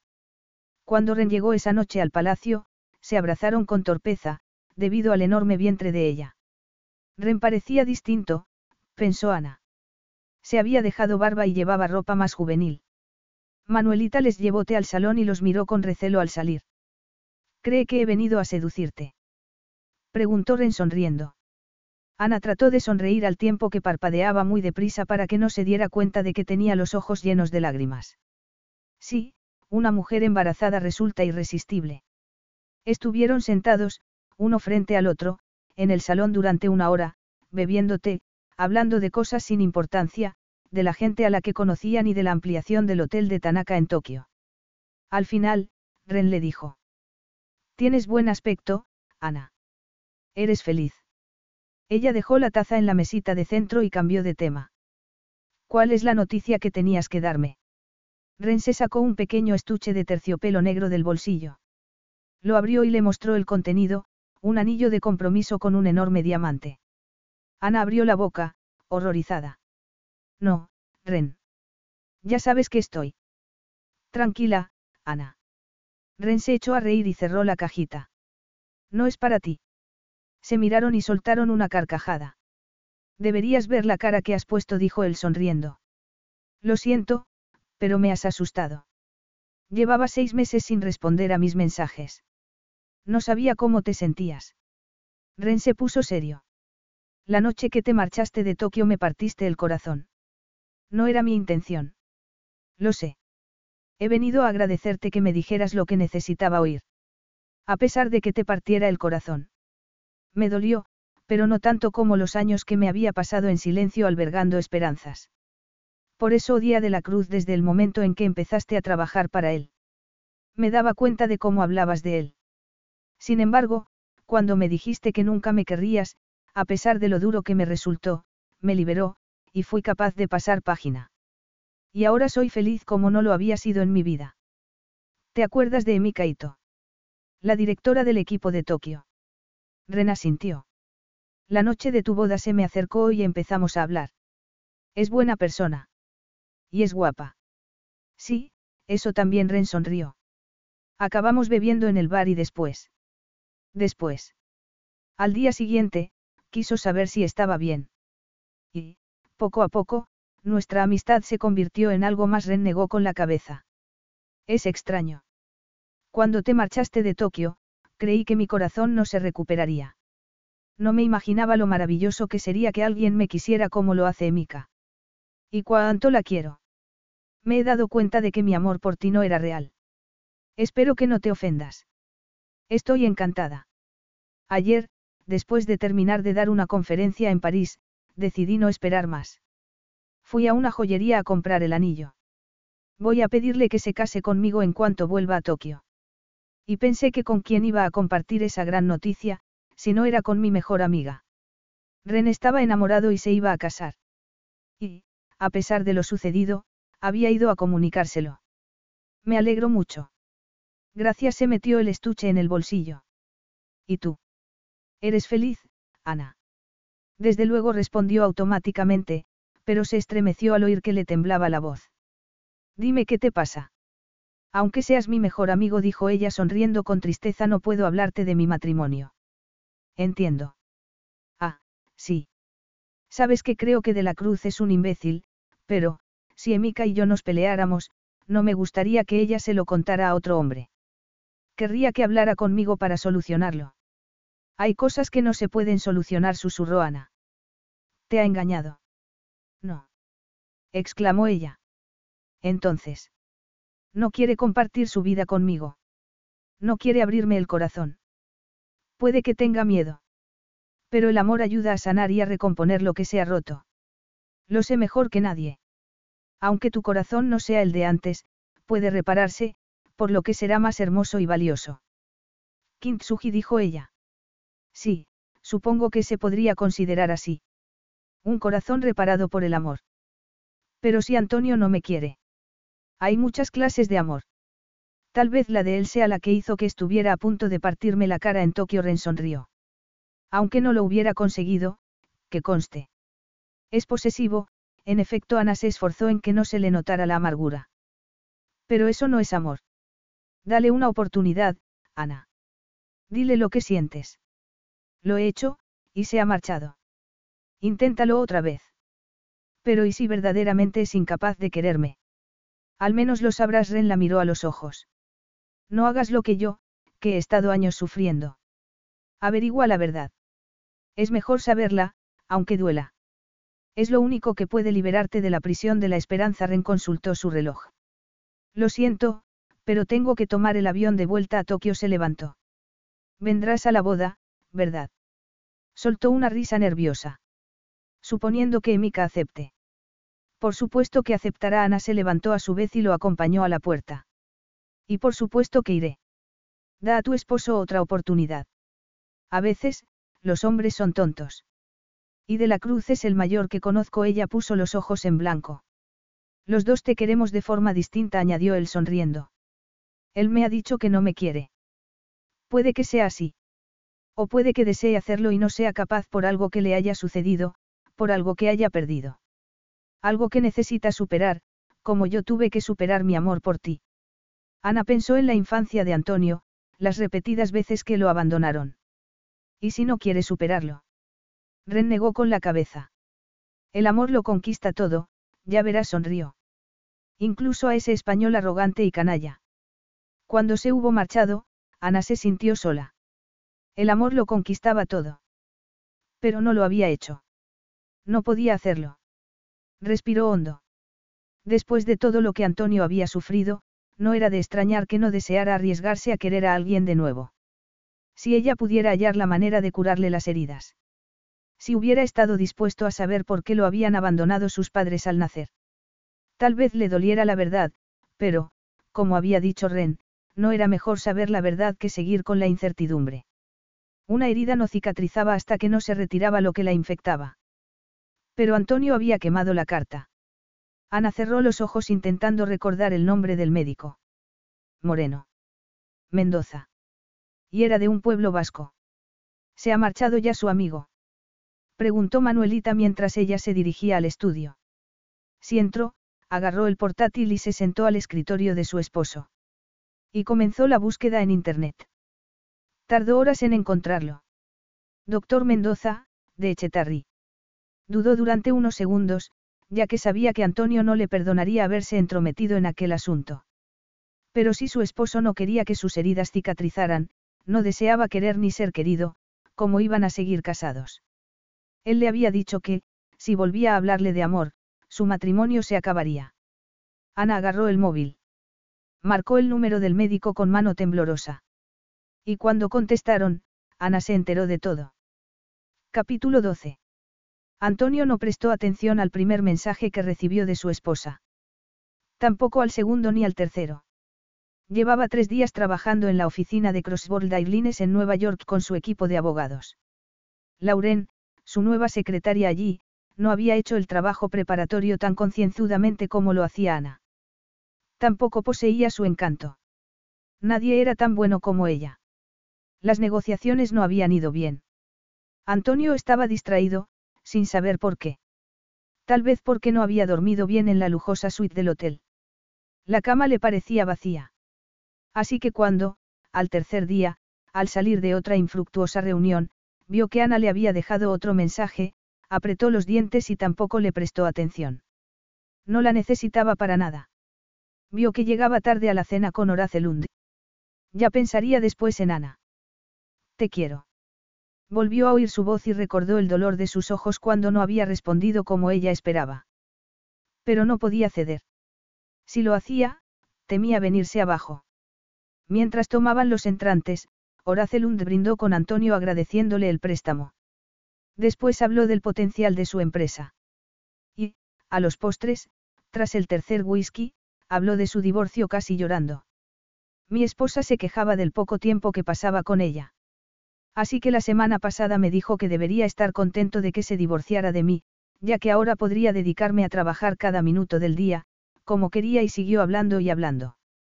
Antonio, que solo se había tomado un whisky, se contuvo para no poner los ojos en blanco mientras se bebía el café.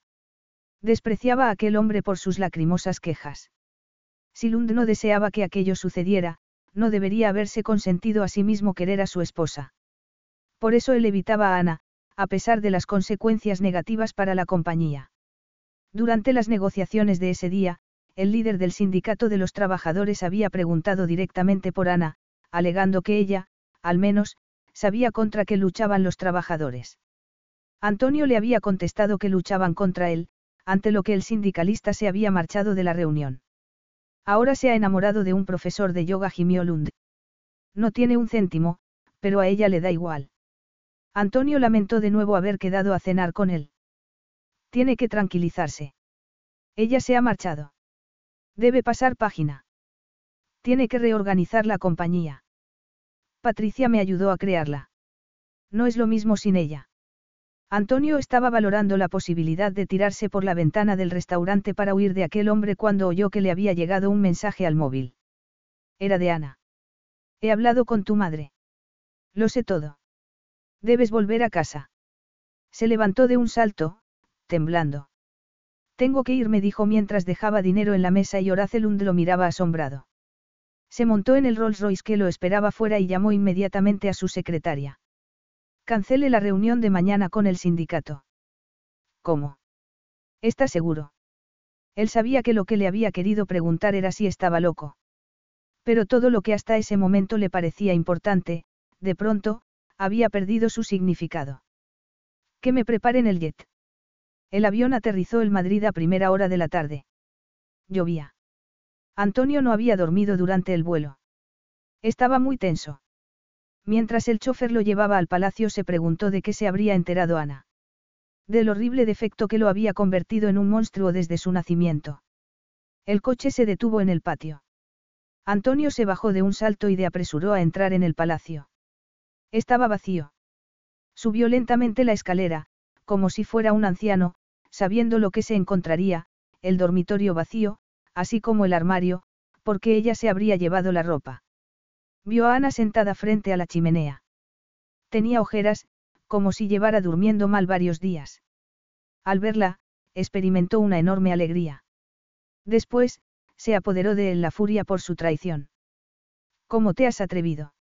Le espetó mientras dejaba el portafolios en el suelo.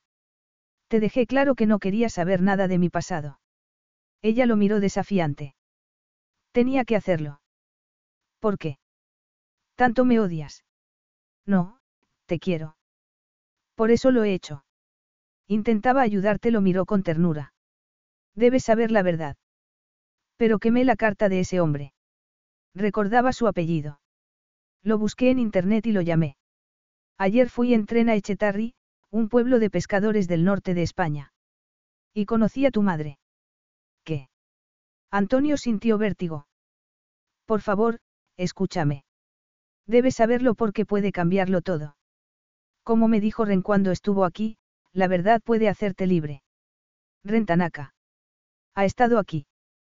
Te estás desviando del tema. Lo has invitado a esta casa a mis espaldas, mientras no estaba. A tus espaldas. ¿Hablas en serio? Ana soltó una carcajada. La única razón de que no estuvieras aquí era porque me habías dejado, en plena noche, después de decirte que te quería. Te dije que no siguieras siendo su amiga. Sí, me dijiste muchas cosas, como que iba a ser socia de la compañía y que compartiríamos nuestras vidas. Pero has intentado alejarme de ti desde que llegamos a Madrid. Y, cuando te dije que te quería, te fuiste.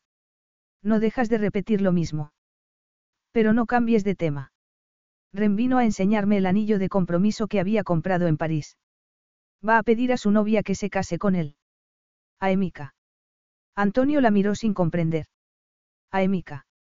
Emika Ito, la directora de la oficina de Tokio. ¿La recuerdas? Claro que sí respiró hondo y relajó los hombros. Así que Tanaka no era su rival. Su alivio fue tal que se mareó. Vino a Madrid a decirte eso. Vino a darme las gracias. Me explicó que le dolió mucho que, en abril, le dijera que nunca lo querría, pero que también lo liberó. Al verse obligado a abandonar viejos sueños, pudo tener otros nuevos. ¿Qué intentas decirme? Te da miedo dejar que te quiera, contestó ella mirándolo a los ojos porque te da miedo quererme. A Antonio se le hizo un nudo en el estómago y el corazón se le desbocó. Ella lo sabía. No seas ridícula. Pero ya no tienes que seguir asustado. Ana se levantó y se le acercó. Sé el motivo de que te abandonaran en las escaleras de aquella iglesia el día en que naciste. No sigas. Tu madre se llama Josune Loyola. Aquí están su dirección y su número de teléfono. Le tendió un papel. Ve a hablar con ella, por favor. No. Él negó violentamente con la cabeza. Debes darte prisa. No le queda mucho tiempo. Está enferma, moribunda. Me da igual. ¿Por qué no sabes lo sucedido? Sé lo suficiente. Debes perdonarla para perdonarte. Perdonarme. Antonio la miró con incredulidad. No he hecho nada malo. Exactamente, pero no has podido olvidarlo. Y debes hacerlo. Se llevó la mano al vientre y murmuró, te necesitamos. ¿Y es así como intentas ayudarme? Preguntó Antonio, fuera de sí. Actuando a mis espaldas, traicionándome. No te he traicionado, dejó el papel en la mesa, se le acercó y le puso la mano en el brazo. Si no quieres ir a verla, escúchame.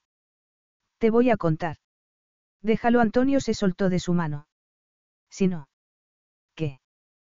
Preguntó ella con tristeza. ¿Volverás a dejarme? Sí. Ana respiró hondo. No te molestes. Se dirigió a la puerta al tiempo que agarraba una bolsa de viaje, la que había llevado a Tokio seis meses antes. ¿Dónde vas? A Tokio. Ren se va a declarar a Emika mañana, en una gran fiesta. Si me marcho ahora, llegaré a tiempo, se volvió a mirarlo.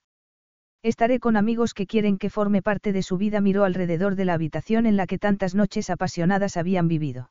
Is your bunion causing pain or preventing you from wearing your favorite shoes? Have you considered a bunionectomy? Midwest Clinical Research Center is currently enrolling a clinical trial for an investigational pain medication following a bunion removal surgery. Qualified participants between the ages of 18 and 75 may receive a bunion removal surgery at no cost, as well as access to an investigational pain medication. They may also be compensated up to $1,170 for their time. To learn more, call 937-588-6622 or go to removemybunion.com to fill out a short survey and see if you may qualify.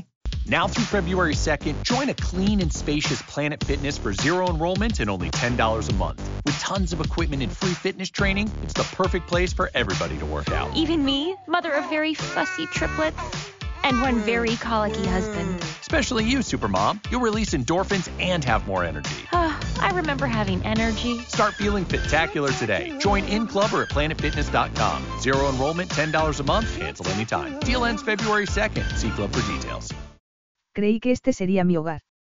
Pero el hogar no es en un sitio, sino la gente que te quiere. La habitación comenzó a girar ante los ojos de Antonio mientras miraba a su esposa con la bolsa en la mano. Sintió miedo, angustia e ira. Se aferró a ese último sentimiento, porque era el único que sabía manejar. No puedes irte. Eres mi esposa y estás embarazada de mi hijo.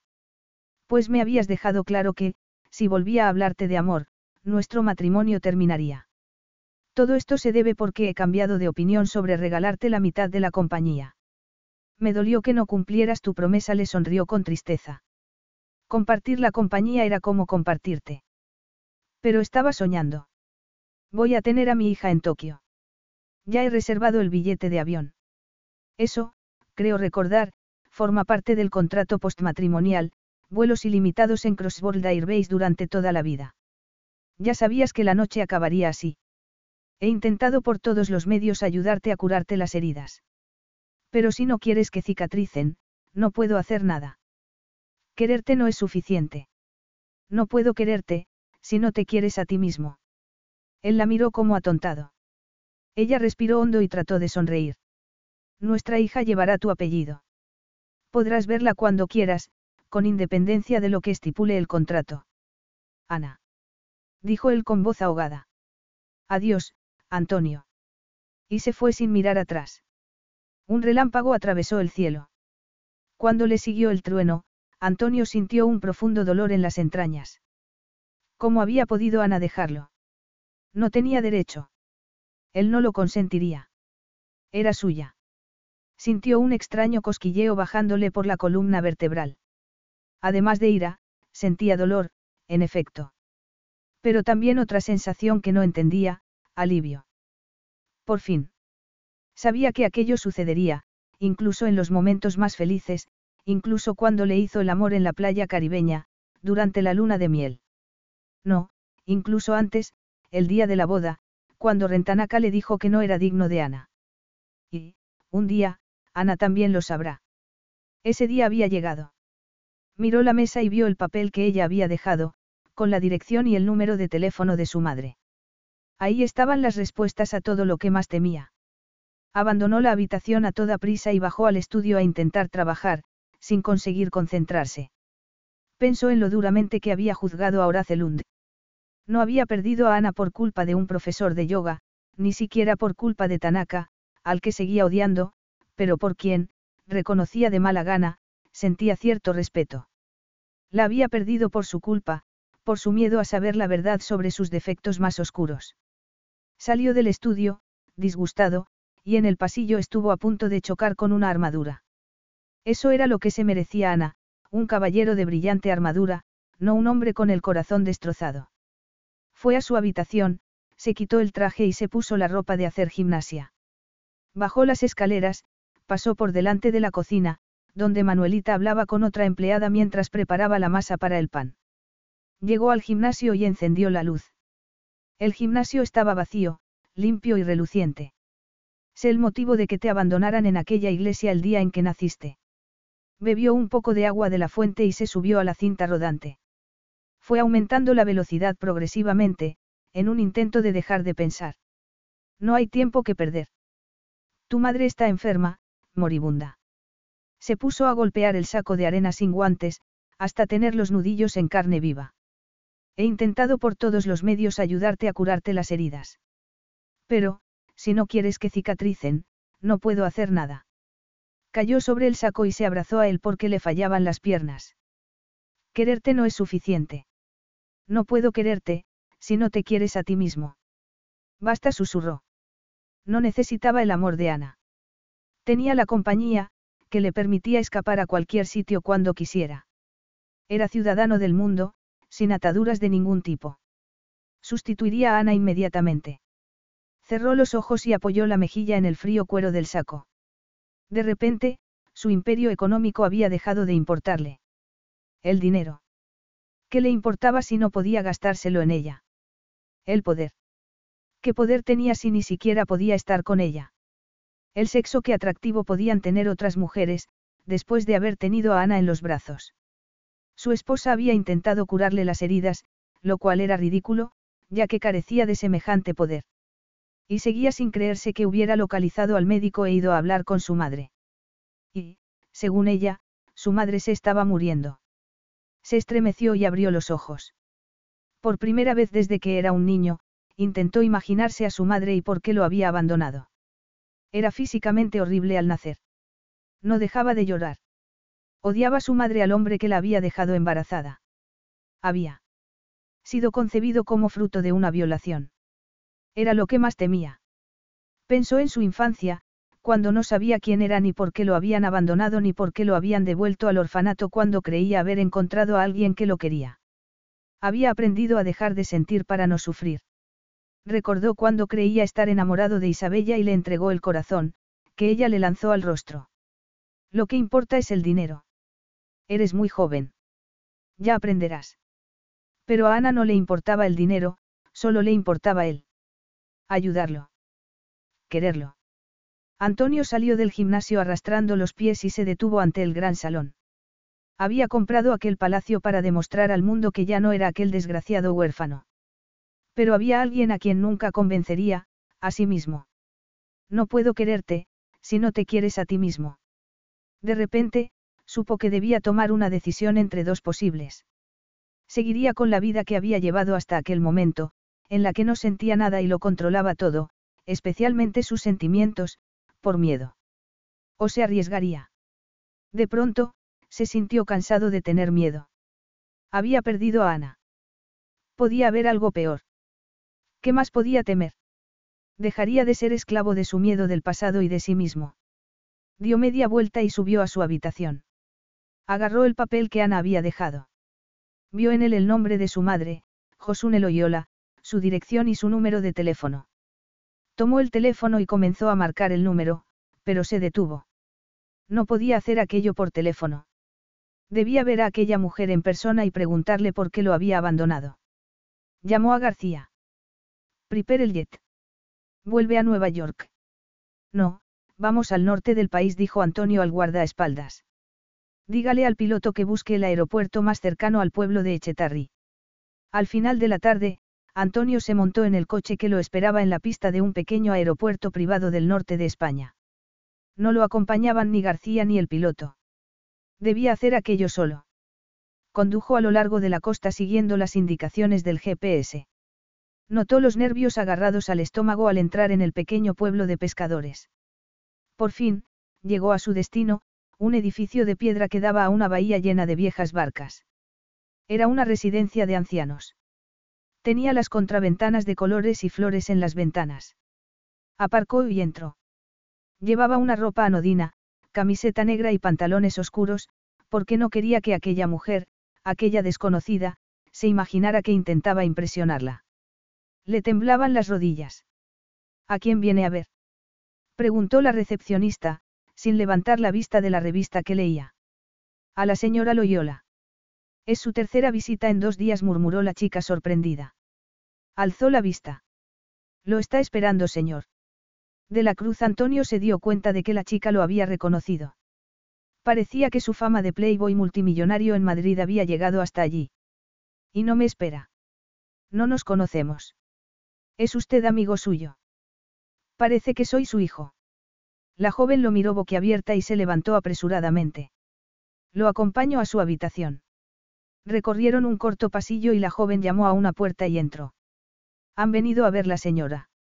Hay un caballero que afirma ser su hijo, se volvió hacia Antonio sonriendo. Entre, por favor. Antonio vaciló unos segundos antes de entrar. Con el rabillo del ojo vio que la recepcionista le sacaba una foto con el móvil. La habitación estaba en penumbra, por lo que tuvo que acostumbrar la vista. Vio a una persona en la cama. La mujer era más joven de lo que se esperaba, de algo más de 50 años, cabello negro, ojos grandes y oscuros en un rostro demacrado, pero que brillaban de esperanza. Eres tú de verdad, mi niño susurró. Antonio la miró a los ojos, tan parecidos a los suyos. Y soltó todo el aire de los pulmones. Había ido a enfrentarse a ella, a acusarla de haberlo abandonado, a reprenderla por su comportamiento. Pero no se había detenido a pensar en lo que le habría ocurrido a ella. Avanzó por la habitación en sombras. Vio que en la mesilla había un jarrón. Con flores y pensó que se las habría llevado Ana. Era propio de ella llevarle flores a un moribundo, aunque fuera un desconocido. Soy Antonio. Las monjas me apellidaron de la cruz, cuando me encontraron abandonado en las escaleras de una iglesia de Andalucía no pudo evitar el tono de reproche en la voz. Yo me llamo Josune, susurró ella. Y ayer me enteré de que mi bebé vivía, el que tuve hace 36 años tenía los ojos llenos de lágrimas y hablaba tan bajo que apenas se la oía. Tenía 16 años cuando naciste y me dijeron que habías muerto. Me dijeron. Se quedó callada. No me abandonaste. Abandonarte. De ninguna manera. El doctor Mendoza y mi padre me dijeron que habías muerto al nacer. No me dejaron ver tu cuerpo, con la excusa de que tendría pesadillas las lágrimas le corrían por las mejillas. De haber sabido que estabas vivo. ¿Por qué te dijeron que había muerto? Preguntó Antonio con voz dura. Tu padre era un turista estadounidense. Había venido a hacer el camino de Santiago. Yo vivía muy protegida y... Antonio no podía respirar mientras la miraba. La voz se le quebró al manifestarle su mayor miedo. ¿Te forzó? No, me cortejó. Yo creí que me quería, pero al cabo de una semana se marchó. Me dijo que se llamaba John Smith. Mi padre no pudo localizarlo, aunque lo intentó. ¿Qué pasó? Preguntó Antonio sentándose en el borde de la cama. Mis padres se avergonzaban de que su única hija esperara un hijo sin estar casada. Ahora es habitual que una mujer sola tenga un hijo. Entonces no lo era, sobre todo en un pueblo pequeño. Pero te quedaste aquí toda la vida. Había avergonzado a mi familia y perdido a mi hijo. ¿Qué otra cosa iba a hacer? Mi madre estaba enferma, y me necesitaba. Murió hace unos años. Mi padre lo hizo el año pasado. Podías haberte casado, haber tenido más hijos. Josune negó con la cabeza, con los ojos llenos de lágrimas. Una vez quise a un hombre, y me abandonó. Tuve un hijo al que quería, y también lo perdí. No podía volver a sufrir semejante dolor, sobre todo cuando supe que era culpa mía. Culpa tuya. Si habías muerto al nacer, ¿de quién podía ser la culpa, salvo mía? Hice algo mal. No era lo bastante buena para ser tu madre, apartó la mirada y susurró, no era digna de semejante alegría. Antonio se emocionó. Pensó en cómo había apartado a Ana de su lado, en cuán indigno se sentía de ella, en cómo había intentado no quererla porque sabía que la perdería. Pero ayer tu esposa vino a verme. Cuando me dijo que estabas vivo, no me lo podía creer. Aterrorizada, llamé al doctor Mendoza, que vino y me lo confesó todo. Mi niño había nacido sano, pero mi padre le había convencido de que dijera que había muerto. El médico te llevó a Andalucía. Nadie de mi pueblo se enteraría de que habían hallado a un bebé allí. No sabía qué pensar. Me parecía que mis sueños se habían hecho realidad, pero también mis pesadillas. El doctor Mendoza fue a verme a Madrid hace poco. ¿Por qué no te habló de mí, entonces? Me dijo que no quería causarme más daño. Temía que, si no querías verme, eso se añadiría al sufrimiento de estarme muriendo. Ni siquiera tu esposa quiso decirme su apellido. Afirmó que la decisión debía ser tuya. No creí que vendrías, no he dejado de rezar para que lo hicieras. Cuando supe que estabas vivo, pensé que me odiarías. Era cierto. Antonio la había odiado todos los días de su vida, y se había odiado a sí mismo por el motivo que había hecho que lo abandonaran. Dime que fuiste feliz, le imploró ella. Que te adoptó una familia que te quería, como yo lo habría hecho. Te hubiera llamado Julen. Al despertarme pensaba, hoy mi hijo habría cumplido tres años. Hoy habría cumplido seis. Hoy, dieciocho, y sería un hombre. Aunque ayer me resultó difícil creer que estuvieras vivo, ahora pienso que debería haberlo sabido, haberlo presentido e ido en tu busca.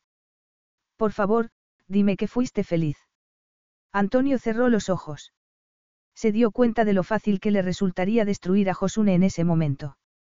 Todo el dolor y la angustia de su infancia le resonaron en la memoria. Abrió los ojos y respiró hondo, sabiendo que podía vengarse simplemente diciéndole la verdad. Fui feliz, mintió. Y fui querido. Ella sollozó al tiempo que se cubría el rostro con las manos. Gracias se secó las lágrimas. No ha venido tu esposa contigo. Esperáis un hijo. Me dijo que vivíais en Madrid. Antonio la miró. Ella no tenía ni idea de quién era él. No le preguntaba por su fortuna ni por la compañía. Le preguntaba por lo que verdaderamente importaba, su familia. Y, de repente, todo encajó. Antonio siempre había creído que era diferente, indigno de ser querido, lo cual lo había impulsado a crear una compañía y a conseguir una inmensa fortuna, para demostrar a todo el mundo que se equivocaba, para escapar de la creencia de que había un defecto fundamental en él. Pero la realidad era que no era un monstruo, sino una persona como cualquier otra. Con defectos, que se equivocaba al tomar decisiones. A veces mucho. Pero siempre lo habían querido, aunque no lo hubiera sabido. Primero, su madre, después, Ana. Podrás perdonarme alguna vez, hijo mío. Susurró Josune. Él tomó las manos temblorosas de su madre entre las suyas. No hay nada que perdonar, mamá. Ella lo abrazó gimiendo y él se inclinó hacia adelante para imitarla. Se abrazaron durante unos segundos, hasta que él se separó. Te quiero, Antonio dijo su madre secándose las lágrimas. Y a tu esposa, que te ha devuelto a mí. Mi esposa. No se te olvide nunca decirle que la quieres. Debemos decírnoslo porque no sabemos cuántas oportunidades habrá de hacerlo. Antonio volvió a oír la voz de Ana hablándole de un objeto de cerámica japonés roto y recompuesto con oro. Algo roto y reparado es más valioso y hermoso que algo intacto y sin usar. Muestra su historia, su vida. Tienes razón, dijo levantándose. Volveré en cuanto pueda. Ve, hijo mío. Antonio comenzó a correr por el pasillo y salió de la residencia en busca de su esposa. En busca de su corazón. Capítulo 13. Claro que me casaré contigo. Ana sonrió al ver que su mejor amigo se levantaba y abrazaba a la mujer a la que quería. Rodilla en tierra, le había pedido que se casaran mostrándole el anillo que le había enseñado a Ana en Madrid. Estaban en una fiesta que Ren había organizado en el bar de un hotel, rodeados de familiares y amigos. Era evidente que Emika aceptaría, pensó Ana, mientras la observaba abrazando a Ren, llorando de felicidad. Ren parecía el hombre más orgulloso del mundo. A Ana se le hizo un nudo en la garganta. Le resultaba extraño estar de nuevo en Tokio, en el bar de otro hotel, celebrando la unión de dos personas. Pero la recepción de su boda había sido más bien una celebración de negocios. La fiesta de Ren y Emika era otra cosa. A pesar de estar rodeada de gente, Ana se sentía sola. Creyó que su amor salvaría a Antonio. Y, al marcharse, esperaba que fuera tras ella. No había sido así. La inocente esperanza que albergaba en Tokio, la última vez que había estado allí, había desaparecido. La primavera y los cerezos en flor habían dado paso al otoño. Estaban en octubre. Saldría de cuentas en menos de dos semanas. Le dolía todo el cuerpo. Se llevó las manos al vientre, cuya tensión había ido aumentando de forma extraña durante toda la tarde. Y hacía horas que le dolían los riñones, probablemente a causa del largo vuelo. De todos modos, iría al médico a la mañana siguiente. ¿Te encuentras bien, Ana? Preguntó Ren con preocupación. Sí. Y estoy muy contenta de haber venido a la pedida de mano. Yo estoy contento de que Mika me haya dicho que sí. Es evidente que te quiere, afirmó Ana sonriendo. De la Cruz te quiere, estoy seguro. Dale otra oportunidad. Otra más. Sintió dolor simplemente al oír el apellido de Antonio. No pensé que, precisamente tú, te dedicaras a alabarlo. Yo tampoco. Espera una hora más. Te prometo que te sentirás mejor dentro de una hora. Otra hora contemplando la felicidad ajena con el corazón partido. No creía que pudiera soportarlo. Voy a felicitar a Emika. Transcurrió media hora entre brindis por la feliz pareja. Llegó un momento en que Ana no pudo soportarlo más. Agarró el abrigo y, sin despedirse de nadie, se marchó. En la calle, el aire era frío. Había mucha gente, ya que era sábado por la noche. Agachó la cabeza y se dirigió al hotel, al otro lado de la calle. La estaban llamando. Se dijo que Ana era un nombre muy habitual en Japón y que todos sus amigos seguían en la fiesta. Tiritando, se detuvo a esperar a que cambiara el semáforo. Cuando lo hizo, avanzó con la multitud. Le volvió a parecer que la llamaban. El dolor la debía de haber trastornado, porque la voz sonaba como la de Antonio. Pero su esposo estaba en España. Ana. Esa vez no pudo contenerse y se volvió. Y supo que estaba soñando, porque, en medio de la calle, vio a Antonio abriéndose paso hacia ella. La sorpresa hizo que perdiera el equilibrio. Cuando él la agarró y sintió el calor y la fuerza de sus brazos, se dio cuenta de que no era un sueño. Has venido, Musito. Te has marchado pronto de la fiesta. ¿Qué haces aquí? Preguntó ella con el ceño fruncido. He venido a por ti, contestó él. El brillo de sus ojos la traspasó. ¿Por qué? Para decirte que estaba equivocado en todo, Antonio miró a su alrededor mientras la gente pasaba a su lado. He visto a mi madre. ¿Qué? Por fin sé la verdad sobre ella y sobre mí. He atravesado el mundo volando para decirte lo que llevo mucho tiempo sintiendo, pero temía reconocer. Ella entreabrió los labios. Tenías razón. He sido un cobarde. Eres la mujer más increíble que conozco y me daba miedo no merecer tu amor. Y puede que no lo merezca, pero voy a pasarme el resto de la vida intentando ganármelo. Porque tú eres mi imperio, Ana le acarició el cabello mientras añadía, eres mi alma. Ana vio que la multitud disminuía. La luz verde había comenzado a parpadear, lo que indicaba que iba a convertirse en roja. Tenemos que irnos de aquí. Dime que no es tarde, que aún tengo una oportunidad. Ella lo miró y se echó a reír. Incluso Ren me ha dicho que te la dé. Lo sé. Cuando lo he llamado desde el avión. Ella lo miró boquiabierta. ¿Has llamado a Ren? No se ha puesto muy contento al oírme. He tenido que rogarle mucho para convencerlo de que me merecía volver a verte. Se suponía que te iba a retener en la fiesta hasta que yo llegara. Por eso, Ren le había dicho que se quedara, que se sentiría mejor al cabo de una hora. ¿Qué le has rogado a Ren? Ella negó con la cabeza. Te ha debido de doler mucho. No te haces una idea, contestó Antonio con un bufido. Pero no tanto como la idea de perderte la miró a los ojos. Te quiero, Ana. A ella le pareció que el corazón se le iba a salir del pecho. Seguían en medio de la calzada. Debían acabar de cruzar. Pero ella no se movió, si estaba soñando no quería despertar. Los coches comenzaron a tocar la bocina. Estáis pitando a mi esposa, que está embarazada. Gritó Antonio a los conductores, que tenían derecho a pasar. La tomó de la mano y acabaron de cruzar. Se la apretó más al ponerse frente a ella en la testada acera. La miró a los ojos. Te quiero, repitió. Apoyó la frente en la de ella y murmuró, es ya demasiado tarde. Ana negó con la cabeza y sonrió.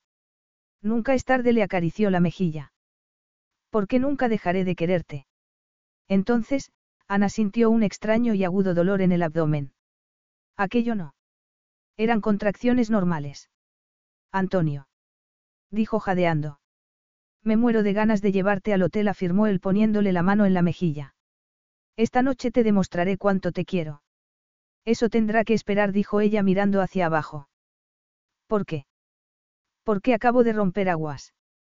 Los cerezos habían florecido de nuevo cuando volvieron a Tokio, a finales de marzo, para la boda de Ren y Emika. Fue un día alegre, lleno de risas, amor, tradiciones y tarta. Al salir de la recepción, Antonio agarró de la mano a su esposa al tiempo que empujaba el cochecito de su hija. Desbordaba de alegría. ¿Dónde me llevas? Le preguntó Ana por décima vez. Es una sorpresa, contestó él, también por décima vez. Al avión para volver a Madrid. No. A Nueva York, entonces, para que te consiga un buen acuerdo. No dejaba de recordarle que no había conseguido llegar a un buen acuerdo con el sindicato cuando lo había hecho sin ella, un error que no volvería a cometer. Serían siempre compañeros en el trabajo y en el hogar. Sonrió y negó con la cabeza. ¿Dónde? Ven conmigo. Mientras recorrían la calle, Antonio se sintió orgulloso de ir del brazo de su mujer y empujando el cochecito de su hija, José, de cinco meses. Su nacimiento no fue fácil. Después de 20 horas de parto, nació por cesárea. Cada vez que Antonio recordaba esa noche, lo admiraba la fuerza de su esposa. Una semana después, volvieron a Madrid con el bebé, al que llamaron José, en honor de la madre de él. Poco después, ésta tuvo la oportunidad de conocer a la niña. Tenían fotos de Josune con José en el regazo, que siempre conservarían como un bien preciado. Antonio quería que su madre fuera a vivir con ellos, pero ella se había negado diciendo que Echetarri era su hogar y que no quería dejarlo. Pero había tendido la mano a su hijo, llena de impotencia. Y así, con la aprobación de Ana, la familia de la Cruz, había alquilado una casa en el pueblo, muy cerca de la residencia, y veían a Josune todos los días. Estaban con ella cuando murió tranquilamente, unas semanas después, con una sonrisa en los labios. En una de sus últimas conversaciones, le había dicho a Antonio lo orgullosa que estaba de él, lo buen hombre que era y lo mucho que lo quería. Él no estaba seguro de merecer semejantes elogios. Pero como era padre, acabó entendiéndolos, porque era exactamente lo que sentía por su hija. Cada vez que la niña hacía algo inteligente, como levantar la cabeza o emitir un sonido que se parecía a, papá, la elogiaba, la grababa en vídeo y se lo mandaba a sus amigos. Una vez llegó a hablar de ella en un correo electrónico a sus 11.000 empleados. Se sonrojaba al recordarlo. Es una niña prodigio, le dijo a su esposa. Ella se había reído y le había dicho que su reputación de frío y despiadado hombre de negocios se estaba resintiendo. Están empezando a pensar que te has ablandado. Forma parte de un plan para llevarlos a mi terreno. Sigo siendo igual de despiadado. Ahora, en los dos días que tenían que pasar en Tokio antes de volver a Madrid, Antonio quería hacer algo por su esposa. A ella no le importaban el dinero ni las joyas, pero una vez le había contado algo que le gustaría. Mientras empujaba el cochecito de la niña, condujo a Ana a un parque a ver los cerezos en flor. Allí los esperaban una manta en la hierba y una cesta, que él había encargado. ¿Qué es esto? Una merienda familiar bajo los cerezos. Se detuvo al lado de la manta y dejó el cochecito bajo un hermoso cerezo. Quiero convertir todos tus sueños en realidad, cariño, como tú has hecho con los míos. Eso he hecho. ¿Sabes qué sí respondió él abrazándola? Lo haces todos los días. Sobre todo, hoy. Ana se sonrojó, temblorosa. ¿Cómo lo has sabido? Susurró. El año pasado me dijiste que. Un momento a qué te refieres. ¿Cómo has dicho que he convertido tus sueños en realidad, sobre todo hoy, He creído que. Sonrió. He creído que te habías enterado de algún modo se puso de puntillas y le habló al oído. Él la miró, asombrado. Me lo ha confirmado el médico esta mañana, justo antes de la boda.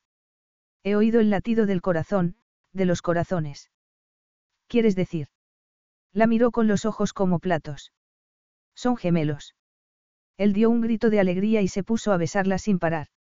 Ella rió. Si seguimos a este ritmo, Josie pronto será miembro de un equipo de béisbol. ¿No te importa? Me parece maravilloso al recordar lo difícil que había sido el primer parto, le preguntó, ¿no te da miedo? Tendré más cicatrices, contestó llevándose la mano al vientre, donde tenía la cicatriz de la cesárea. Luego sonrió. Pero no me importa. Es Kintsugi. ¿Te acuerdas?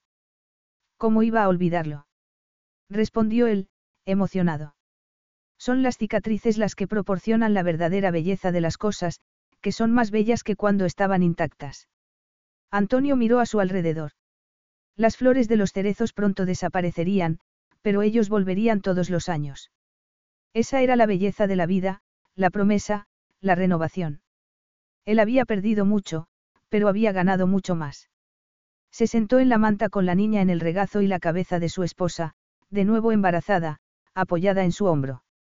Y pensó que lo que había perdido era una gota de agua, comparado con el océano de felicidad que lo rodeaba. Y al besar tiernamente a su esposa en la frente, supo que un corazón partido, reparado y cicatrizado, era el más fuerte y poderoso de todos. Fin. Is your bunion causing pain or preventing you from wearing your favorite shoes? Have you considered a bunionectomy? Midwest Clinical Research Center is currently enrolling a clinical trial for an investigational pain medication following a bunion removal surgery. Qualified participants between the ages of 18 and 75 may receive a bunion removal surgery at no cost, as well as access to an investigational pain medication. They may also be compensated up to $1,170 for their time. To learn more, call 937-588-6622 or go to removemybunion.com to fill out a short survey and see if you may qualify. Carlos Alfredo, tu mamá vino por una semana. Ya hace un año que vive con nosotros. Hasta trajo sus gatos. ¿Y yo qué puedo hacer? Lo que puedes hacer, Carlos. ¿Y él quién es? Es Miguel, nuestro experto de TurboTax Live. Como tu suegra hace un año que vive con ustedes, you can claim her as a dependent y así obtener esa deducción de taxes extra. Hacer taxes puede parecer dramático. Por suerte, los expertos bilingües de TurboTax Live te ayudan a obtener el máximo reembolso sabiendo que tus taxes están bien hechos. You do your thing, we've got your taxes. Intuit TurboTax Live. La preparación de taxes y la aplicabilidad de las deducciones varían según el individuo.